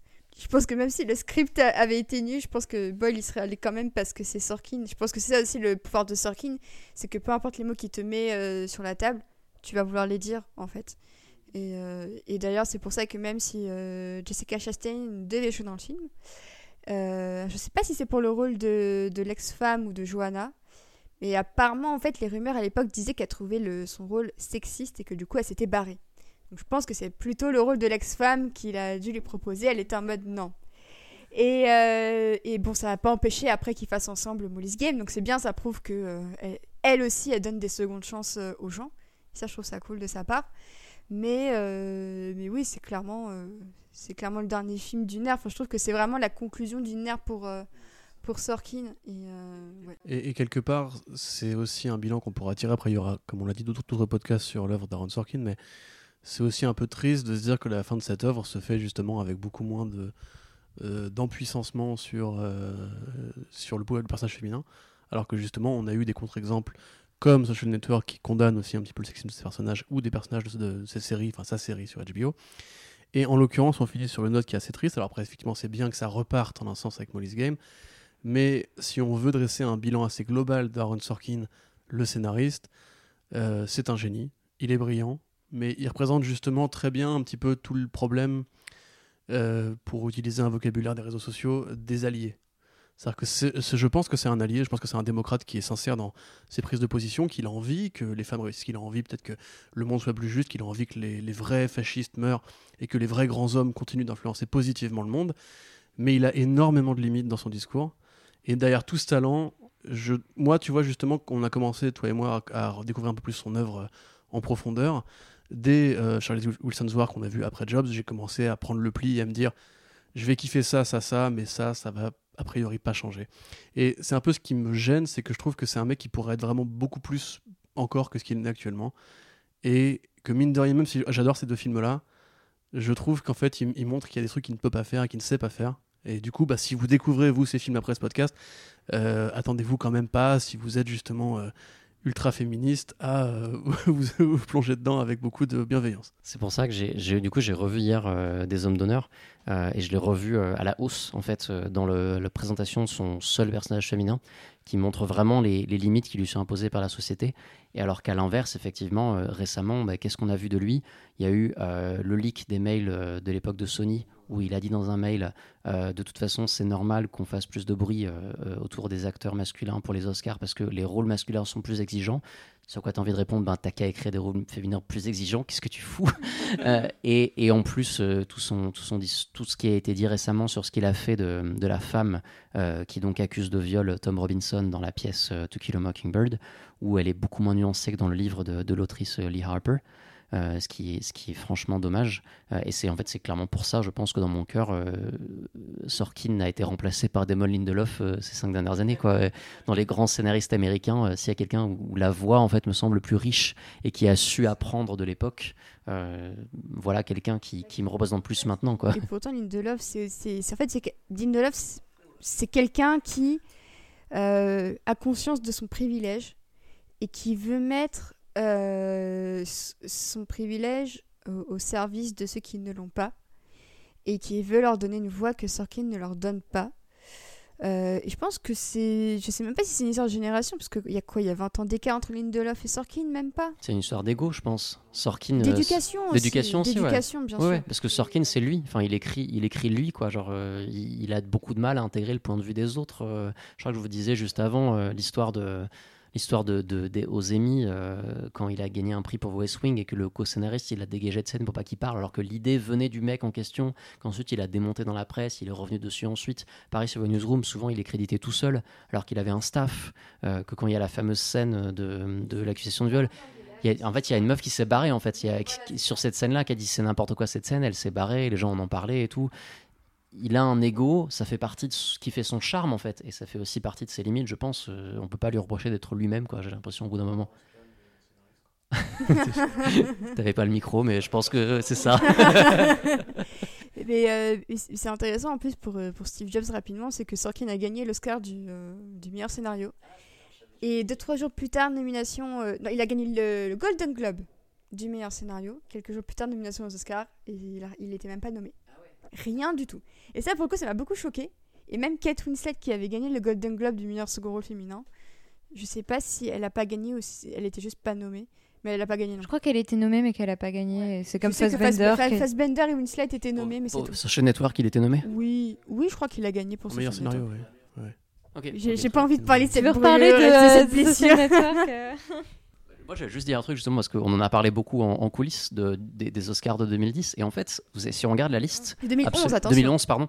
Tous les, enfin les films de 2010, donc les Oscars de 2011, il n'y a pas un seul film qui soit moins bien que The King's Speech. Mais oui, c'est le, c'est le, incroyable. c'est l'un des films les plus faibles de la liste. En face, t'as Inception, t'as Black Story Swan. 3. Toy Story 3, il y a Black Swan, il y a même, même The Kids Are Alright qui est genre plutôt cool. Ouais, Tout est mieux que The King's Speech. Qui est plutôt sympa. euh. Je suis pas très fan d'Inception non plus. euh, voilà. Ouais, bah moi quand même si, et je suis mieux, Mais, à mais à tous les niveaux, quand même même. mieux que King's Speech. Mais, à tous les... mais en plus, je, je, je déteste même pas le discours d'un roi. et Je trouve que c'est un film plus qu'honnête, tu vois. Mais après, bon, voilà, j'adore Inception, donc euh, forcément. euh, De, de voir Social Network et tout ça. euh, Non, non, c'était. Vas-y, continue, peu c'est un scandale, c'est c'est un Non, mais c'est bon, c'est bon, assez Euh, parlé moi, comme je suis complètement d'accord. Inception méritait mieux, The Social Network méritait mieux, Black Swan méritait mieux. Mais, mais franchement, c'est la première fois où je suivais les Oscars en direct. Et du coup, genre, quand ils ont gagné meilleure musique, mais genre, je me suis, je me suis mise à pleurer de, de, de joie dans mon salon. Mais en même temps, j'étais en mode putain, ils vont déjouer les pronostics, ils vont gagner meilleur film. Et dès qu'il y a eu meilleur réalisateur, tout mon père, j'étais en mode je vais éteindre la télé, je vais aller dormir. Bien moi, sûr, quand j'ai vu que sûr. Spotlight avait gagné face à Mad Max, euh, je Ouais, pense non, que j'ai ça- eu ça, le par même contre, là, genre voilà. de déconstruction. Si tu veux parler de trucs qui Oh là fâchent, là euh, là voilà, là. c'est- Alors c'est ça, dans la liste des injustices, euh, ça c'était pas mal. Mais de, de manière générale, tous- les films que Sorkin a fait et qui ont eu quelques nominations n'ont pas forcément gagné grand-chose dans les catégories majeures. Je pense qu'il agace, à mon avis. C'est ce que j'allais dire, je pense qu'il agace aussi un Parce peu. que les critiques vraiment de Steve Jobs, elles sont assez dures, alors que c'est un film très bien. Enfin, C'est surtout les acteurs qui sont euh, nommés. Jonah Hill avait été nommé pour euh, Moneyball avec euh, Brad Pitt, mais même Jessica Chastain, elle a eu une nomination au, au- au Golden Globes pour Molly's Game, mais elle n'a pas été nommée aux Oscars. Et le Et scénario, le- pareil. Ouais, c'est vrai. Et puis le style, euh, donc les, on parlait tout à l'heure des répliques qui reviennent et tout, donc ce qu'on appelle en anglais les, les Sorkinisms, qui sont vraiment les tournures de phrases. Il y a même des, comptes Twitter dédiés à cela euh, qui reprennent des phrases et tout. Euh, c'est quelque chose que je retrouve aussi chez les fans de comics, chez Brian Michael Bendis. On lui reproche en fait d'avoir toujours la même voix, d'avoir les personnages qui s'expriment de la même manière, quelque chose qui est reproché à Sorkin aussi. Et effectivement, c'est un truc que beaucoup, euh, beaucoup de critiques américains détestent. Là où, là où on- nous, on a peut-être, je sais pas, plus une appréciation, on reconnaît la valeur d'un auteur, qui est que, ben ouais, on va pas lui demander de faire autre chose que ce qu'il est lui-même, quoi, tout simplement. Ah, complètement, moi les auteurs que je préfère, c'est ceux qui font les mêmes films en boucle. Donc, euh, Je veux dire, j'ai un, un sec Jim Jarmusch. À partir de là, euh, un au moins tu l'avoues. c'est- oui, oui, je le reconnais. Et pareil, Jim Jarmusch, les Oscars, euh, ça, Oh, alors là, passe au-dessus. Hein, euh. La Palme d'Or, la je Palme pense qu'il en a d'Or. rien à foutre. Oui, aussi. non, Oui, mais je pense aussi. Le mec, Avec euh, bah, d'ailleurs son, son prochain film avec. euh, Ah non, non, je confonds Jarmusch. Enfin, je sais plus ce qu'il va faire Jarmusch après The Dead Don't Die qui était quand même. C'est- Bah, un peu du Sorkin qui faisait son boomer en fait. c'est Sorkin, c'est il écrivait un film de zombies avec. euh, Avec, euh, les- avec lui, avec les gens qui disent euh, non, c'est pas bien de rester sur son téléphone. alors, je vais juste ter- terminer rapidement pour finir de croiser quelques, quelques thèmes en- en- en- entre eux. Je pense qu'il n'y a pas photo. On préfère quand même tous Social Network à Steve Jobs. Je- J'ai mon propre micro. Du coup, vous, si vous deviez résumer les, deux films avec euh, les, mêmes euh, mots pour essayer un peu de les croiser, Euh, c'est deux histoires de génies de la, de la technologie euh, qui ont entubé leur meilleur pote et qui, à travers leur point de vue sur les femmes, en l'occurrence une ex ou une fille, vont réapprendre à trouver le chemin de l'humanité, de la bienveillance et peut-être, hypothétiquement, dans une suite qui se déroulerait hors champ, devenir des gens bien. C'est la mise en scène de l'ego de manière extrêmement subjective, au point que ça en est assez vrai pour, euh, nous faire réfléchir à l'objectivité du monde. Et, euh, donc refléter des choses extrêmement vraies sur euh, tout ce qui est devenu la société au XXIe siècle et surtout maintenant en fait dix ans après pour le, cas de un, quatre ans après pour le cas de l'autre.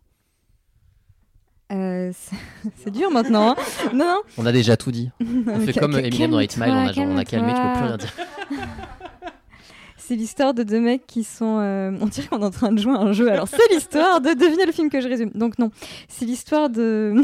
ah, euh, comment t'as trouvé? On dirait le jeu dans le, dans le monde de Nemo. Elle lui fait deviner Nemo à chaque fois, Dory. Bref. euh, non, c'est moi. Bref, bon.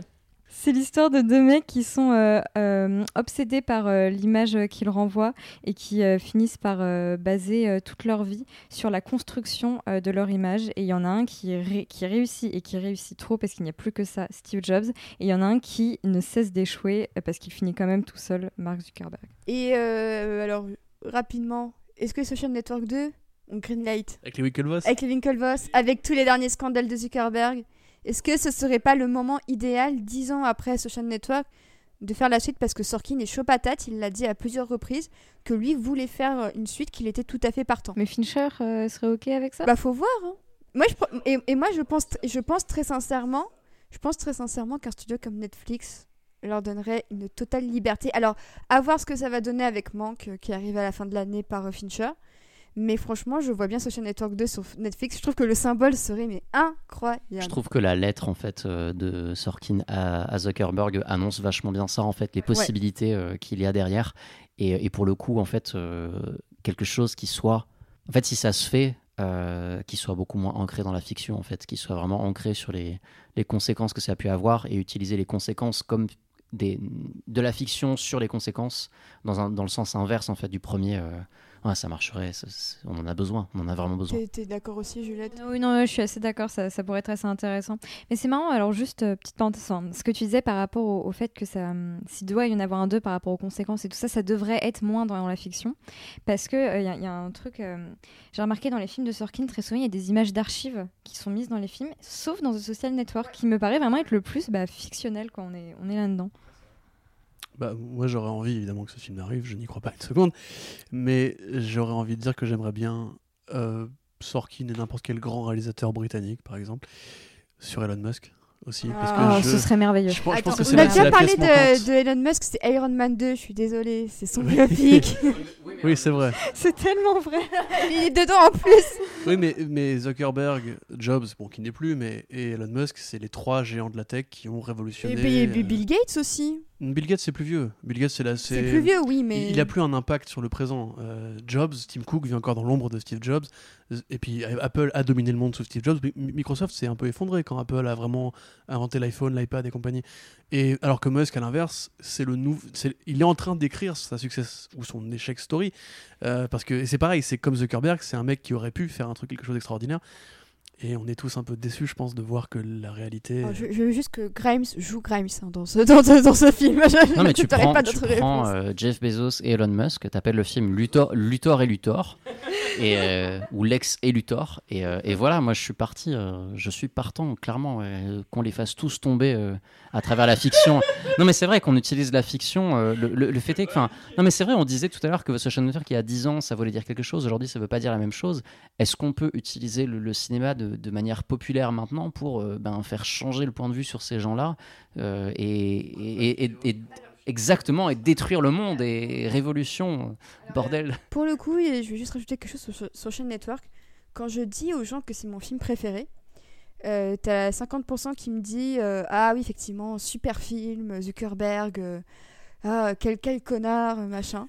Et j'ai les autres 50%, 50% qui me disent Ah ouais, non, franchement, quel génie, euh, incroyable, euh, quel success, success story. En fait, les- et, et- c'est là que je me rends compte que mon film préféré parle de gens que je n'aime pas, à qui je foutrais mon poing dans la tronche si je les avais en face de moi.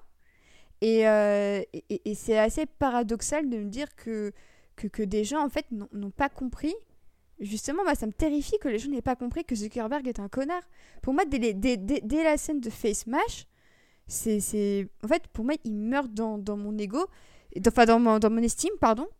Et, et, je pense aussi que ça a à voir avec le fait que c'est beaucoup l'histoire de Face Mash et de, de, voler des images de filles pour les comparer entre elles. Et ça, je pense que c'est. Voilà, je vais pas mentir, je pense que c'est une sensibilité toute euh, féminine. Mais euh, si je connaissais quelqu'un qui avait fait la même chose que Zuckerberg avec Face Mash, ben je, je, hors de question que je lui adresse la parole, hors de question que j'ai une quelconque empathie euh, pour lui ou quoi.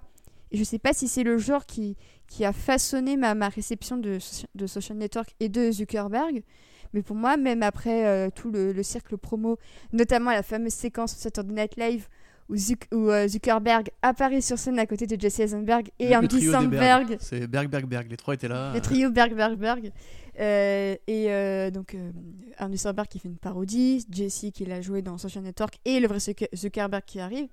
Et en fait, je trouve cette séquence hyper gênante. Et j'arrive pas à m'amuser devant parce que pour moi, Zuckerberg, c'est vraiment quelqu'un de, de, pas foncièrement bon. Et euh, j'avais vu à l'époque un reportage sur M6 euh, non, non, mais il y avait un, gros reportage sur Facebook. Ils avaient tenté d'aller euh, à Facebook avoir des interviews. Et c'est limite si on n'avait pas confisqué les caméras, on les, les avait pas fait poireauter des heures dans, dans une salle immense en mode qu'est-ce qu'on fait, est-ce qu'on les laisse ou quoi? Et ils avaient été rejetés. Mais ce dont tu parles, c'est la malédiction Fincher, j'ai l'impression. Tu, tu, tu, parles de Fight Club, on va dire Ah ouais, j'adore ces mecs, franchement, j'aimerais trop faire comme eux et manger des chewing-gums dans le métro. Euh...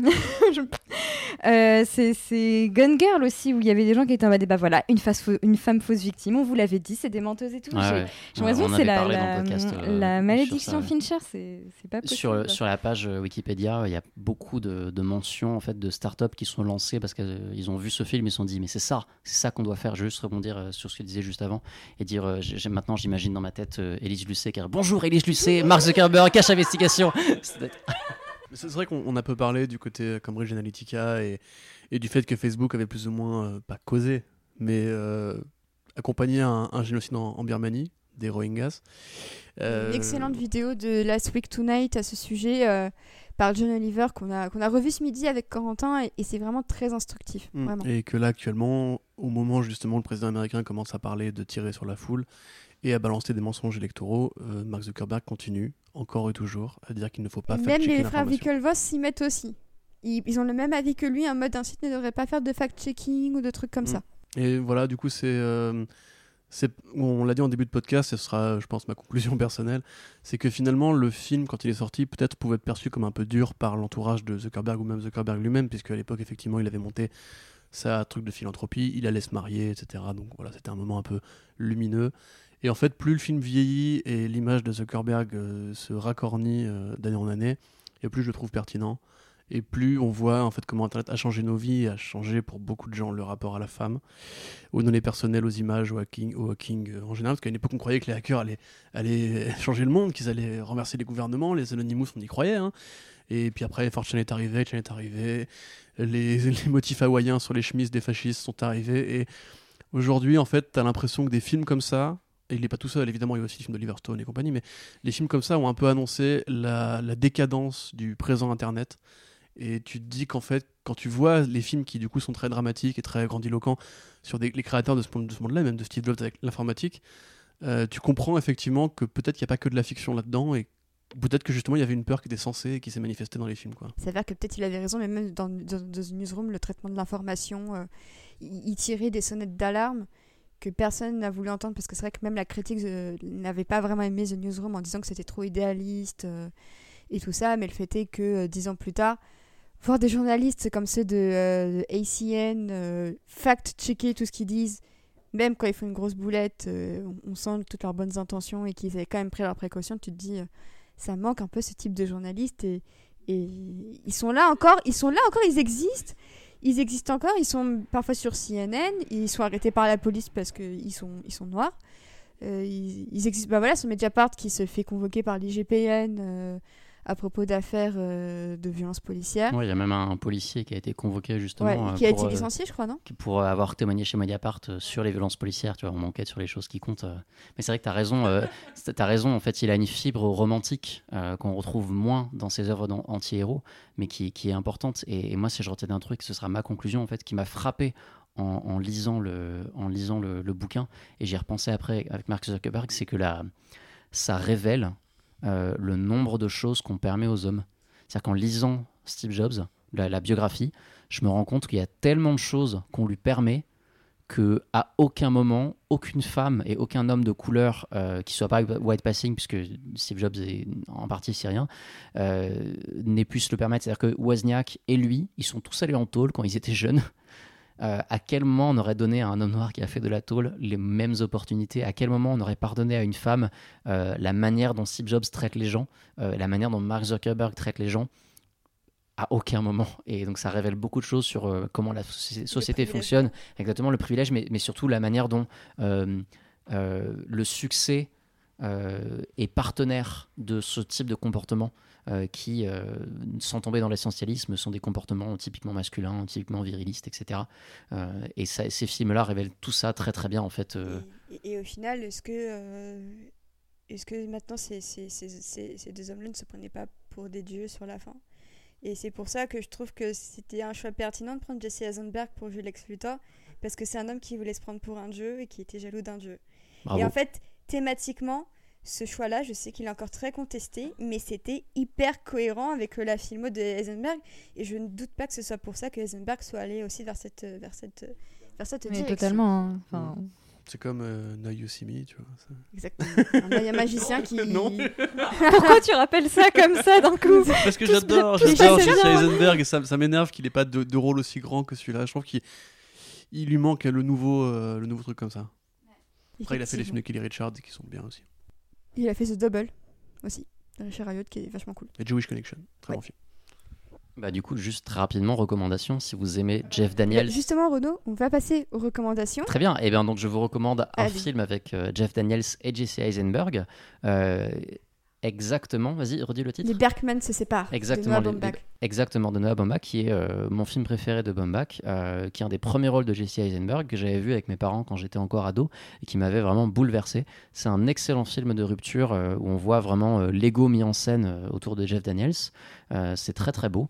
Euh, c'est The Squid and the Whale, je crois. Squid and the Whale en VO. c'est ça en, en VO. Euh, c'est très très beau. Et très rapidement, deuxième recommandation, j'en parlais avant. Si vous aimez la musique de film, en ce moment, j'écoute en boucle un album de John Debney, qui est pas un des compositeurs les plus connus, mais qui a fait un score incroyable sur un film nul à chier, un film de pirate qui s'appelle Cutthroat Island.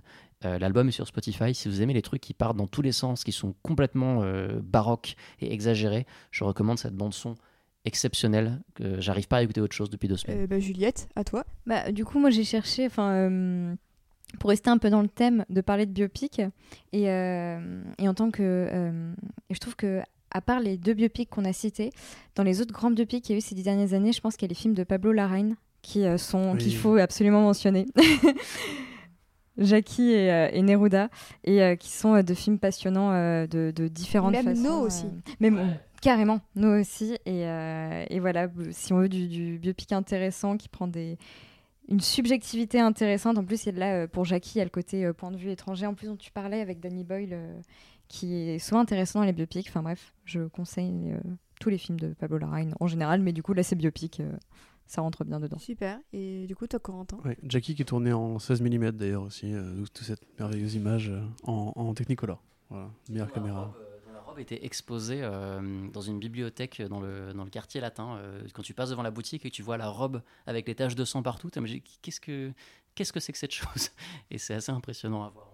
Oui, bah oui, mais Oui, robe, on l'a eu, nous, au cinéma du Panthéon, c'est un film produit par euh, Why Not Productions, enfin coproduit, euh, qui sont aussi les mecs qui produisent les films de Jacques Audiard, etc. Et quand j'étais en formation projectionniste, j'ai été euh, au cinéma qui, que détient Why Not, et euh, nous avons eu les projets, euh, pas équipe, mais les projets distributeurs de, de Jackie, et c'était bien. Voilà. Je vous recommande aussi Jackie, évidemment. Euh, Non, bah moi en reco, euh, je sais pas qu'est-ce qu'on a regardé récemment qui était bien, euh, à part pour le podcast, je me pas trop compte. Euh, je vous recommande, si, bah, comme Xblog oblige, je vous recommande d'acheter Prince of Cats de Ron Wimberly. Ça n'a rien à voir avec le sujet du podcast, hein, mais si vous aimez, si, si vous aimez le théâtre, du coup, c'est une réinterprétation de Roméo et Juliette qui prend le point de vue de Tybalt Capulet, Tybalt Capulet qui est noir dans cette version, dans les quartiers et ça raconte plutôt en fait le, la naissance du mouvement hip-hop par les yeux de Tybalt et avec beaucoup de comment dirais-je, d'afro-asiatisme à la Wu-Tang Clan, puisqu'ils se font des duels de katana plutôt que des duels d'épée. Euh, c'est absolument génial, et Spike Lee va en faire un film, donc à la 12 h film. Donc il est important d'avoir lu ça, si vous avez bon goût. Euh, sinon, Guava Island si vous l'avez raté. Sinon, Les Simpsons sur Disney Plus, toujours trop bien. Et puis la musique euh, de Trent Reznor, Atticus Ross, si vous intéresse, je vous conseille évidemment toutes leurs bandes son, notamment celle que j'ai découvert récemment sur la, le documentaire euh, sur la guerre du Vietnam, dont le nom n'a pas The, The, Vietnam War de Ken Burns. Exactement, voilà. Et la bande son de Watchmen, la série télé sur HBO, qui est extraordinaire. Alors moi, ça va être une, une semi-recommandation. Ça aurait pu être une anti-recommandation, mais sur, sa, sur son finish, c'est devenu une semi-recommandation. Et je vois Renaud me regarder d'un air extrêmement étonné. Et je crois que tu sais ce que c'est parce que toi aussi, ça t'a un peu énervé de regarder ça. Alors, est-ce que tu parles de Mrs. America Pas, du, tout. pas du tout. Je, regarde, je, parle de Hollywood. Ah oh là là, oui, bon, là, oui, bon. Bah, je, voulais trop regarder, mais vous me faites peur je maintenant. Pense que, je pense que je suis bien plus dur que toi, mais je te laisse en parler. Alors, le terme de semi-recommandation, c'est-à-dire que je n'ai pas trouvé ça bien, mais pour autant, je déconseillerais pas de regarder parce que je pense que c'est une série sur laquelle chacun doit se faire son opinion. Euh, alors, pour résumer vite fait, on est dans l'Amérique d'après-guerre euh, et on suit euh, les, trajectoires d'un jeune acteur, d'un scénariste noir et gay, d'une actrice noire, de son copain réalisateur qui est à moitié issu des Philippines et qui tente de, de, de, greenlighter un projet auprès d'une grande société de production. Euh, et euh, clairement, c'est une série qui prend des libertés avec l'époque, donc qui réécrit l'histoire. Donc euh, la série est déjà accusée un peu de négationnisme envers, envers cette époque-là, mais qui pourtant s'inspire de faits réels, notamment le fait qu'il existait une station-service où des pontes d'Hollywood se rendaient pour avoir menu, menu service sexuel avec de, de jeunes coqueluches masculines, essentiellement masculines d'ailleurs. Euh, et euh, c'est vrai que le début de la série m'a prodigieusement agacée. Il n'y a rien qui allait. Il y a beaucoup trop de sexe. C'est très mal écrit. Les dialogues sont affreux. Le casting, un acteur sur deux, est pas juste. Donc euh, voilà, dit comme ça, ça part, ça part extrêmement mal. Et à mi-saison, il y a un truc qui se passe. Certains personnages commencent à prendre de, de, de l'ampleur, un peu d'épaisseur. Donc je pense notamment au personnage de Patty Lupone et Holland Taylor que j'aime beaucoup. Euh, il y a quelque chose qui commence à être intéressant. Ça retombe sur la fin. Mais euh, en fait, on, sent que c'est un geste, euh, un geste super optimiste et très sincère et très premier degré de, Ryan Murphy, loin de tout son, cynisme qu'il aborde dans American Horror Story, même dans Glee. et clairement, il y a deux écoles, c'est soit on adore, soit on déteste. Au début, je détestais. Sur la fin, j'ai pas totalement adoré, mais j'ai pas totalement détesté non plus. Euh, c'est une mini-série en 7 épisodes sur Netflix. Donc c'est des, épisodes de 40 minutes. Donc au final, en, un après-midi, enfin en un gros après-midi euh, de week-end, c'est euh, c'est fait. Et, en fait, j'arrive pas à déconseiller la série parce que je pense qu'elle peut toucher des gens. Et je connais pas mal de même d'amis de, d'amis qui, sont, qui sont noirs ou même des, des, des, meufs qui ont adoré la série parce que justement, elle, elle offrait une, une, une nouvelle porte d'entrée à ces minorités-là. Et en soi, en fait, j'arrive pas à critiquer Murphy sur ça parce que je le sens très honnête. C'est sa marque de fabrique depuis des années, c'est d'être le plus inclusif possible, même si ça se fait pas sans défaut et que. Euh, et que oui, il y a euh, toujours les mêmes tics dans l'écriture, dans les personnages, dans le physique des personnages, qui est encore une fois le même avec euh, le héros brun aux yeux bleus dans... qu'on voit déjà dans toutes ses autres productions et qui devient un peu une, redite. Mais il y, a un truc intéressant à creuser et j'en même à me demander si ça aurait pas pu être plus intéressant dans les mains de, de quelqu'un d'autre. Et euh, je pense que Renaud est d'accord avec ça. Moi, je déteste profondément. En fait, genre, tu vois, en fait, arriver au milieu, genre quand toi, t'avais envie de frapper Ryan Murphy, moi, j'ai pas, j'ai, en fait, j'ai eu envie de lui vomir dessus puis de le frapper. Quoi. Je, vraiment, je déteste profondément, euh, mais, je, mais je la trouve super intéressante. Donc ça, je peux pas aller contre voilà. ça. En fait, c'est une série qui, qui, qui, est, qui objectivement pas top, mais qui est pas inintéressante. Et du coup, genre, euh, Juliette, toi, t'étais en mode, ah, est-ce que je regarde quoi? Je te conseille quand même de regarder Parce qu'il y a quand même des choses intéressantes dans le discours sur euh, on est tous les mêmes. Et il y a une scène dans des derniers épisodes où c'est le jeune scénariste noir et gay qui fait face à Patty euh, Lupin et lui dit Toi et moi, on est les mêmes des outsiders. Et le scénariste euh, lui dit Bah non, moi je peux pas tenir la main de mon copain dans la rue en fait, sinon je me fais frapper. Et elle qui dit Bah oui, mais moi, tu comprends, je marchais 3 mètres derrière mon mari. Et il dit Mais c'est pas comparable, vous pouviez quand même lui tenir la main, vous, vous, vous êtes en, en position de le faire quand même. Et moi, non, pas du tout. Et euh, ça interroge quand même un petit peu le, les, différents privilèges qu'on a euh, selon, euh, selon sa couleur de peau, son genre, son orientation sexuelle. Et il y a quand même deux, trois moments assez, assez intéressants. Donc je j'arrive pas à déconseiller. Voilà, donc c'est Hollywood sur, sur Netflix. Et sur ce, on a terminé ce copieux épisode. Mine de rien, bravo et merci à vous d'être d'être venu. Bah, merci, à, toi. Toujours génial de venir. C'est ça, mais merci Corentin d'être là. Ouais, d'être venu, j'imagine que ça a été loin. Euh, bah, nous, on se retrouve euh, très prochainement pour un épisode 100% queer et lesbien, puisqu'on va parler de Mademoiselle, aka The Handmaiden, aka Fingersmith, donc le roman de Sarah Waters, adapté à la télévision par la BBC, puis de manière un peu plus connue par le film de Park Chan-wook sorti en 2016. Et dispose sur OCS. Et dispose sur OCS, euh, effectivement.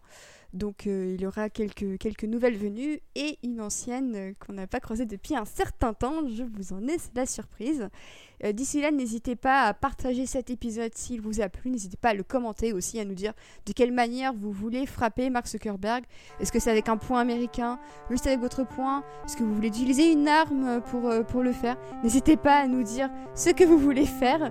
et n'hésitez pas à partager ce podcast et à en parler autour de vous, puisque c'est grâce à vous et à votre bouche à qu'on continue à exister. Et euh, sur ce, on se dit à très bientôt. Salut. Au revoir